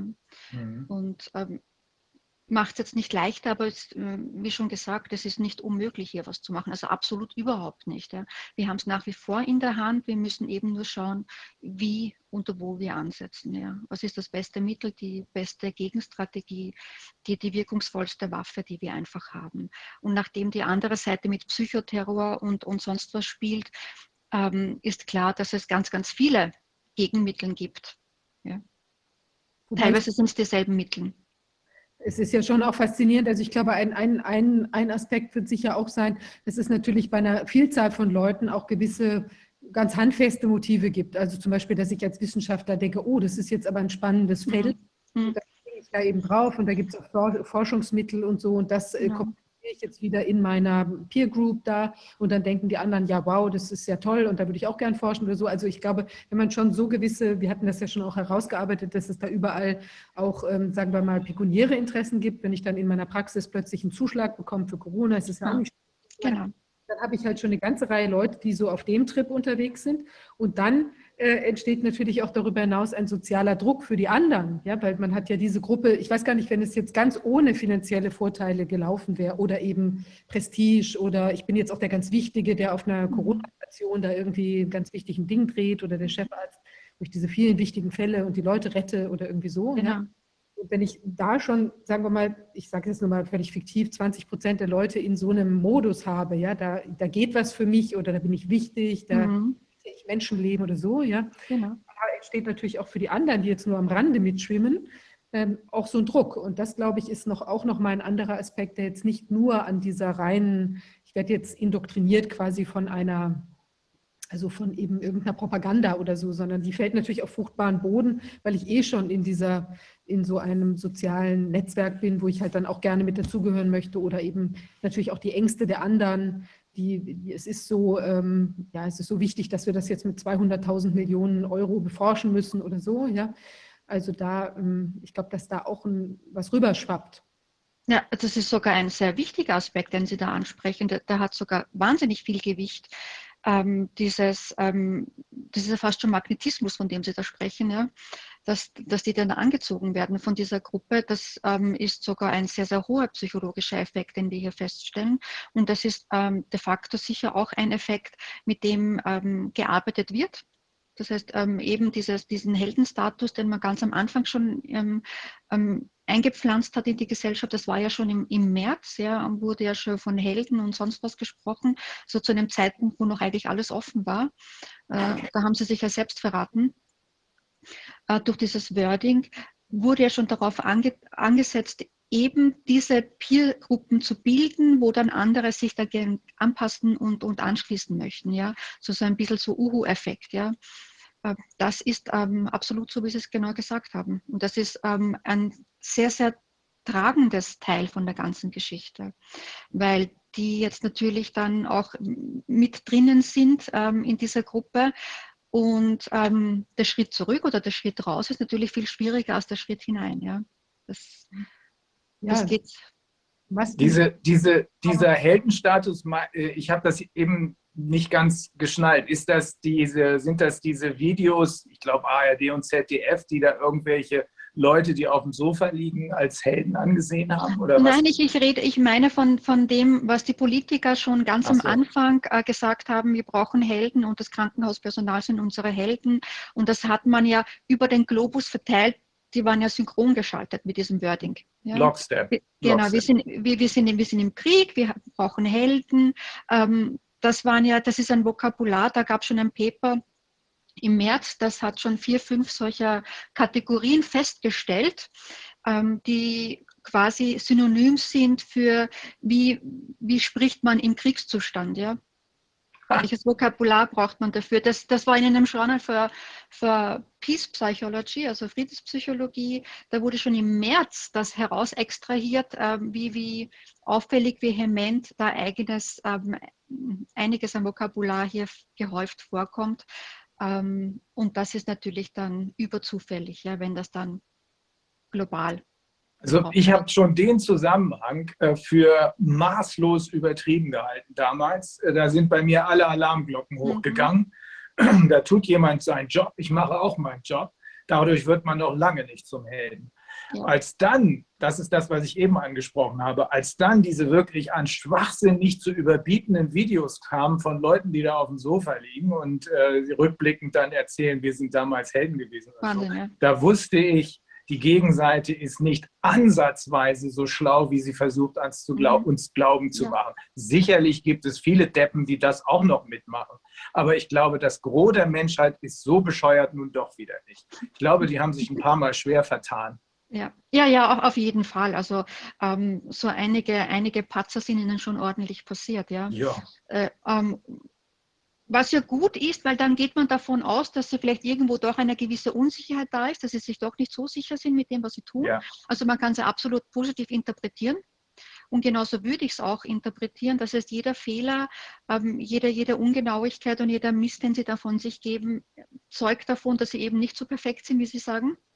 Genau und ähm, dass wir auf einiges vielleicht auch nicht vorbereitet waren, vorbereitet sind und ähm, dass man da absolut die Macht hat und die Möglichkeit hat, ihr dazwischen zu grätschen und denen mal zu zeigen, was, was ähm, richtig Arbeit ist, ja, und ähm, wie ich es glaube heißt. Auch, ich glaube auch, dass man durchaus, man muss natürlich die Grenzen einhalten, aber dennoch durchaus auch deren äh, Psychopropaganda mit gleichen Mitteln begegnen kann. Mhm. Also wenn zum Beispiel auf Einzelne wie Wolfgang Wodak oder, ähm, oder äh, auch Viviane äh, eingedroschen wird, äh, in dem eigentlich ja nichts getan wird, außer dass man ja ein paar Schlagworte benutzt und äh, im Falle von Viviane da die Tatsache, dass ist wirklich absurd, dass sie gleichzeitig äh, äh, Hutmacherin ist und, äh, mhm. und Anwältin und äh, mhm. Volkswirtin, dass man daraus versucht, eine Geschichte zu stricken. Ich finde, der Blick, wir können das doch viel besser. Ja. Wir können doch einen genauen Blick auf diese Protagonisten, die wir draußen erkennen können, werfen. Draußen erkennbar ist auch Bill Gates. Der wirkt nun nicht gerade wie ein normaler Mensch. Ne? Der wirkt auch so als, äh, der wirkt auch so unheimlich irgendwie. Oder die Typen, die jetzt gerade wieder äh, sich hingesetzt haben und in den Tagesspiegel was geschrieben, haben. Man muss genau hingucken und man muss dann mhm. vielleicht, ich weiß noch nicht genau, inwieweit man das wirklich so weitgehend machen kann, ohne sich dann gleich auf dieselbe Stufe zu begeben. Man muss dann vielleicht auch mal sagen, hey, wer sowas schreibt, der kann nicht alle Tassen im Schrank haben. Zum Beispiel Herr Leber, der hat irgendein Problem mit sich selbst, der hat ein Frauenproblem. Wenn er auch noch so blöd ist, darüber ein ganzes Buch zu schreiben, dann erklärt das ja schon manches. Ne? Aber ähm, ich glaube schon, dass wir auf der anderen Seite keineswegs, das müssen wir für uns klären, nicht für die, die mitlaufen, denen ist das sowieso egal, aber das müssen wir für uns klären, keineswegs mit Leuten zu tun haben, die gefestigt sind und die äh, genau wissen, was sie tun. Ja, die hoffen, absolut. dass sie genau was, äh, wissen, ja. was sie tun. Gefestigt ist kein einziger von denen. Die haben alle schwerste Persönlichkeitsprobleme nach meiner festen Überzeugung. Ähm, äh, absolut würde ich unterschreiben. Ähm, nicht nur das, dass sie als Person nicht gefestigt sind, sondern auch ihr Prozedere, ihr, nennen wir es jetzt Plan oder wie auch immer, nicht einmal das ist gefestigt und, und ähm, ordentlich durchgearbeitet. Also da sind schon einige Patzer und Fehler drinnen. Das heißt, wir haben es hier tatsächlich nicht mit den hundertprozentigen Vollprofis zu tun. Ja? Das, das ähm, sage ich jetzt einmal so. weil eben diese, diese Videos ähm, und noch so einige andere unsauberen Dinge da denke ich mir schon, okay, da wurde ein bisschen improvisiert oder das ist nicht so ganz gelaufen, wie sie es gewollt haben und da musste nochmal ganz kurz irgendwas korrigiert werden oder man versucht dann über solche Filmchen irgendwas zu korrigieren und ähm, das zeigt eben, dass die Gegenseite sehr wohl angreifbar ist und eben ja. nicht perfekt. Ja, Im Gegenteil sogar ganz, ganz weit davon entfernt, mhm. perfekt zu sein. Und das ist ja gut, ja. Das äh, macht ja Mut. Das ist gut. Aber darf ich, mich würde noch mal interessieren, also wenn wir uns jetzt noch einfach nur mal die These haben, dass das von irgendeiner Agentur geht, ausgeht, sagen wir mal so, ja, weil es ja sehr mhm. konzertiert wirkt, so überall die gleichen, das gleiche Wording und so. Ist denn das normalerweise so, es gibt ja auch Beispiele in der Geschichte von so Sachen, läuft das denn normalerweise so über Trial and Error, irgendwie, dass man es halt mal so ausprobiert und guckt, wie, ist, wie reagiert die Gesellschaft da drauf?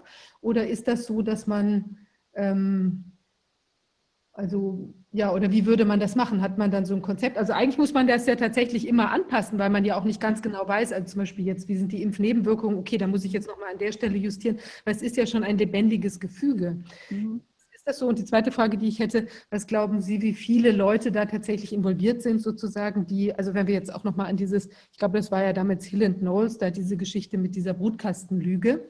Ja, äh, ja, ja. Viele Leute mhm. denken sich das aus? Haben wir es da mit einem Hirn zu tun oder ist das eine Gruppe von, äh, sagen wir mal, ein, ein Psychopathen?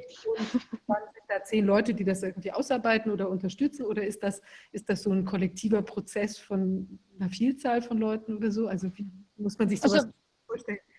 mich hat man ja nicht eingeladen, ja, zu diesem schmutzigen Spiel im Hintergrund, ja. Vielleicht würden Sie jetzt auch ein bisschen besser dastehen, hätten Sie das mal getan, ja. Aber, aber ähm, nein, Sie hätten also, doch ja. dabei gar nicht mitgemacht. Nein, nein natürlich nicht. Ähm, aber ich hätte, ich hätte sie verraten, ja. Das ist gut. Ich hätte sie einfach verpfiffen, ja. Ähm, also auf jeden Fall, so ein Ding kann man sicher nicht äh, komplett 100 Prozent ähm, durchplanen, das Regiebuch. Das heißt, man muss tatsächlich dann an irgendeiner Stelle dann einfach Fehler korrigieren und so ein bisschen auf äh, Versuch Irrtum. Ja. Ähm, das ist hundertprozentig so, anders geht es auch gar nicht. Also man kann so ein Monstrum nicht ähm, bis in die Minute hinein durchplanen, ähm, wobei es wäre punktuell schon besser gegangen.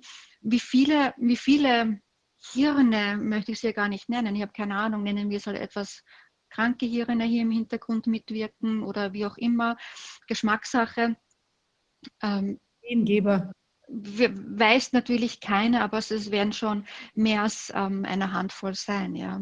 Allzu viele denke ich nicht, dass es sein werden, weil sonst ähm, macht es auch keinen Sinn man braucht immer so quasi eine, eine bestimmte Menge und die darf nie zu viel sein, die wirklich einen kompletten Überblick und das komplette Wissen über alles haben und alle anderen bekommen dann immer die Informationen, die gerade notwendig sind, um handlungsfähig zu sein. Ja, so stelle ich mir das einfach vor, ja, weil wenn ich etwas mache, das vielleicht nicht ganz koscher ist, dann würde ich aus, aus meiner Logik heraus immer nur das an Wissen weitergeben, was der andere gerade mal so braucht, ja, aber nie, nie, nie, die komplette, nie den kompletten Überblick und ähm, nie das komplette Set an Wissen.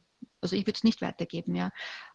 Und ähm, ich denke mal, so ähnlich wird es hier auch sein, weshalb ähm, wir letztens schon gesprochen haben, dass ja die meisten Politiker sicher nur Hampelmänner sind die entweder schlecht informiert oder gar nicht informiert sind und sich jetzt endlich, endlich einmal wieder medial sonnen können, sich als Held fühlen, sich toll fühlen.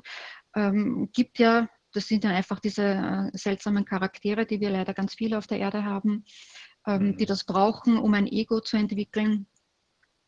Ähm, und ähm, ganz, ganz wenige hier wirklich einen Überblick haben. Und ähm, wer hier tatsächlich einen Überblick hat, das kann man wahrscheinlich am, an dem festmachen, wie, wie wichtig ein einzelnes Land ist, ja, welches Stellenwert ein Land hat. Dann können wir darauf, davon ausgehen, dass eben Personen, ähm, die so ein Land äh, führen, hier etwas mehr Wissen haben oder sogar komplettes Wissen haben, wie im Vergleich zu irgendeinem anderen Land, das relativ bedeutungslos ist, ja, global gesehen. Ja. Glaube ich auch. Glaube ich auch. Konkrete Kampagne ausdenken beispielsweise? Also jetzt zu sagen, okay, jetzt gehen wir mal auf diese, zum Beispiel dieses Klatschen war doch auch so merkwürdig. Da haben die doch damals als diese, ähm, für diese, für diese Leute, die im Supermarkt gearbeitet haben oder so, ja. äh, da war doch plötzlich weltweit irgendwie, machten die Leute die Fenster auf und applaudierten. Ja. Das ist ja, genau. hört auf, habe ich noch nie in irgendeiner sozialen Aktion gesehen. Also es mhm. kann immer so mhm. Bewegungen geben, wo dann plötzlich mal was Neues entsteht, wie auch dieser komische Tanz da, dieser Jerusalema oder was. Ja. Warum kommt das plötzlich? Aber egal. Nur, ähm, also wie viele Leute denken sich das dann? Ist das vielleicht ein kleines Team von, von irgendwie drei Campaignern, die da zusammensitzen und denken, Mensch, jetzt machen wir doch mal so einen Tanz oder machen wir die Fenster auf und klatschen mal, damit es so ein kollektives Happening wird, man es auch nach außen tragen kann? Oder ist das dann auch wieder eine Gruppe von, von, also ich hätte die Vorstellung, das sind eher ganz, ganz wenige, die sich auch diese Kampagnen zumindest im Grundprinzip ausdenken. Ja.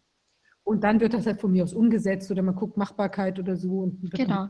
So würde ich es auch sehen. Also wie gesagt, ich würde auch sagen, ähm, eine kleine Handvoll Menschen, die, die das überhaben, die hier ein grobes Konstrukt vorgeben und dann so quasi ähm, entsprechend ähm, sagen, so das und das und das und ähm, schaut mal, wie ihr das umsetzen könnt, ja.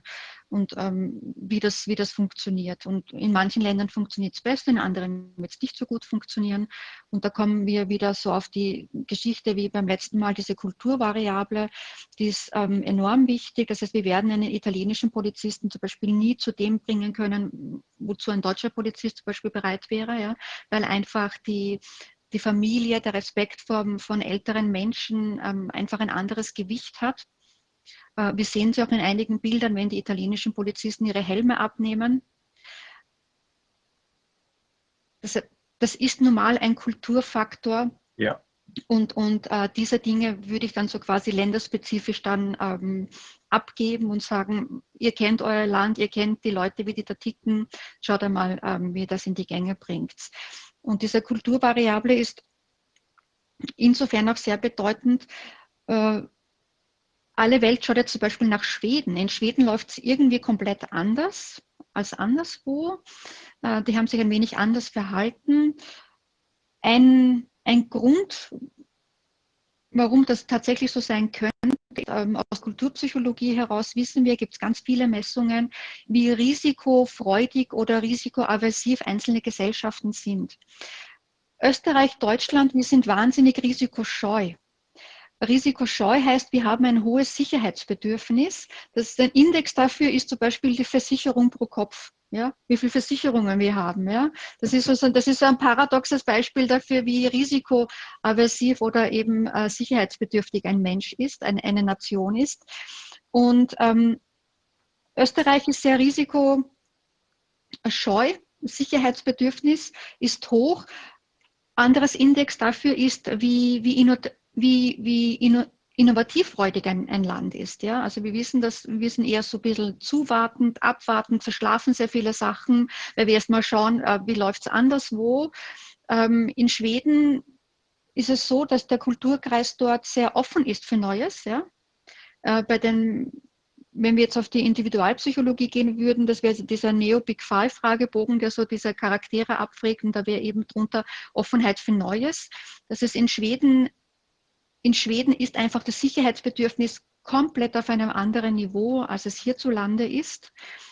Das ist, dort muss man natürlich auch anders dann äh, vorgehen. Und wenn ich den Leuten mit so einem offenen Weltbild, ähm, wo Innovation was ganz Neues ist, wo Probieren und Scheitern zum guten Ton gehört, auch in Unternehmen, ja, wo das überhaupt kein, kein Tabu ist, wie es dann hier ist, wo es dann auf den Deckel bekommst, wenn irgendwas nicht gut funktioniert hat, sondern das komplett anders gesehen wird, dass man diese Menschen natürlich ähm, mit ähm, du musst überall eine Maske tragen zu deiner Sicherheit natürlich äh, so nicht abholen kannst.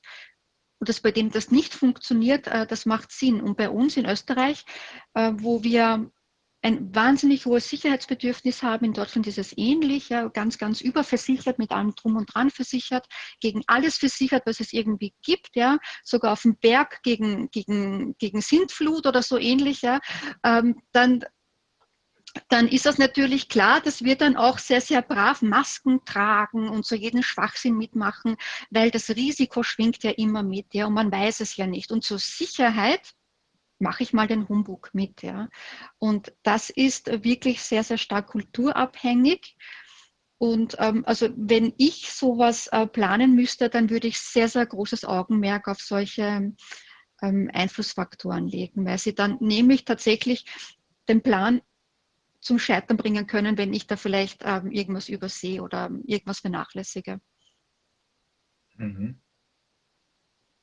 Aber sonst glaube ich schon, dass ähm, dein Ansatz eben, Viviane, vermutlich genau der ist. Ne? Die äh, Strippenzieher haben ein paar Aufträge erteilt an irgendwelche Werbeagenturen oder an irgendwelche durchgeknallten Leute, von denen man geglaubt hat, die hätten vielleicht gute Ideen. Wir wissen ja inzwischen, wer hinter diesem Panikpapier steht. Das sind ja nur durchgeknallte Leute ähm, die, haben das, die haben diese Aufträge erteilt und haben so ein bisschen Trial and Error vor sich hingemacht. Ja, Der eine genau. hat geglaubt, ich bin super schlau, ich kann genau einschätzen, wie die auf das hier reagieren. Dann ist es nach hinten losgegangen, haben sie was Neues versucht. Dabei aber schon Schaden angerichtet. Also die haben schon gute Spuren hinterlassen, in denen wir mit deren Hilfe wir ihnen ähm, äh, auf die Spur gekommen sind. Und das wird auch so weitergehen. Davon bin ich fest überzeugt. Und zwar immer schneller.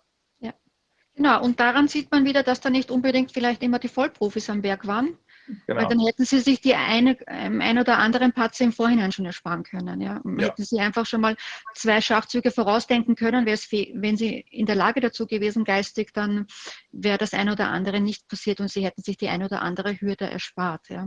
Mhm. Ähm, also von daher ist anzunehmen, dass da jetzt nicht unbedingt immer die Besten ja. auf der anderen Seite stehen.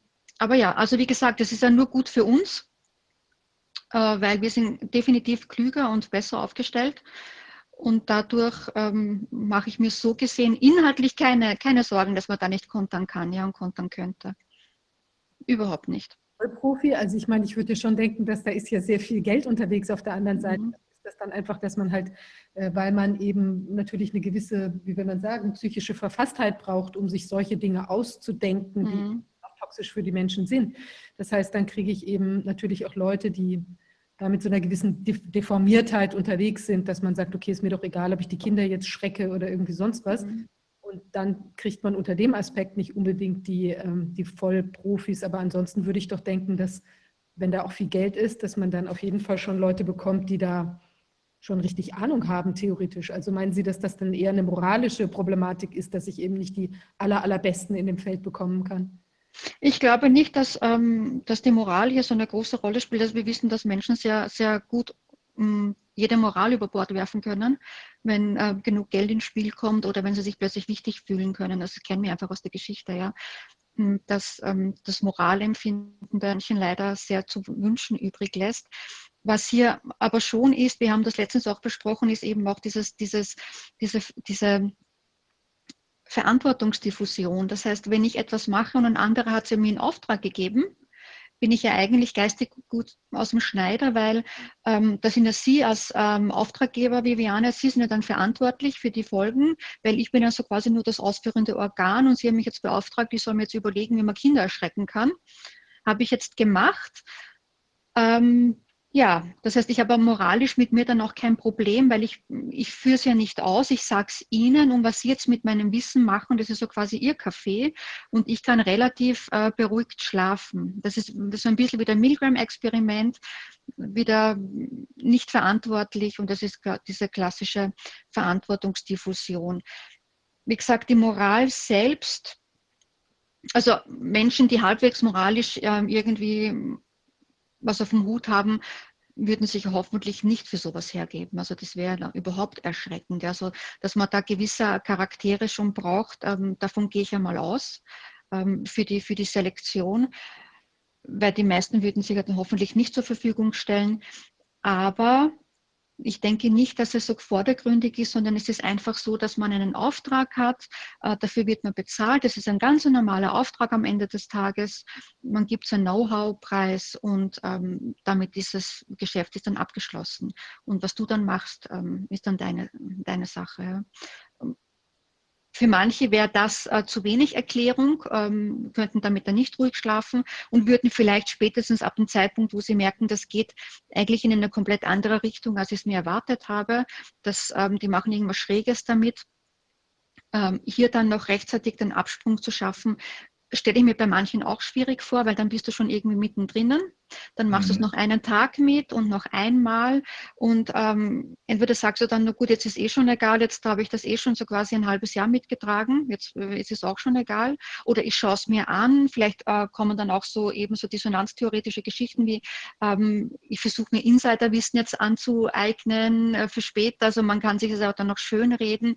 In Wirklichkeit wissen wir es nicht. Aber was wir definitiv wissen, ist, dass ein Mensch mit einer ausgeprägten Moral und mit ähm, ethisch gesunden Dasein, ähm, Bewusstsein, spätestens an dem Zeitpunkt, ähm, wo es klar wird, da läuft irgendwas komplett ähm, in eine schwarze Richtung.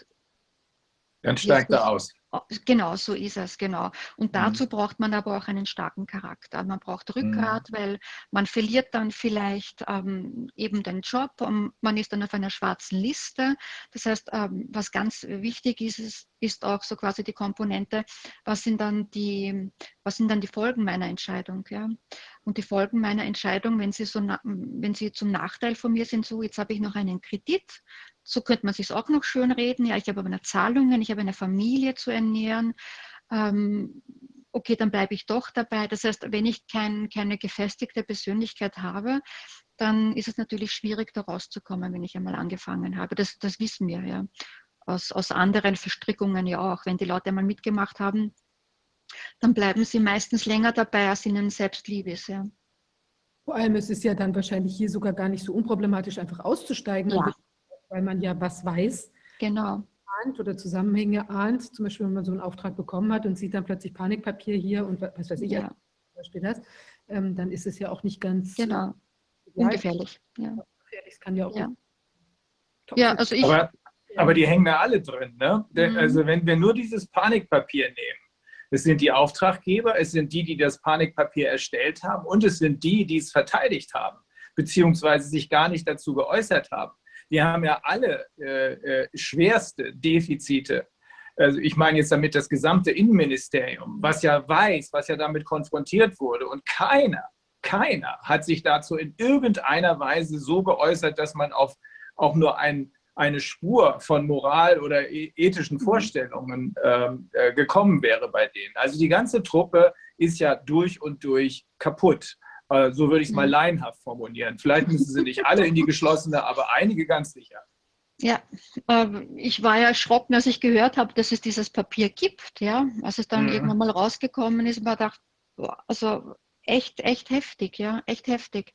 Ähm, sagt ja schon alles, oder? Was, was ja. muss ich dazu eigentlich mhm. noch sagen? Das heißt, das ist ja äh, wirklich eine komplett kranke Sippe, aber ja. nicht verwunderlich, dass es sowas in der Hinterhand gibt, das ist mir schon klar. Ja? Ähm, aber dass sie so offen kommunizieren oder sagen wir so transparent niederschreiben, das ist dann, ähm, ja, ohne Worte. Also ich glaube, es war nicht geplant, dass es geleakt wird. Ähm, dass, ja, das, äh, das ja.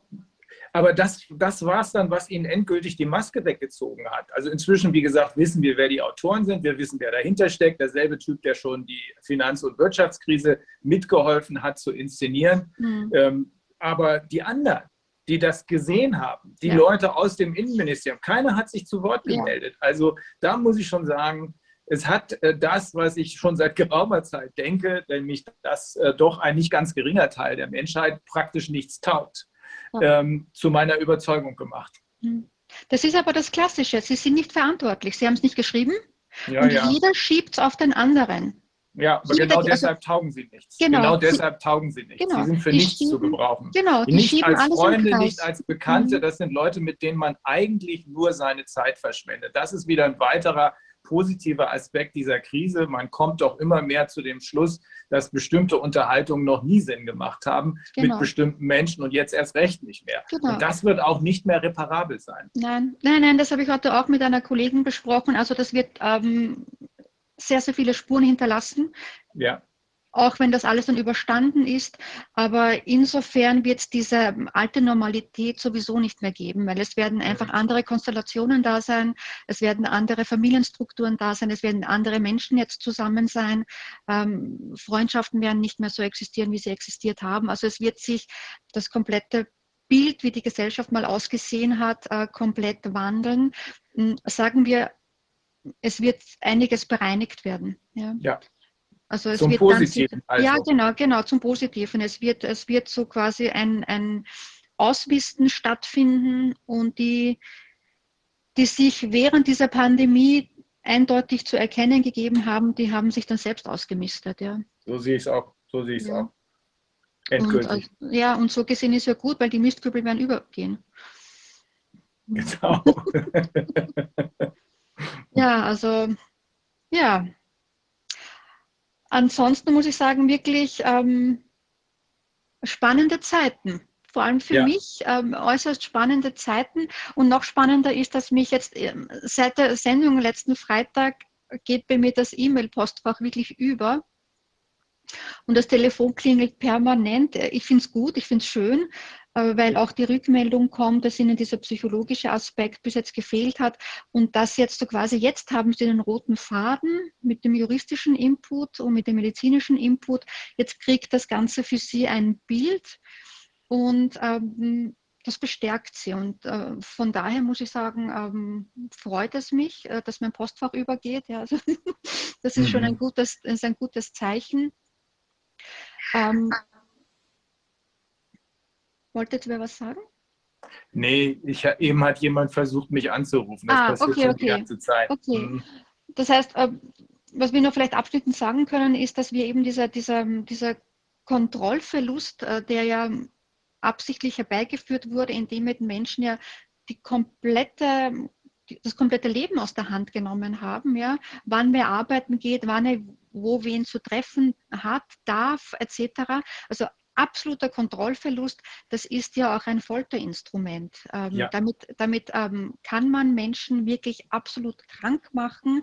Man über die Angst, über die Unsicherheit, das heißt, das ist ja ein, ein, ein, ein zentrales Machtinstrument, dieser Kontrollverlust den ich ja schon ganz am Anfang gesehen habe. Das heißt, man muss die Menschen wieder dazu bringen, sich im kleinen Stück ein, ein Stück Kontrolle zurückzuerobern sei es, ähm, sei es indem sie jetzt ähm, kleinen Widerstand leisten, ähm, aber jeder muss für sich schauen, wie er etwas wieder planen kann im Leben und ähm, irgendwo ein Ziel hat, kleine, kleine Ziele, weil wir wissen einfach aus ganz vielen Studien, übrigens gar nicht so uninteressant jetzt im, im Hinblick auf die hohe Todesrate in den Altersheimen, was Kontrollverlust tatsächlich bewirken kann im Hinblick auf Leben und Tod. Das ist, das ist makaber. Da gibt es ähm, alte Studien, die sind noch in den 70er Jahren aus den USA ähm, logischerweise von Psychologen. Wer sonst macht so eine Studie? Sie wollten wissen, äh, wie, wie wirkt sich die wahrgenommene Kontrolle auf Menschen aus und haben dazu vor allem alte Menschen angeschaut, die in Pflegeheimen wohnen und haben eben Versuchs- und Kontrollgruppe gemacht, also Experimental- und Kontrollgruppe und haben bei der einen ähm, Gruppe in dem Altersheim gesagt, ähm, ihr dürft äh, zweimal in der Woche, also es gibt Filme und ihr könnt euch aussuchen, wann ihr am Abend diese Filme anschauen wollt. Und ihr habt die Möglichkeit, Grünpflanzen zu haben, um die ihr euch dann bitte selber kümmern müsst. Das war so quasi ein Stück wieder Leben, äh, Kontrolle über das eigene Leben den Menschen äh, zu geben. Die andere Gruppe hat es ähm, andersrum gehabt. Also sie haben gesagt, die haben gesagt bekommen, ihr dürft Grünpflanzen haben, aber das Personal kümmert sich um die Grünpflanzen und ihr dürft den Film schauen, aber wir sagen euch, wann ihr den Film schauen dürft. Ja? Das heißt, die haben das so gesplittet und als die Forscher nach 18 Monaten zurückgekommen sind, um zu schauen, wie so quasi die Langzeitfolgen, also was Pfizer und AstraZeneca ja noch machen werden, die Langzeitfolgen anschauen, ja, die haben sich dann äh, das nach 18 Monaten angeschaut und waren verblüfft. In der Gruppe, in denen die alten Menschen schauen durften, also den Film schauen durften, wann sie wollten und die Grünpflanzen pflegen durften, wie sie wollten, ähm, waren 15 Prozent verstorben in der anderen Gruppe sind mehr als 30 Prozent verstorben. Ja. Das, ähm, das ähm, sagt noch einmal aus, was Kontrolle über das eigene Leben und seien es nur so Kleinigkeiten, dass ich meinen Kaktus gieße, wann ich ihn gießen möchte, einen wahnsinnigen Effekt auf die psychische Befindlichkeit hat. Und ähm, im selben Jahr gab es noch ein zweites Experiment, da hat auch ein Psychologe geschaut, wie das eben ist mit, mit der wahrgenommenen Kontrolle und wie wahnsinnig wichtig das für uns äh, als psychologische Wesen ist. Ähm, da wurde zu den alten Menschen gesagt, ihr dürft Besuch bekommen von Studenten und sonst wie. Der Experimentalgruppe wurde gesagt, ihr dürft äh, entscheiden, wann die kommen und wie lange sie bei euch bleiben. Der anderen Gruppe wurde gesagt, ähm, Uhrzeit und so und so, so lange dürfen die da sein. Also die konnten das nicht frei wählen. Und ähm, hier kam es zu einem sehr verblüffenden Effekt. Die Gruppe, die die volle Kontrolle hatte, nämlich zu sagen, wann wer kommen darf und für wie lange, die sind nachträglich ähm, häufiger krank gewesen, bei denen sind mehr Leute weggestorben, die waren insgesamt in einem viel schlechteren gesundheitlichen Zustand, weil ihnen dann quasi die Kontrolle entzogen wurde. Also so ähm, hat sich dann auf sie ausgewirkt, auf diese Gruppe.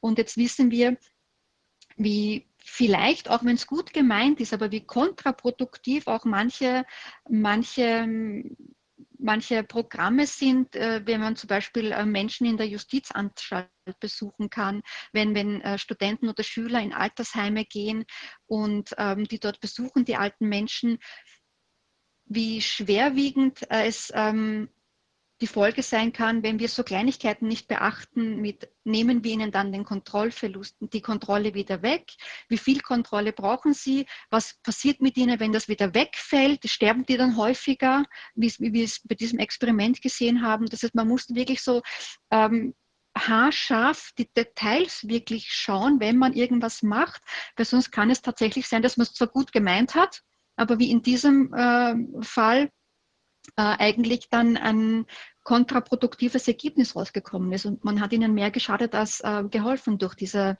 durch ähm, diese wahrgenommene Kontrolle, die man ihnen gegeben hat. Ja.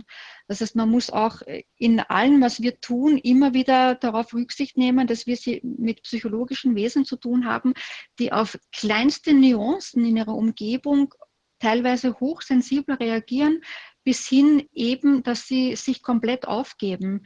Und wenn ich mir jetzt so eine Studie anschaue, und von diesen Studien gibt es mehrere, also die, die gut fundiert sind, und wenn ich mir jetzt anschaue, was wir jetzt gerade mit den alten Menschen machen, ihnen nämlich jede Kontrolle entziehen, mhm. dann ist das, dann ist das für mich Mord auf Raten, ja, weil das empirische, das empirische Wissen, was es mit einem Menschen macht, wenn man ihm diese Kontrolle wegnimmt, das ist da, das kann keiner leugnen. Ja? Die das benutzen das. Die benutzen das. Die genau benutzen umgekehrt. das. Das ist, genau. das ist, äh, Sie haben es völlig richtig, völlig ja. richtig gesagt. Mord auf Raten ist absolut ja. richtig. Hier geht es um gezieltes Vorgehen. Das ist kein Zufall. Genau, genau. Nur ich hinterlasse keine Spuren. Ja, ich habe Genau, ich, hab, äh, ich komme relativ sauber aus der, aus der Nummer raus, weil so quasi wie, wie jeder das psychisch für sich verkraftet, da kann ich ja nichts dafür dann. Ne? Mhm. Aber es kann keiner sagen, dass wir das empirische Wissen, wie stark dieser Mechanismus funktioniert, nicht haben. Dieses Wissen liegt seit Jahrzehnten auf dem Tisch. Es ist bestens dokumentiert. Das heißt, es ist tatsächlich Folter an alten Menschen. Und wer das mitträgt und mitmacht, äh, ist aus meiner Perspektive als Psychologin ein Verbrecher. Ja. Anders und unser als Jurist auch. Ja. Experiment, da war das so, die haben zuerst die Kontrolle gehabt und konnten sagen, wann die Studenten vorbeikommen soll, konnten und dann hat man ihnen das entzogen. Und Nein, das waren zwei Gruppen. Eine Gruppe hatte immer die Kontrolle und die andere nicht. Und dann wurde quasi verglichen, wie ging es dann der einen Gruppe, äh, wie gesund waren sie, wie krank waren sie, wie viele sind da weggestorben im Vergleich zu der anderen Gruppe. Bei welcher waren mehr gestorben? Bei der, die keine Kontrolle hatten? Oder bei, der, bei der sogar die, ähm, die größere Kontrolle hatten in dem zweiten Fall. Also die, die darüber bestimmen konnten, wann der Besuch kommt und wie lange der Besuch bleibt. Weil bei denen dann noch mehr Kontrollgefühl weggefallen ist, als das eingestellt wurde, das Programm. So, also das ah, ist das Sterben. Die Einstellung. Mhm. Ja. Das ist quasi erst dann negativ ausgegangen, ja. als, die, äh, als das genau. wurde. Oh Gott, ja. Genau. Und genau. noch, Ganz klar. Da kommt jetzt nicht nur irgendein Student vorbei, sondern ja. die Enkelin vorbei oder die Tochter oder was auch immer und plötzlich kommt sie halt nicht mehr vorbei. Ja, so ist es, genau. Und äh, wenn wir uns jetzt sowas, äh, sowas vor Augen führen und das wissen wir, dieses Wissen haben wir einfach, ja, ähm, dann muss ich sagen, dass, da, da kann man ja doch nur noch weinen. Das ist doch nicht normal, was die Menschen hier machen. Und zusehen, ja, zusehen, wegsehen, wir töten gerade die alten Menschen in den Altersheimen. indem wir sie wegisolieren. Und zwar ist es komplett egal, ob jetzt geimpft oder nicht geimpft. Und wenn wir das jetzt noch einmal dazu multiplizieren, was es mit, was es mit dem Immunsystem macht, ja, das heißt, sie sind sowieso jetzt äh, psychisch äh, geschwächt durch diesen Zustand. Das heißt, ihr Immunsystem ist geschwächt und solche Menschen impfe ich dann auch noch. Das, das äh, multipliziert sich ja, da wundert es mich nicht, dass in manchen Altersheimen dann 30, 40 Prozent wegsterben. Das ist logisch. Ja, das, ja, das erfahren wir gerade, das erfahren wir gerade, das erfahren wir gerade immer mehr. Frau Pracher-Helander, dass diese Zahlen, die Sie gerade nennen, äh, noch nicht mal ähm, ja, zurechtgetürkt werden müssen. Das äh, kommt wohl ungefähr so hin. Aber mhm. Sie haben es ja eben selber gesagt, wir haben die Empirik dazu. Das heißt, wer sowas veranlasst, der weiß, was er tut, auch mit allen Nebenfolgen. Ja, also das kann keiner mehr leugnen. Ja. Und äh, wer sowas leugnet, lügt einfach, ja, weil dieses, ja. dieses, dieses Wissen ist ein, ist ein ganz, ganz altes Wissen. Und wir wissen ja auch schon aus Uraltstudien, äh, wo es ähm, wo geschaut wurde, wie Kinder sich entwickeln, also meistens dann eben auf, auf Säuglingsstationen oder in Kinderheimen, wie sich Kinder entwickeln, ähm, die Zuwendung bekommen und wo die Kontrollgruppe oder Versuchsgruppe eben keine Zuwendung bekommen hat, sondern so quasi nur notdurftmäßig jetzt behandelt wurde mit Windelwechseln und Flasche geben und dazwischen keine Aufmerksamkeit. Äh, wir wissen, dass die Kinder, ähm, die einfach nur ähm, das Minimum an Zuwendung bekommen haben, krank sind, sich schlecht entwickeln, ähm, körperlich äh, unterentwickelt sind, psychisch unterentwickelt sind. Das heißt, wir haben hier ein so ein breites fundiertes Wissen, dass das keiner wegleugnen kann. Und mir kann keiner sagen, dass das jetzt so quasi nicht Teil der Inszenierung ist. Ja. Nein, absolut nicht. Überhaupt Davon nicht. Ja, überhaupt nicht. nicht. Genau. Und das, hm. ähm, also Weil, wie kann man sich sonst erklären? Ja, und wenn man sich das noch vorstellt, also wenn man, das ist ja jetzt ein quasi Minimalding, also wenn jetzt irgendwie eine Oma da eine Grünpflanze hat oder so, ja, das ist ja, also ich meine, wie klein ist das? Also das ist natürlich wichtig für die Leute dann in dieser ja. Situation. Also diesen massiven Effekt hat diese kleine Kakteen dann oder so schon. Ja. Wenn man sich jetzt vorstellt, also wie ist das für ein Kind, das seine Spielkameraden nicht mehr sehen darf, ja. was zwangsweise diese Maske, was sich jetzt testen lassen muss, was da Ängste entwickelt und so weiter. Also es ist so, so brachial eigentlich, ja. dass läuft, wenn man das in der Dimension jetzt da äh, im Vergleich ja. sich dazu anschaut. Wahnsinn. Ja, Wahnsinn, ja. So bewusst, ja. Ja, Wahnsinn, ja. Und deswegen sage ich, das heißt, ähm, theoretisch ähm, kann man die Menschen, die, ich nenne sie mal schon Täter, auch mit so einem Wissen schon ähm, wirklich vor den Pranger stellen. Ja? Natürlich. Weil das, das ist klar ich nenne es einmal, ich bin ja kein Jurist, das ist für mich klar äh, Beweismittel. Ja? Also das ja. ist, äh, Leute, äh, wir wissen das und ich mache das trotzdem. Also wenn du es trotzdem machst, wissentlich. Wir wissen ja, wer es gewesen ist und wir wissen, dass die genau diesen Zugang zu dieser Empirik, zu diesen Studien äh, haben, wie Sie sie jetzt auch uns gerade geschildert haben. Also das wird auf jeden Fall Konsequenzen haben. Ja. Das ist, ja, hoffentlich. ist nur eine Frage der Zeit. Es ja, geht hoffentlich, gar nicht anders. Genau. Ja. Also hoffentlich. Also deswegen äh, sind wir jetzt so quasi wieder am Anfang. Ähm, gibt es einen Plan? Denkt man sich was dabei? Äh, Natürlich. Punktuell wirkt es tatsächlich so, ja. Also Natürlich. wenn ich mir das Beispiel mit den Altersheimen anschaue, dann kann ich mir nicht anders erklären. Ja. Mhm. Überhaupt nicht. Und dieses Phänomen mit dem Altersheim ist ja jetzt nicht nur hier, so, hier in Deutschland ähm, oder in Österreich, so, sondern genau, genau. Das heißt, wir haben ja wieder mal so ein zufällig globales Phänomen, ja. Das nächste zufällige globale Phänomen. Ja, langsam haben wir schon so eine Weltrekordliste an Zufälligkeiten, ähm, wie es noch nie da war, ja, gerade in der Pandemie. Ähm, kommt das jetzt heraus. Genau, deswegen können wir wirklich anhand der Empirie und, und anhand von ganz, ganz viel fundierten Wissen hier sehr vieles aufdecken, mhm. ähm, sehr vieles erklären und sicherlich auch im Nachhinein ähm, empirisch herleiten und beweisen. Ja. Das lässt ja. sich sicher über fundierte Studien empirisch nachweisen, der ein oder andere Effekt. Ja. Also bin ich fest davon überzeugt, das heißt, wenn es irgendwann mal dann ans Eingemachte geht und wir zum Beispiel die äh, Manipulation, die die gewollte Manipulation nachweisen müssen, obwohl sie so offenkundig ist, Mainstream-medienmäßig, ja. Aber auch die Wirkung dieser Manipulation, was sie tatsächlich mit Menschen gemacht hat, ähm, das lässt sich alles nachweisen. Ja. Das werden wir auch tun. Ja, das, das ist äh, sicher kein großes Problem. Da stehen wir einfach wissenstechnisch einfach so auf, auf breiten Fuß, auf so viel Wissen können wir zurückgreifen, dass das ähm, wahrscheinlich ein Kinderspiel sein wird. Ja. So traurig es auch ist, aber so ist es, ja. Ja, so ist es. Ja. Gut, ich denke, meine Zeit ist um. Der nächste ich, Gast wartet. Ja, ich hingegen muss, ähm, weil ich kriege hier ständig Anklopfgeräusche, ich will mich erstmal bei Ihnen bedanken. Das äh, war wieder sehr erhellend, äh, Frau Pracher-Jelander. Wir bleiben ja schon deshalb in Kontakt, weil irgendwann abgerechnet werden muss und dann brauchen wir Psychologen wie Sie.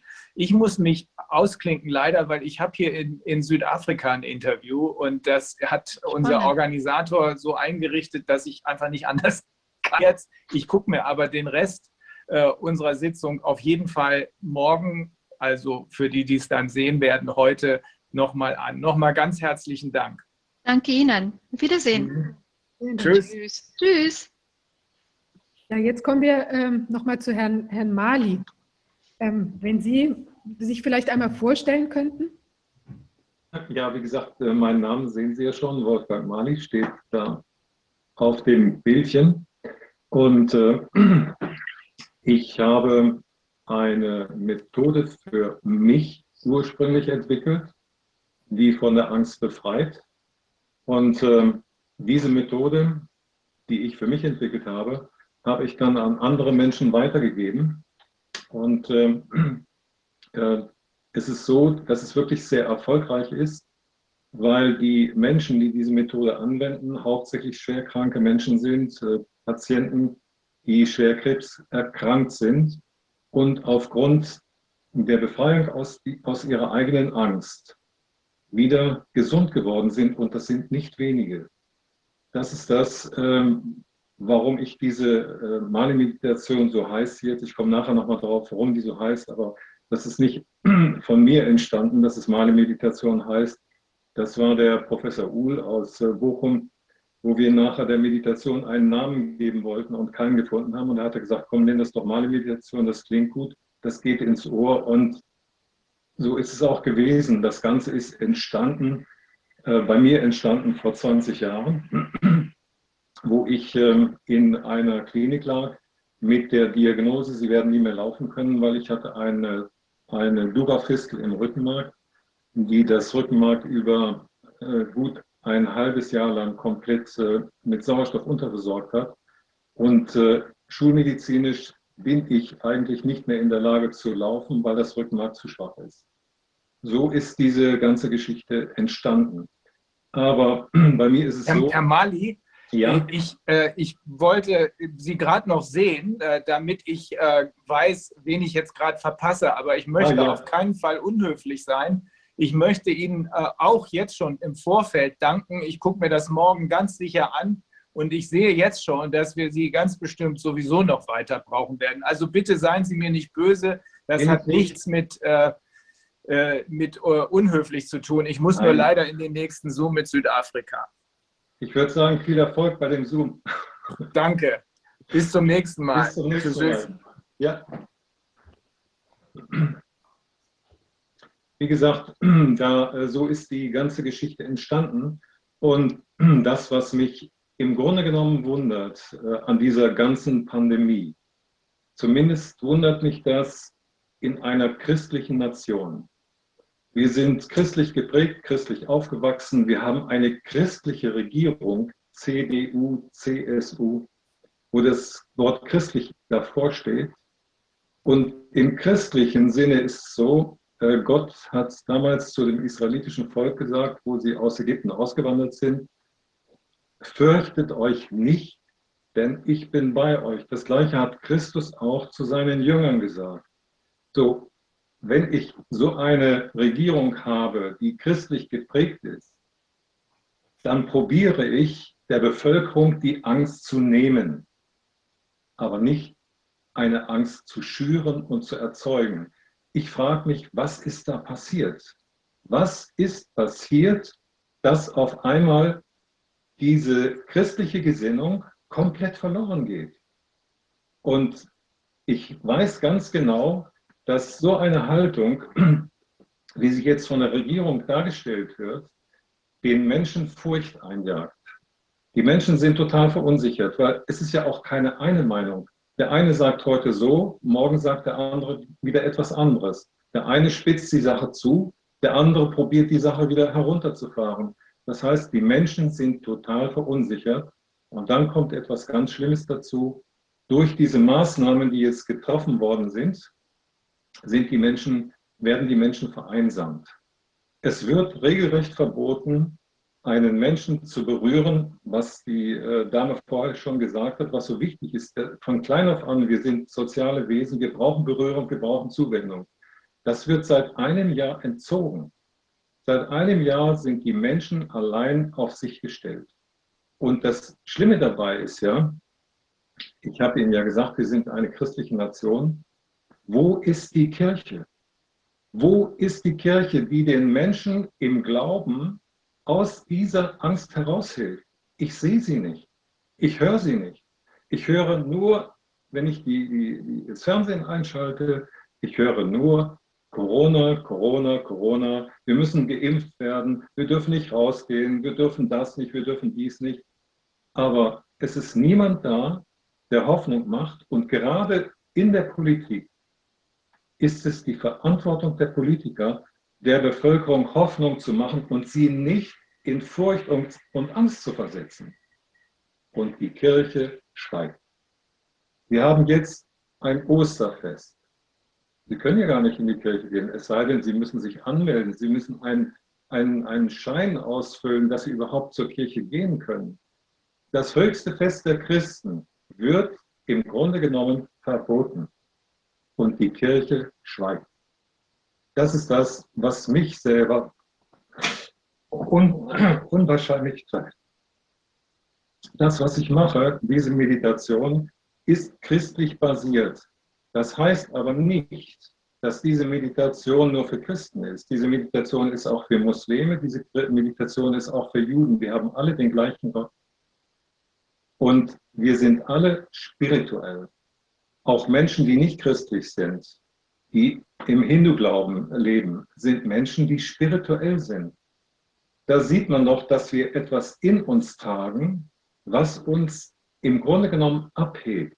Wo es eigentlich darum geht, ist, dass es, und das äh, bei den Psychologen, die sagen immer, unsere Psyche, unsere Psyche, Psyche, wir sind psychologische Wesen. Ich sage, wir haben eine Seele und unsere Seele ist die Hauptperson in uns.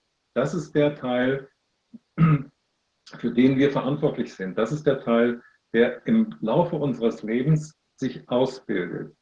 Und es liegt ganz an uns, welche Richtung wir gehen. Ich finde ähm, die Aussprache, die Jesus einmal gemacht hat, liebe deinen Nächsten wie dich selbst. Das ist so eine unwahrscheinlich schöne Aussage. Das ist auch das, was das Christentum etwas abhebt von anderen Religionen, deinen Nächsten zu lieben. Wenn mein Nächster ein Jude ist, liebe ich ihn so wie mich selbst. Wenn er ein Muslim ist, liebe ich ihn so wie mich selbst. Das ist das Wichtige dabei, denn wenn wir einen Menschen lieben, dann brauchen wir keine Anwälte. Denn dann würden wir nichts tun, was unserem Nächsten schadet. Würden wir gar nicht tun. Wir lieben ihn ja so wie uns. Ich werde mir auch kein Messer in, in den Bauch rammen. Nein, und einem anderen auch nicht. Das heißt, wir würden eine Welt haben, die Verantwortung trägt. Gerade die, die Großindustrie, die Lebensmittelindustrie haben eine enorme Verantwortung. Sie, sie machen Lebensmittel, sie, sie, sie erstellen Nahrung her, sie stellen Kleidung her, die für Millionen Menschen ist. Aber die Verantwortung dieser, dieser, dieser Chefs dieser Industrie ist eigentlich, das Leben der Menschen. Ich möchte jetzt bewusst nicht auf die Impfung eingehen. Ja, eine Impfung oder ein Medikament ist etwas sehr Hilfreiches für die Menschen. aber es kann auch nicht hilfreich sein. Und es kann auch Nebenwirkungen äh, verursachen, die schlimmer sind als die Wirkung, die, die dieses Medikament eigentlich hat, um zu helfen. Da ist auch eine Verantwortung da. Kann ich so etwas überhaupt an die Menschen weitergeben? Die ähm, Situation mit der Corona-Geschichte. Diese Corona, äh, also ich selber sehe das so, dass Corona wirklich ein ernstzunehmender Virus ist, aber dass es genug Möglichkeiten gibt, um wieder gesund zu werden oder gar nicht krank zu werden. Was ich auch vermisse misse in den Medien, dass man wirklich ganz massiv darauf hinarbeitet, wie wir unser Immunsystem stabilisieren können. Das stabilisieren wir nicht durch die Impfung. Das stabilisieren wir durch Ernährung. Das stabilisieren wir durch unseren Glauben. Und das stabilisieren wir in dem Moment, wenn wir seelisch ausgeglichen sind. Das ist das, was der Professor Schubert schon vorhin sagte. In der Psychoneuroimmunologie forscht man, wie stark unsere seelische Situation, also praktisch unsere Seele oder unsere Psyche auf unseren Körper wirkt. In dem Moment, wenn wir in eine Situation kommen, wo wir unglücklich sind, wenn wir in eine Situation kommen, wo wir Angst haben und der Angst ausgesetzt sind, dann ist es so, dass der Körper Stoffe, im Grunde genommen, das ist zum Beispiel das Cortisol, also verschiedene andere Stoffe, ich gehe da jetzt nicht im Einzelnen drauf ein, die der Körper dann produziert, die uns genau vor einer, äh, vor einer Infektion nicht schützen, sondern noch kränker machen.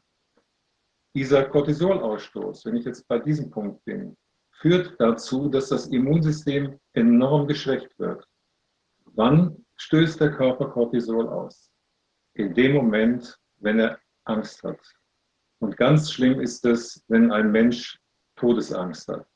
Und das ist das, äh, das sind die Menschen, die zu mir kommen, was ich ja eben vorhin schon sagte. Meistens sind es Patienten, die schwer an Krebs äh, erkranken, die dann zu mir kommen, weil sie keine, keinerlei Hoffnung bekommen. Das ist auch etwas, was sich in unserer Schulmedizin bei leider vielen Ärzten sich eingebürgert hat, sehr wahrscheinlich aus Zeitmangel, sehr wahrscheinlich aus dem Grund heraus, weil die ähm, Anforderungen der Ärzte so enorm hoch sind, dass sie dem, was, was sie eigentlich leisten müssen, gar nicht mehr nachkommen können. Der Arzt hat oder viele Ärzte haben für die Patienten keine Empathie mehr. Ich sehe das wenn die äh, Patienten zu mir kommen, die schwer an Krebs erkrankt sind, ja, mein Onkologe hat mir gesagt, Sie haben noch eine Lebenserwartung bei Ihrer Erkrankung vielleicht von einem halben Jahr. Mit der Chemotherapie können wir das verlängern vielleicht um zwei oder drei Monate. In dem Moment, wenn einem Patient so etwas gesagt wird, bekommt er einen Nocebo gesetzt, also praktisch eine negative Erwartung. Und da kommt etwas ganz Wichtiges dazu. Der Arzt ist in dem Moment, wenn ich dahin gehe und wenn ich eine Erkrankung habe, ist für mich der Arzt der liebe Gott. Ja? Lieber Arzt, hier bin ich, ich habe diese Krankheit, mach mich doch gesund. Und dann sagt er zu mir, ne, geht nicht. Du hast die und die Erkrankung, laut Statistik bist du in sechs Monaten tot. So, was hat er gemacht? Ohne es zu wissen, hat er mir einen Nocebo gesetzt. Er hat mir kein Heilversprechen gegeben, das ist ja das, was strafbar ist. Er hat mir ein Sterbeversprechen gegeben. Das ist straffrei, das darf ich. Ich darf meinem Patienten nicht sagen, wenn sie zu mir kommen und wir machen die Meditation, werden sie gesund. Das ist ein Heilversprechen, darf ich nicht machen. Aber der Onkologe darf sagen, sie sind in sechs Monaten tot. Und wenn sie keine Chemo nehmen, dann sogar in drei Monaten. Ich habe das jetzt, äh, gerade vor zwei Wochen habe ich eine E-Mail bekommen von einem Patienten, der hatte einen Magentumor, der in die Speiseröhre hineingewachsen war und äh, in der Leber war, äh, Metastasen äh, verursacht hatte. Und dieser Patient, der kam äh, vor einem Jahr zu mir, das war im März letzten Jahres in München in meiner Praxis, und äh, hat mir das dann erzählt. Und die Familie war da und die haben geweint, weil der Onkologe und der Arzt ihm gesagt hat, wir können ihm nicht helfen, und das Einzige, was sie machen können, ist eine Chemotherapie. Aber länger als einem, ein halbes Jahr geben wir Ihnen nicht. Und wenn Sie so eine, Sie müssen sich mal vorstellen, jemand sagt so etwas zu Ihnen, was das bei Ihnen auslöst. Das ist, sind Ängste, das sind Todesängste. Und in dem Moment produziert der Körper so viel Cortisol, dass der Körper gar nicht mehr in der Lage ist, sein körpereigenes Immunsystem, seine körpereigenen Selbstheilungskräfte, die wir alle haben, zu aktivieren. Und so saß die Familie dann da. Meine Aufgabe ist es dann, diesen Nocebo zu löschen. In der Regel sage ich dem Patienten dann immer, oh, ich sage, hat Ihnen der Onkologe das wirklich gesagt? Ich möchte den gerne mal kennenlernen. Und dann schauen die Patienten immer ganz entgeistert. Ich sagte, er hatte sicher hier oben ein Schild und da stand drauf, ich bin der liebe Gott. Ich probiere den Menschen ganz klar zu sagen, niemand auf der Welt kann ihnen, kann ihnen sagen, wie lange sie zu leben haben. Auch kein Onkologe, auch wenn er tausend Statistiken hat. Ich habe auf meiner Homepage stehen, ist, äh, geht um Bauchspeicheldrüsenkrebs. Bauchspeicheldrüsenkrebs ist heilbar. Und er ist heilbar. Allein von Menschen, die in meine Praxis kamen, sind fünf Patienten mit Bauchspeicheldrüsenkrebs, die als geheilt gelten. Zehn, wo der Tumor nicht mehr da ist.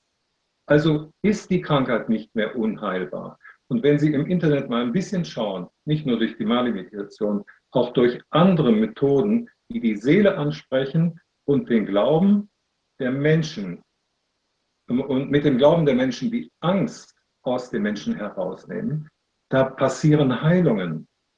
Und dieser Patient, was ich Ihnen sagte, den habe ich das dann eben gesagt mit seinem Onkologen.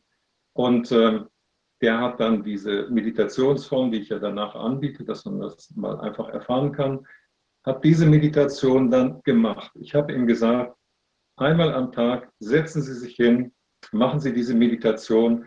Und das ist so, wie der, äh, der Herr Wallach auch schon sagte, wenn man dann oben mal abschaltet, einfach mal eine halbe Stunde abschaltet, führt das aus der Spannung heraus, aus den negativen Gedanken heraus. Und das ist das, was ich meinen Patienten dann sage. Sie gehen in diese Meditation, es ist eine christlich basierte Meditation, komme ich nachher noch drauf.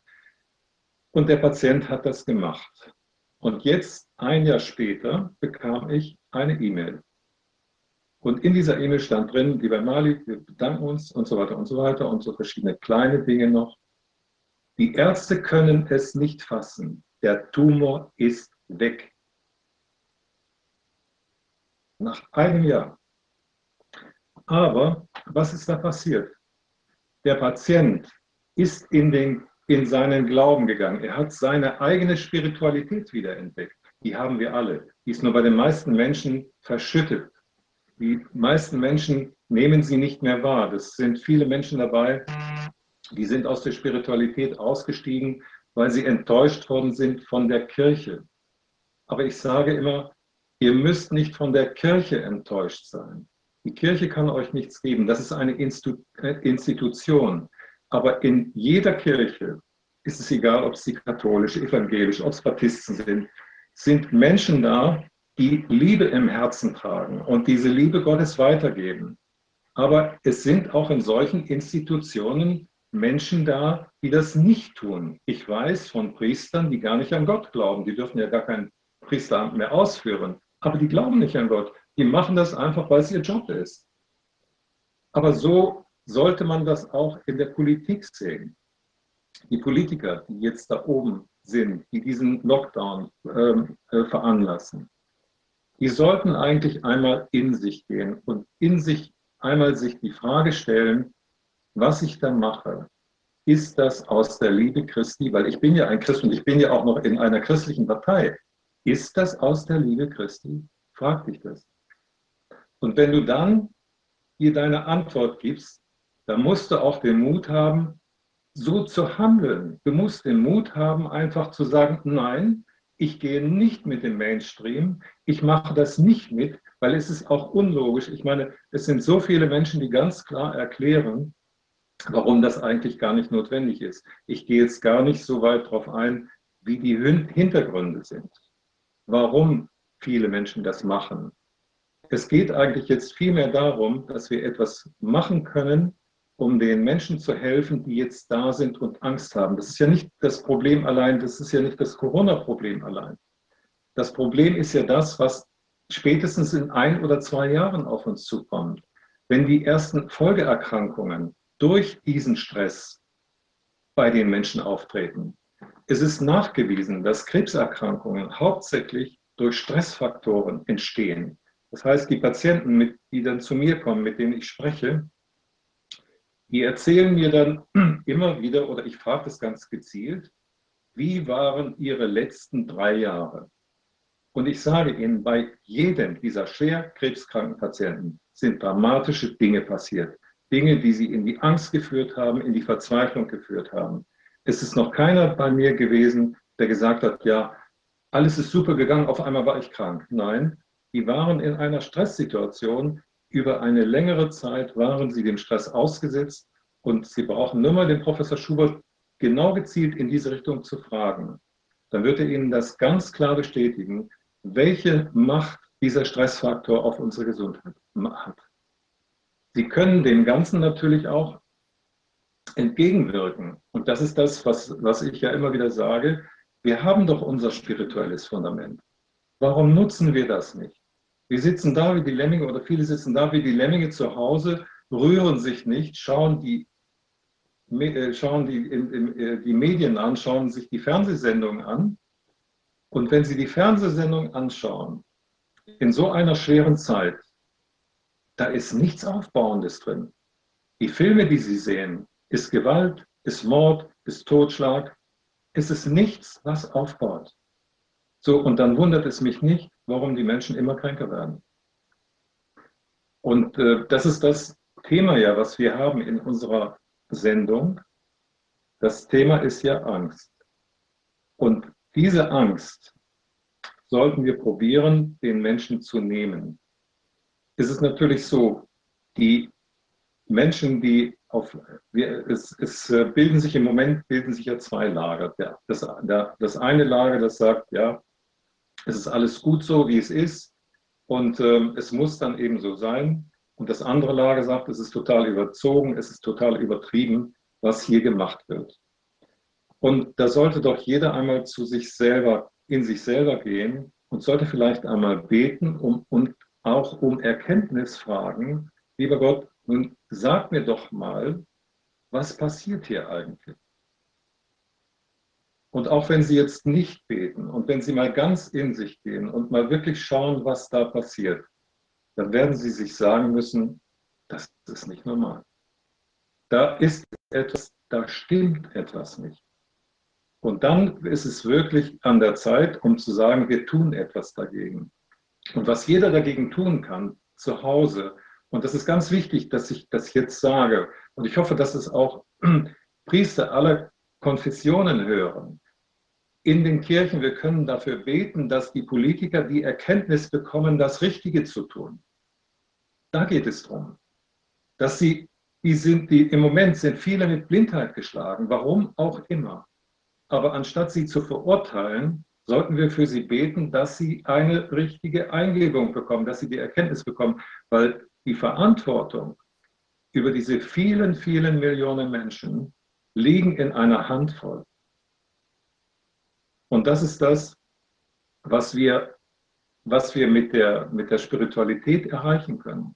Die Spiritualität, die wir haben, unsere eigene Spiritualität, ist einmal Kraft für uns selber. Und ich sage immer, die Liebe Gottes ist für alle da, weil sie ist ein Teil von uns. Wir haben alle einen Teil dieser Liebe Gottes, tragen wir alle in uns. Das wissen wir. Nur bei vielen ist die verschüttet geraten. Durch negative Ereignisse, durch negative Erlebnisse. Und dann verliert man auch den Glauben. Nur das Problem ist, und da, das kam ja auch aus, den, aus äh, dem letzten Gespräch von der Psychologin äh, hervor, nur sie sagt eben, dass wir psychologische Wesen sind. Natürlich haben wir auch eine Psyche. Aber das Problem ist, wenn wir, wenn wir nicht aus der Angst herauskommen, dann treiben wir immer mehr in eine Situation, die unseren eigenen Körper angreift und letztendlich auch vernichtet, weil wir eine Krankheit bekommen, wo wir dann überhaupt nicht mehr mit fertig werden, weil wir auch nichts haben. Wenn Sie zu Hause sind, oder viele Menschen, die jetzt zu Hause sind, sind ja auch viele Menschen, die allein sind. Wir hatten vorhin das Thema, wurde das Thema gesagt mit den Menschen in den Altenheimen. Ich finde das sehr schlimm, was in den Altenheimen passiert. Aber was ist denn vor drei Jahren gewesen? Hat sich da jemand um die Alten gekümmert? Auch nicht. Jetzt dürfen sogar die engen Familienangehörigen da nicht rein. Aber schauen Sie mal, was in Altenheimen passiert. Schauen Sie mal, wie man mit den alten Menschen umgeht. Und schon gar, wenn sie nicht mehr bei Verstand sind. Das ist nicht aus der Liebe. Und das ist genau das, wo man, äh, wo man sagen sollte, okay, wir müssen umdenken. Es gibt, äh, bevor wir, äh, wir hatten vorhin das, äh, das Gespräch gehabt, äh, wo die Dame das sagte mit, äh, mit Italien, mit der, mit der italienischen Polizei, die anders vorgeht wie unsere Polizei. Das hat aber mit ihrer Spiritualität zu tun. Die Italiener sind sehr, sehr gläubige Menschen. Bei den Italienern ist ein alter Mensch noch etwas, wo man Respekt vor hat. Das geht in unserer Gesellschaft immer mehr verloren. Die älteren Menschen, die hier in unserem Land leben, die kaum von der Rente äh, leben können, das sind die, die einmal unser Land aufgebaut haben, die für uns gesorgt haben, die Mütter, die fast nichts bekommen, die vier, fünf Kinder großgezogen haben, die jetzt dafür da sind, dass wir so leben können, wie wir leben. All diese Dinge, die sind so unwahrscheinlich wichtig, dass wir da ein, dass wir das umdrehen. Und diese Corona-Geschichte ist ein Schlüssel dazu. Es ist eigentlich eine Situation, wo man sich entscheiden muss. Entscheide ich mich für die Spiritualität? Entscheide ich mich, dass ich ganz offen sage, ich glaube an die Liebe Gottes, ich glaube an Jesus Christus, ich bin Christ aber ich glaube auch, dass auch ein Muslim und auch ein Jude, dass die, wir haben alle den gleichen Gott, dass sie im Herzen die gleiche Spiritualität tragen. Wir sind nur in verschiedenen Familien. Warum machen wir nicht gemeinsam etwas gegen das, was im Moment aufzieht? Wenn man das so sagt, es ist diabolisch, was im Moment passiert. Es ist einfach diabolisch.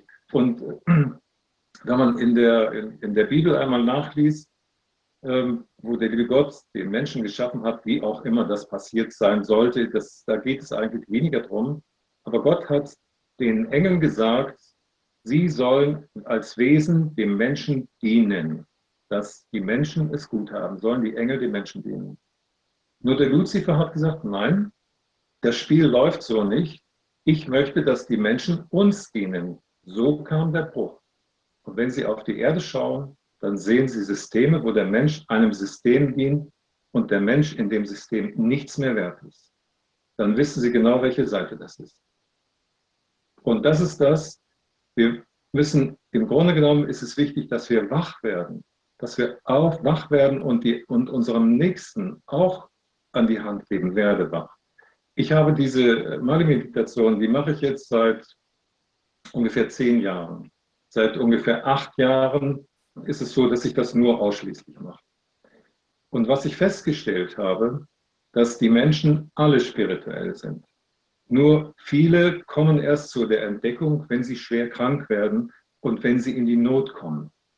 Und das ist genau das, wenn sie auch in der Not, wenn sie sich dann wieder daran erinnern, das ist, was der Professor Schubert sagte, ja, äh, Menschen, die regelmäßig in die Kirche gehen, die leben zehn Jahre länger, aber ich nicht. Ja? Ich gehe ja nicht regelmäßig in die Kirche. Und wenn ich das jetzt machen würde, wird ja nichts, nichts mehr bringen.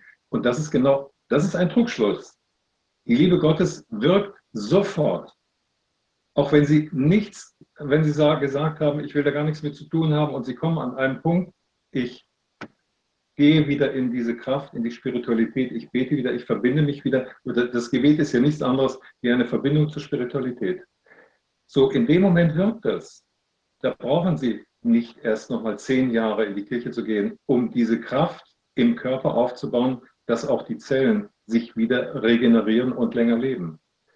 Die vielen Heilungen, die bei den Patienten passiert sind, die zu mir gekommen sind, die sind nicht dadurch entstanden. Das muss ich ganz bewusst, sage ich auch ganz bewusst, weil ich super tolle Hände habe, dass wenn ich die Hände auflege, weil die Meditation geht mit Hand auflegen, kommen da die gigantischen Kräfte aus meinen Händen.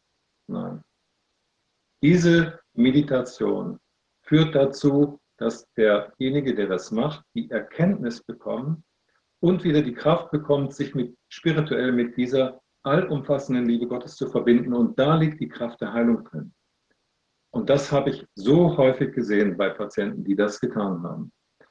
Und äh, darum würde ich auch den Leuten empfehlen, die zu Hause sitzen, die Ängste haben, jetzt mit dieser Corona-Geschichte.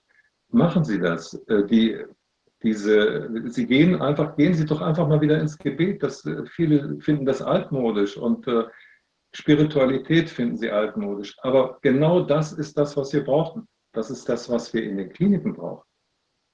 In den Kliniken hat man meistens so einen Klinikpfarrer, der dann total überlastet durch die Zimmer hetzt. Das ist es nicht. Die Patienten brauchen Liebe, brauchen Zuwendung. Ich war, äh, letztes Jahr war ich in der Klinik äh, in Bochum, ich wollte mich mal durchschicken lassen und habe erfahren, wie schrecklich das ist, wenn man in der Klinik liegt und die Ärzte reinkommen und, ihn, und sie erzählen ihnen dann das, was sie haben oder was sie nicht haben, mit einer Maske. Das ist das Schlimmste, was es gibt. Das ist, da hätten sie mir auch genauso gut einen Roboter reinschicken können, wo ein Band abläuft. Da ist nichts mehr da. Da ist keine Empathie mehr da, da ist keine Zuwendung mehr da. Und genau das ist das, was Heilung verursacht. 80 Prozent der Heilung läuft über die Empathie. Die Ärzte früher, die Hausärzte, ich weiß es noch, wenn ich, wo ich mit meiner Mutter zum Arzt gegangen bin. Dann hat er sich die Zeit genommen, der hat sich hingesetzt, hat gefragt, wie geht es der Großmutter und wie geht es dem Vater und er war einfach da. Und dann ist man rausgegangen und da war man schon fast geheilt, obwohl er noch gar nichts gemacht hat. Heute gehen Sie zum Arzt, der hat seinen Laptop da, der guckt sie gar nicht an. Sie erzählen was und der tippt was und tippt was, dann rollt ein Rezept raus, dann schickt er sie in die Apotheke und das war's. Das ist es nicht. Wir sind keine Autos, wo man Öl reingießt und dann läuft das. Wir brauchen viel mehr. Wir brauchen diese Empathie, wir brauchen die Zuwendung, die Liebe, die Berührung. Das halt. Und das ist das, was ich, was ich selber eben äh, mache und was ich dann auch äh, äh, mit den Patienten zusammen mache. Die äh, Mali-Meditation, so wie, das, äh, wie, wie ich das nenne, die, ich zeige Ihnen das mal ganz kurz. Das ist, das ist dieses Buch, die Mali-Meditation. Dieses Buch ähm, ist im Drömer Knauer Verlag erschienen und in dem Buch ist eine CD. Diese CD, da spielen wir einen Track ab, nachher, wenn wir die Meditation gemeinsam machen.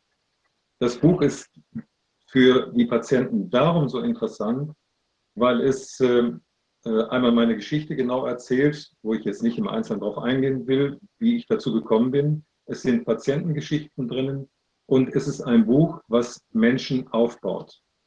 Ich habe einen Patienten gehabt, der Bauchspeicheldrüsenkrebs hatte. Das wusste ich nicht. Meine Frau hat einen Termin gemacht und hat gesagt, da kommt ein Patient mit Bauchspeicheldrüsenkrebs mit, der, mit seiner Familie. Und äh, ich weiß bei dieser Diagnose, wenn diese Patienten kommen mit so schweren Erkrankungen, ist das immer sehr dramatisch, sehr, sehr mit Tränen behaftet, weil die Menschen in der Regel eine ganz schlechte Aussage bekommen. Nicht immer. Es gibt auch Ärzte, die genau andersrum agieren, die sagen, sie haben eine schwere Erkrankung aber es gibt auch bei ihrer Erkrankung Heilung. Und das ist der Schlüssel. Nicht die Türe zu machen, noch sechs Monate oder ein Jahr oder mit Chemo anderthalb Jahren. Nein, die Türe auflassen, dass ich die Hoffnung habe, ich kann gesund werden. Mehr brauche ich nicht. Dann arbeite ich auch, dann schaffe ich auch was.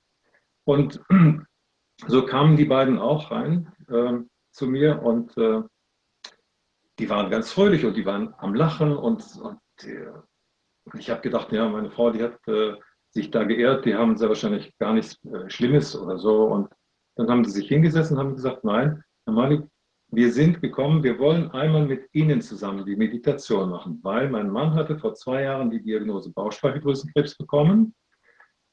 Dann hat seine Schwester ihm, also ihrem, ihrem Mann, das Buch geschenkt. Und sie haben anhand des Buches und anhand der CD jeden Tag diese Meditation durchgeführt, weil sie ganz, wieder ganz gestärkt waren in ihrer Spiritualität und ihrem Glauben. Und anderthalb Jahre später war der Mann gesund, total frei von Tumor, total frei von der Bauch vom Bauchspeicheldrüsenkrebs. Ich sage Ihnen das aus dem Grund heraus, dass es darum geht, wie unsere innere Einstellung ist. Das, was ich mache, ich motiviere die Menschen, ich baue sie auf. Das heißt, meine Arbeit ist eigentlich diakonisch. Es ist Diakonenwerk, was ich tue mit den, mit den Menschen, um sie wieder auf den Weg zu führen, um ihre eigene Kraft, ihre eigene seelische Kraft wieder zu aktivieren. Und wenn sie das geschafft haben, kommen sie auch aus solchen Situationen heraus.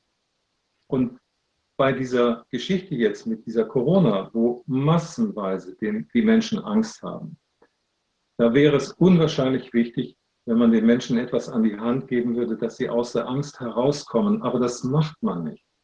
Auch mit den Impfungen wird wieder Angst geschürt. Ja, da wird ein Impfpräparat herausgebracht, dann wird wieder auf, auf einmal auf die Nebenwirkungen gewiesen, die ganz schlimm sind. Und dann wird wieder verunsichert, was muss ich jetzt haben? Muss ich das nehmen oder muss ich das nehmen oder muss ich überhaupt nichts nehmen? Auch da wieder Verunsicherung. Alles, was gut ist und alles, was wirklich etwas bewirkt, ist klar. Ist es einfach klar. Wenn ich sage, so wie dieses Buch hier. Ist nicht der Titel, das Buch. Das ist ein Buch, das ist klar. Ja? Da kann ich nicht sagen, das ist eine Kartoffel oder das ist, nein, es ist ein Buch.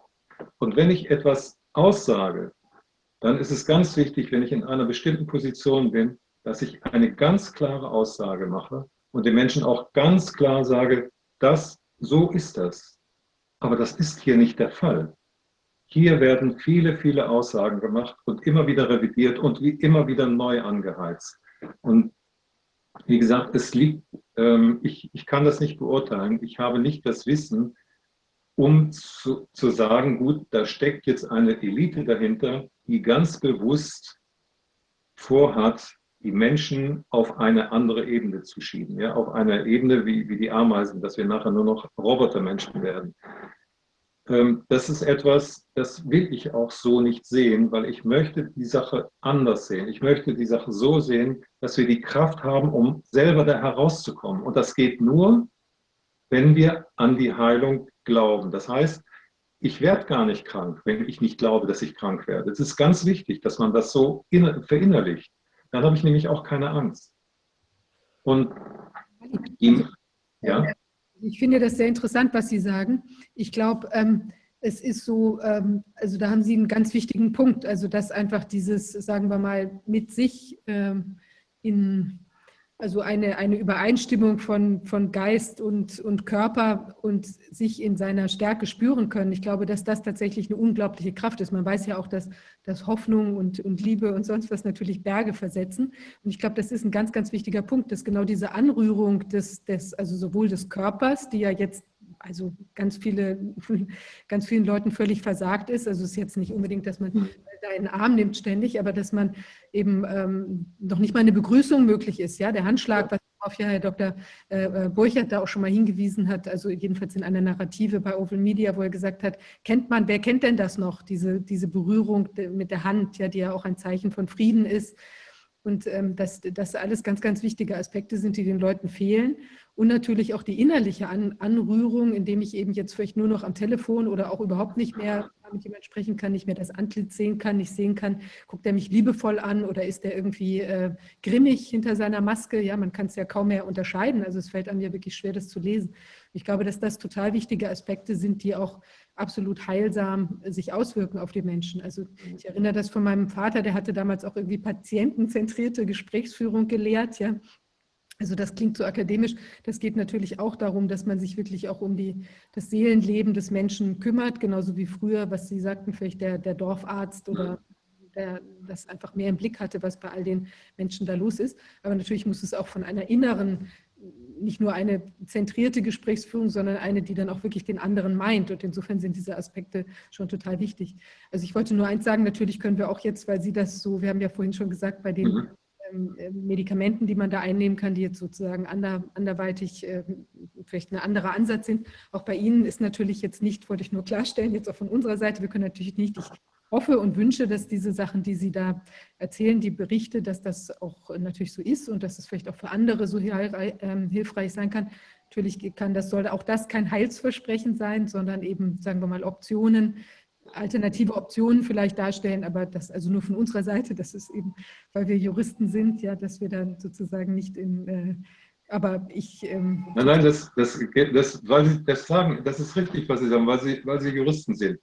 Das ist ja das, was ich dann auch immer wieder sage. Viele äh, Ärzte, die sagen, ja, wir müssen den Patienten ja aufklären, weil das ist ja juristisch so von uns gefragt. Stimmt.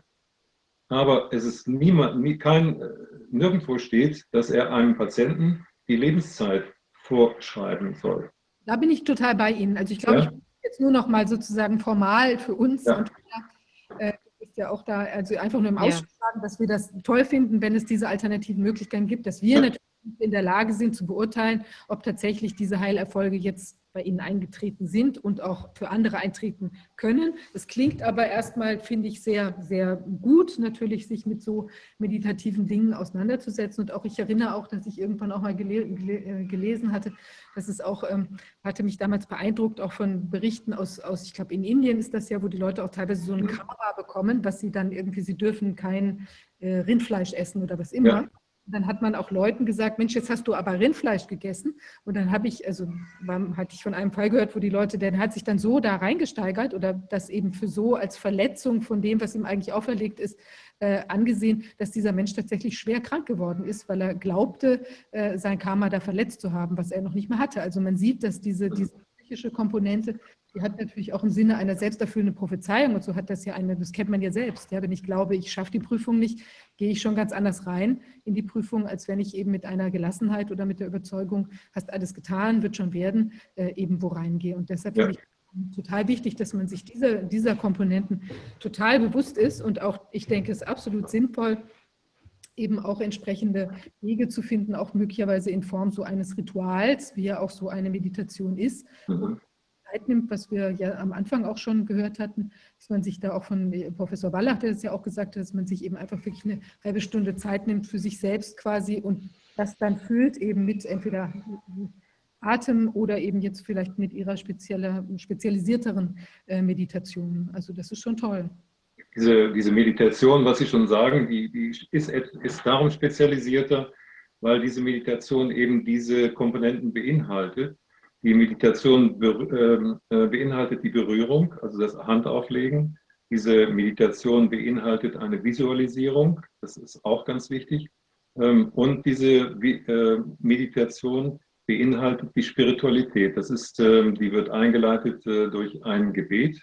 Und dieses Gebet ist aber sehr neutral gehalten, obwohl es von einer Nonne geschrieben worden ist. Das ist nicht von mir. Ich habe diese Meditation eine ganze Weile hier in Holland in der Steile Mission, also im Kloster gemacht und die Nonnen haben das sehr unterstützt, ähm, diese, diese Meditation und diese Schwester, die äh, Schwester Solano, so heißt sie, oder so hieß sie, die ist inzwischen verstorben, die hat dieses wunderschöne Gebet geschrieben.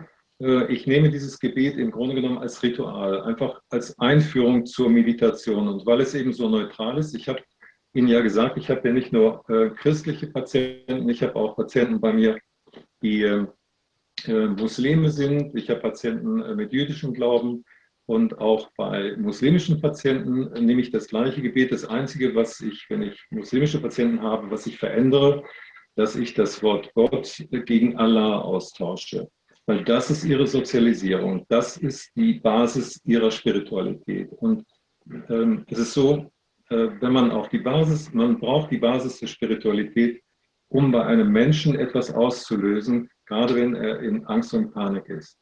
Und ähm, dann, dann, wenn einer in Angst und Panik ist, dann muss ich ihn nicht äh, äh, missionieren und ihn dann von irgendwas anderes überzeugen. Ich muss auf seine Spiritualität eingehen. Und wenn ich ein wirklicher Christ bin, kann ich das. Ja, liebe deinen Nächsten wie dich selbst. Als Christ ist es überhaupt gar kein Problem, auch mit anderen Menschen genauso umzugehen. Und ähm, das, deswegen wird diese Meditation, ist dieses Gebet eben auch ähm, für jemanden, der eben Jude ist oder der eben äh, Muslim ist oder auch für jemanden, der nicht an Gott glaubt, habe ich ja auch. Ja, ja, an Gott glauben wir nicht. Okay, sage ich, gut, ähm, an Gott glauben Sie nicht. An was glauben Sie denn dann? Ich sage, glauben Sie an die Liebe? Ja, an die Liebe glauben wir. Ja, Gott ist Liebe. Das ist nichts anderes. Gott ist allumfassende Liebe. Also, dann nehmen Sie das Wort Gott aus dem Gebet raus, setzen Sie Liebe ein und schon passt es. So einfach geht es. Es ist so, wie, das klingt, das klingt sehr gut. Wie, wie ist das denn? Sie hatten, glaube ich, jetzt angeboten, dass Sie diese Meditation quasi ja. einmal durchführen. Und ja äh, weiß ich gar nicht, wie es geplant ist, ähm, gehen wir jetzt sozusagen aus der, also die machen wir jetzt einmal durch, die, Sie sagen, die gehen circa, geht circa 15 Minuten, ist das richtig? Äh, die geht 20 Minuten. Und zwar ist es so, die, ich hatte noch ein Bild geschickt, ähm, das sollte dann eingeblendet werden. Und zwar ist das, äh, sind, ist das ein, äh, sind das Olivenzweige, weil das eben ein Zeichen der Liebe, der, des Friedens und der Hoffnung ist. Ich weiß nicht, ob das so angekommen ist. Äh, das weiß ich jetzt nicht. Muss ich mal kurz hören. Ist das Bild? Okay. Ähm, ich bin nicht ganz sicher, ob wir das Bild jetzt sehen. Also ich glaube, einen Moment, ich glaube, es ist jetzt so geplant, dass wir quasi ähm, uns jetzt verabschieden sozusagen und ja. Sie im Nachhinein machen Sie die Meditation sozusagen und dann, genau. dass wir dann nicht noch irgendwie da weiter. Nein, da, da, brauchen Sie nicht, aber ich würde nur ganz kurz die Meditation noch eben erklären, wie das, wie das Handling ist. Und dann äh, wird die CD eingespielt, die liegt bei Ihnen, glaube ich. Ne? Die müsste, glaube ich, bei der, bei der. Ja, bei, bei der Regie. bei der Regie liegt die. Und da liegt die CD und da liegt auch das Bild und dann wird dieses Bild eingeblendet und die Meditation, die ist ja geführt. Das okay. ist eine geführte Meditation. Und jeder, der das hört, kann dann so mitmeditieren. Und ich erkläre Ihnen eben, wie, wie diese Meditation vor sich geht. Ich sagte Ihnen ja, dass ich in der Klinik gelegen habe und ähm, dann eben mit dieser Prognose, Sie werden nicht mehr laufen können. Das war natürlich ein richtiger Schock. Mein Vater hatte MS. Ich weiß, was das heißt, wenn jemand im Rollstuhl sitzt. Und ähm, dann habe ich auch wieder angefangen zu beten, was ich auch eine ganze Weile ziemlich vernachlässigt habe, weil ich hatte ein Unternehmen und äh, ein erfolgreiches Unternehmen und habe gedacht, na gut, es geht ja alles gut und bis man dann in eine Situation hineinkommt, wo gar nichts mehr geht. Und dann wird die eigene Spiritualität wieder wach. Und das war bei mir auch so. Und dann habe ich gebetet und dann habe ich schon gemerkt, ich werde ruhig, die, die Angst geht weg. Und habe dann, äh, nachdem ich gebetet habe, meditiert. Ich hatte mal Meditationen gelernt und habe dann, nachdem ich gebetet habe, habe ich meditiert. Das war vor 20 Jahren, wo ich in der Klinik lag. Und habe ich dann so im Bett gelegen, so kennen Sie ja diese Haltung und habe dann so meditiert. Und dann gingen die Türen auf und dann kam die Krankenschwester rein und dann grinsten die. Ja. Meditation vor 20 Jahren war was für esoterische Spinner. So. Und das fand ich so peinlich. Dann habe ich mich geschämt und dann habe ich gedacht, ach, dann machst du es einfach so. Ich habe eine Hand hier auf, oben auf, auf, das, auf das Herz gelegt und eine unten hier auf, auf Sonnengeflecht.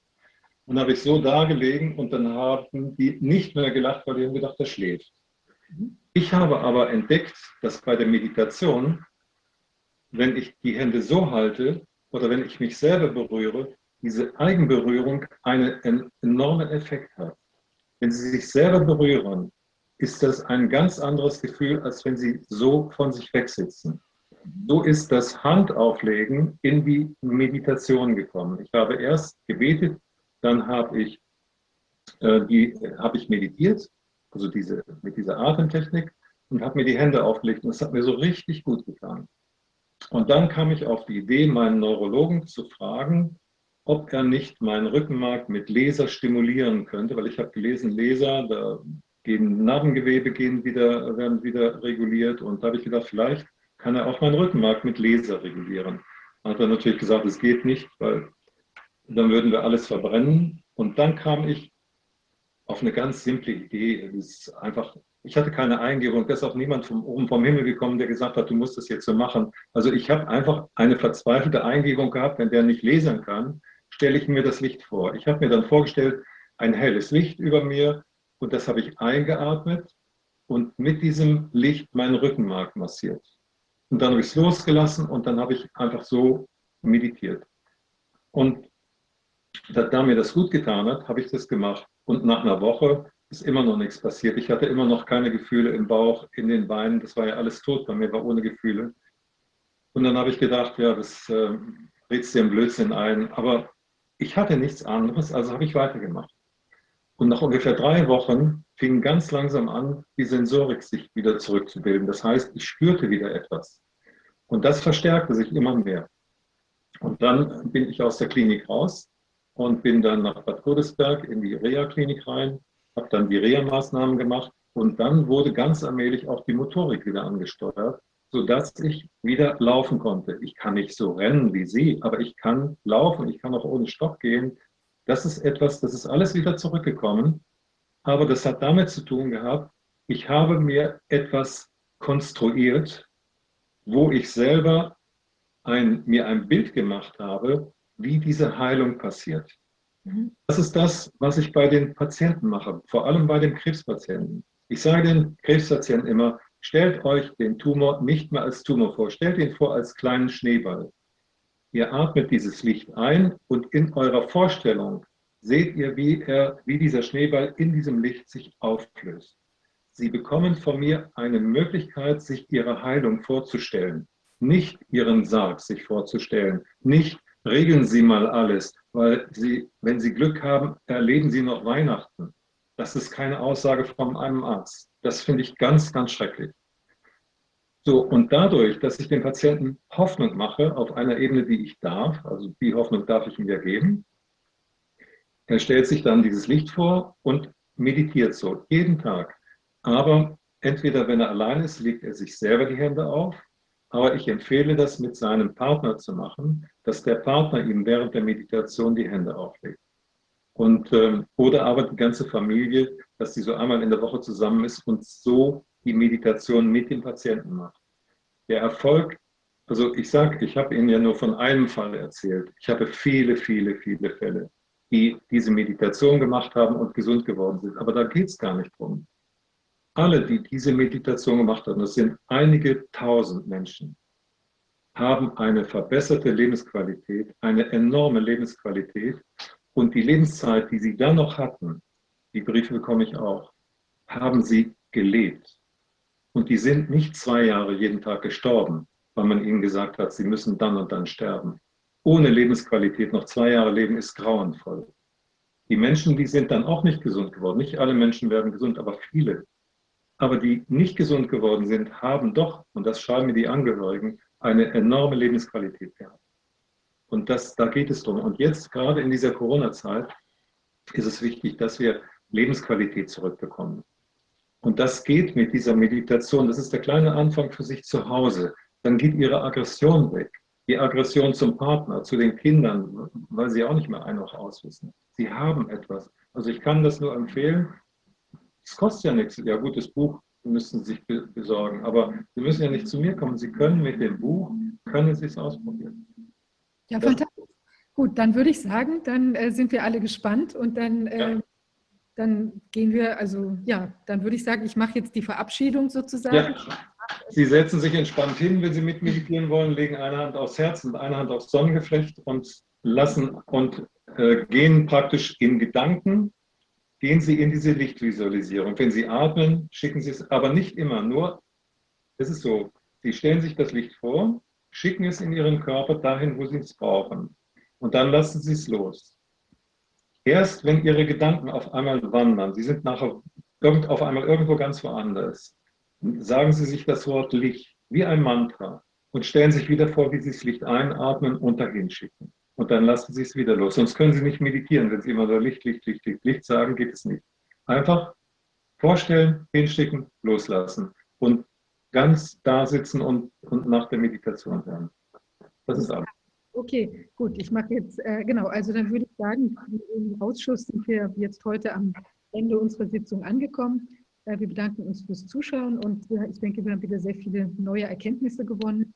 Ähm, wenn Sie unsere Arbeit unterstützen wollen, können Sie uns gerne, aber da freuen wir uns über eine, eine Spende.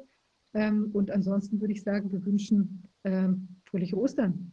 Ja, das wünsche genau. ich auch. Und allen, die, die diese Sendung jetzt sehen, wünsche ich ein gesegnetes Osterfest. Und genau. dass sie aus der Angst rauskommen.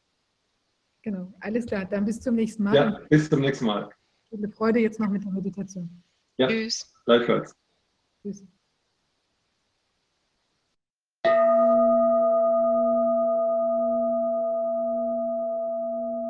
Nur dieser Augenblick zählt. Schließe deine Augen. Öffne die Hände zu einer Schale.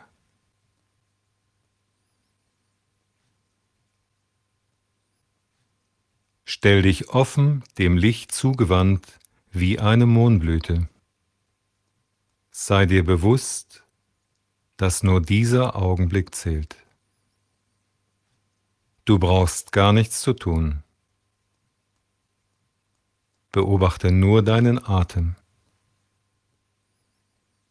Gottes Geist ist Lebensodem, Licht und Leben.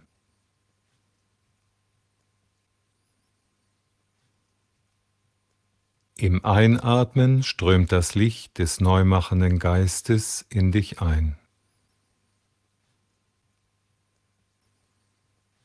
Im Ausatmen lässt du das Licht in deinen ganzen Körper strömen. Gottes Licht überflutet alle Elemente deines Körpers.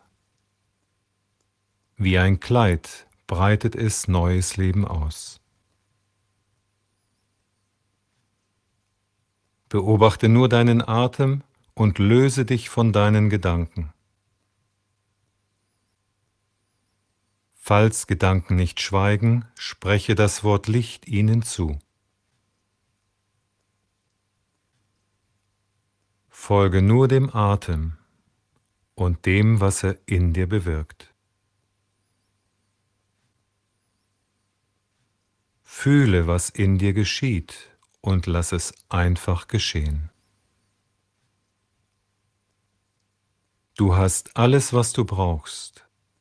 Du bist offen für das Licht, das Gottes Geist heilend in dir lenkt, weit geöffnet für das, was es schafft.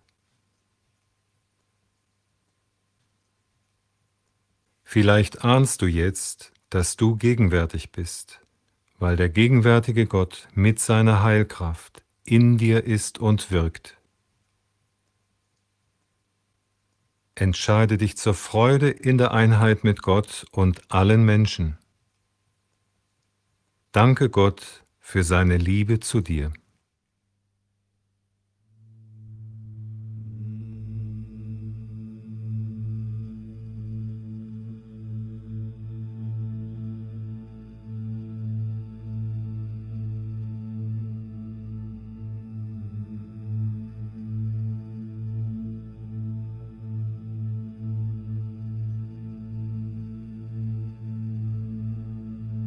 Jetzt stell dir vor, dass über deinem Kopf ein heilendes göttliches Licht in dich einströmt.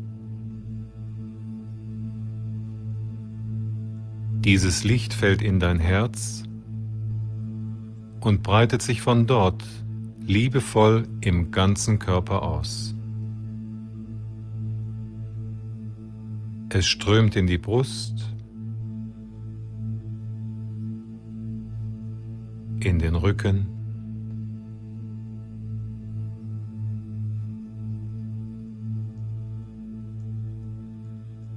in die Arme,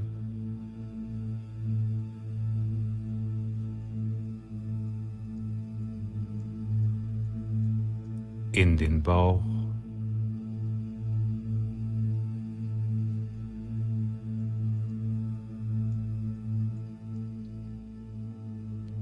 in das Becken.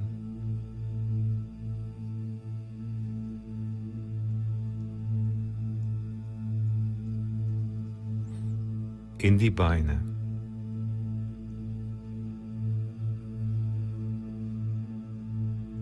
Stell dir vor, wie mit jedem Atemzug dieses heilende Licht in dein Herz strömt und sich beim Ausatmen liebevoll in deinen ganzen Körper ausbreitet.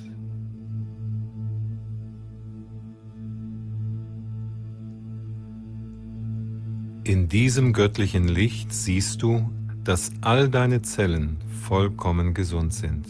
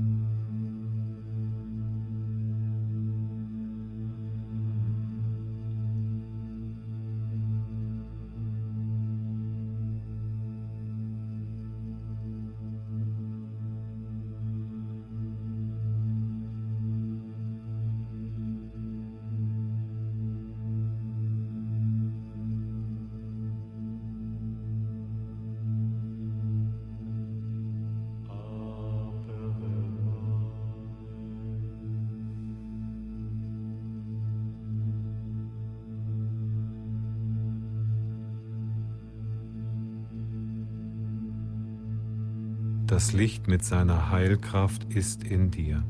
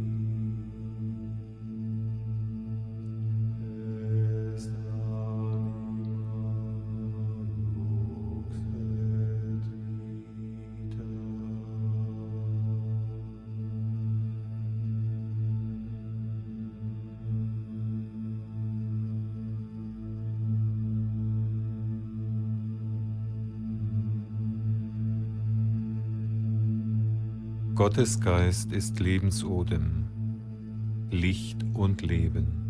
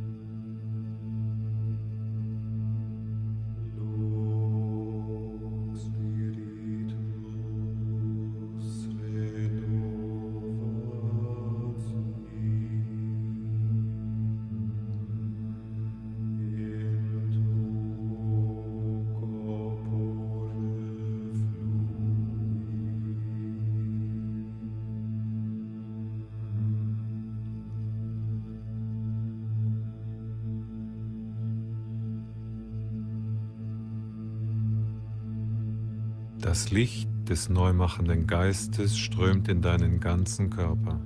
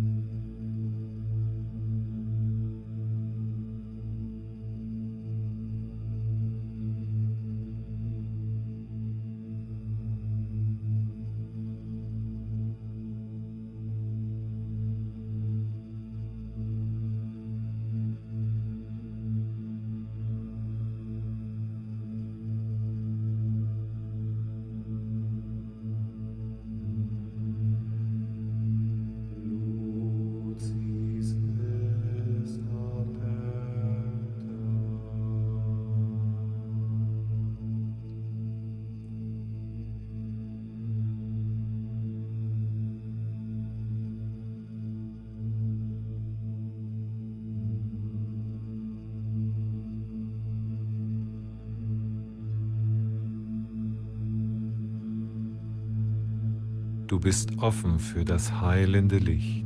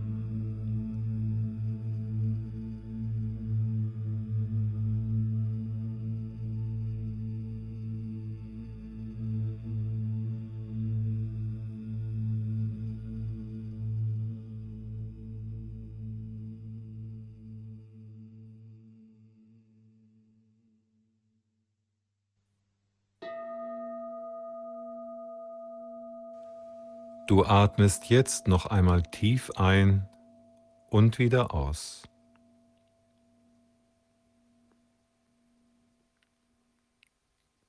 Und noch einmal ein und wieder aus.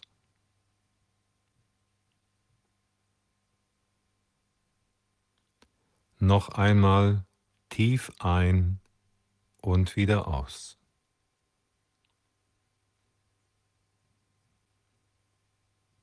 Dann dankst du Gott für die Heilung.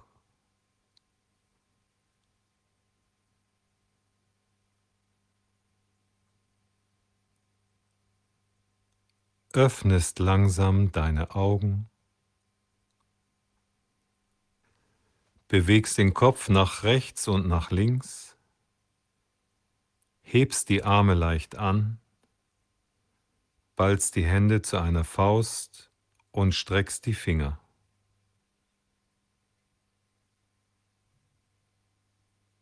Und jetzt bleibst du noch eine Weile vollkommen entspannt bei dir.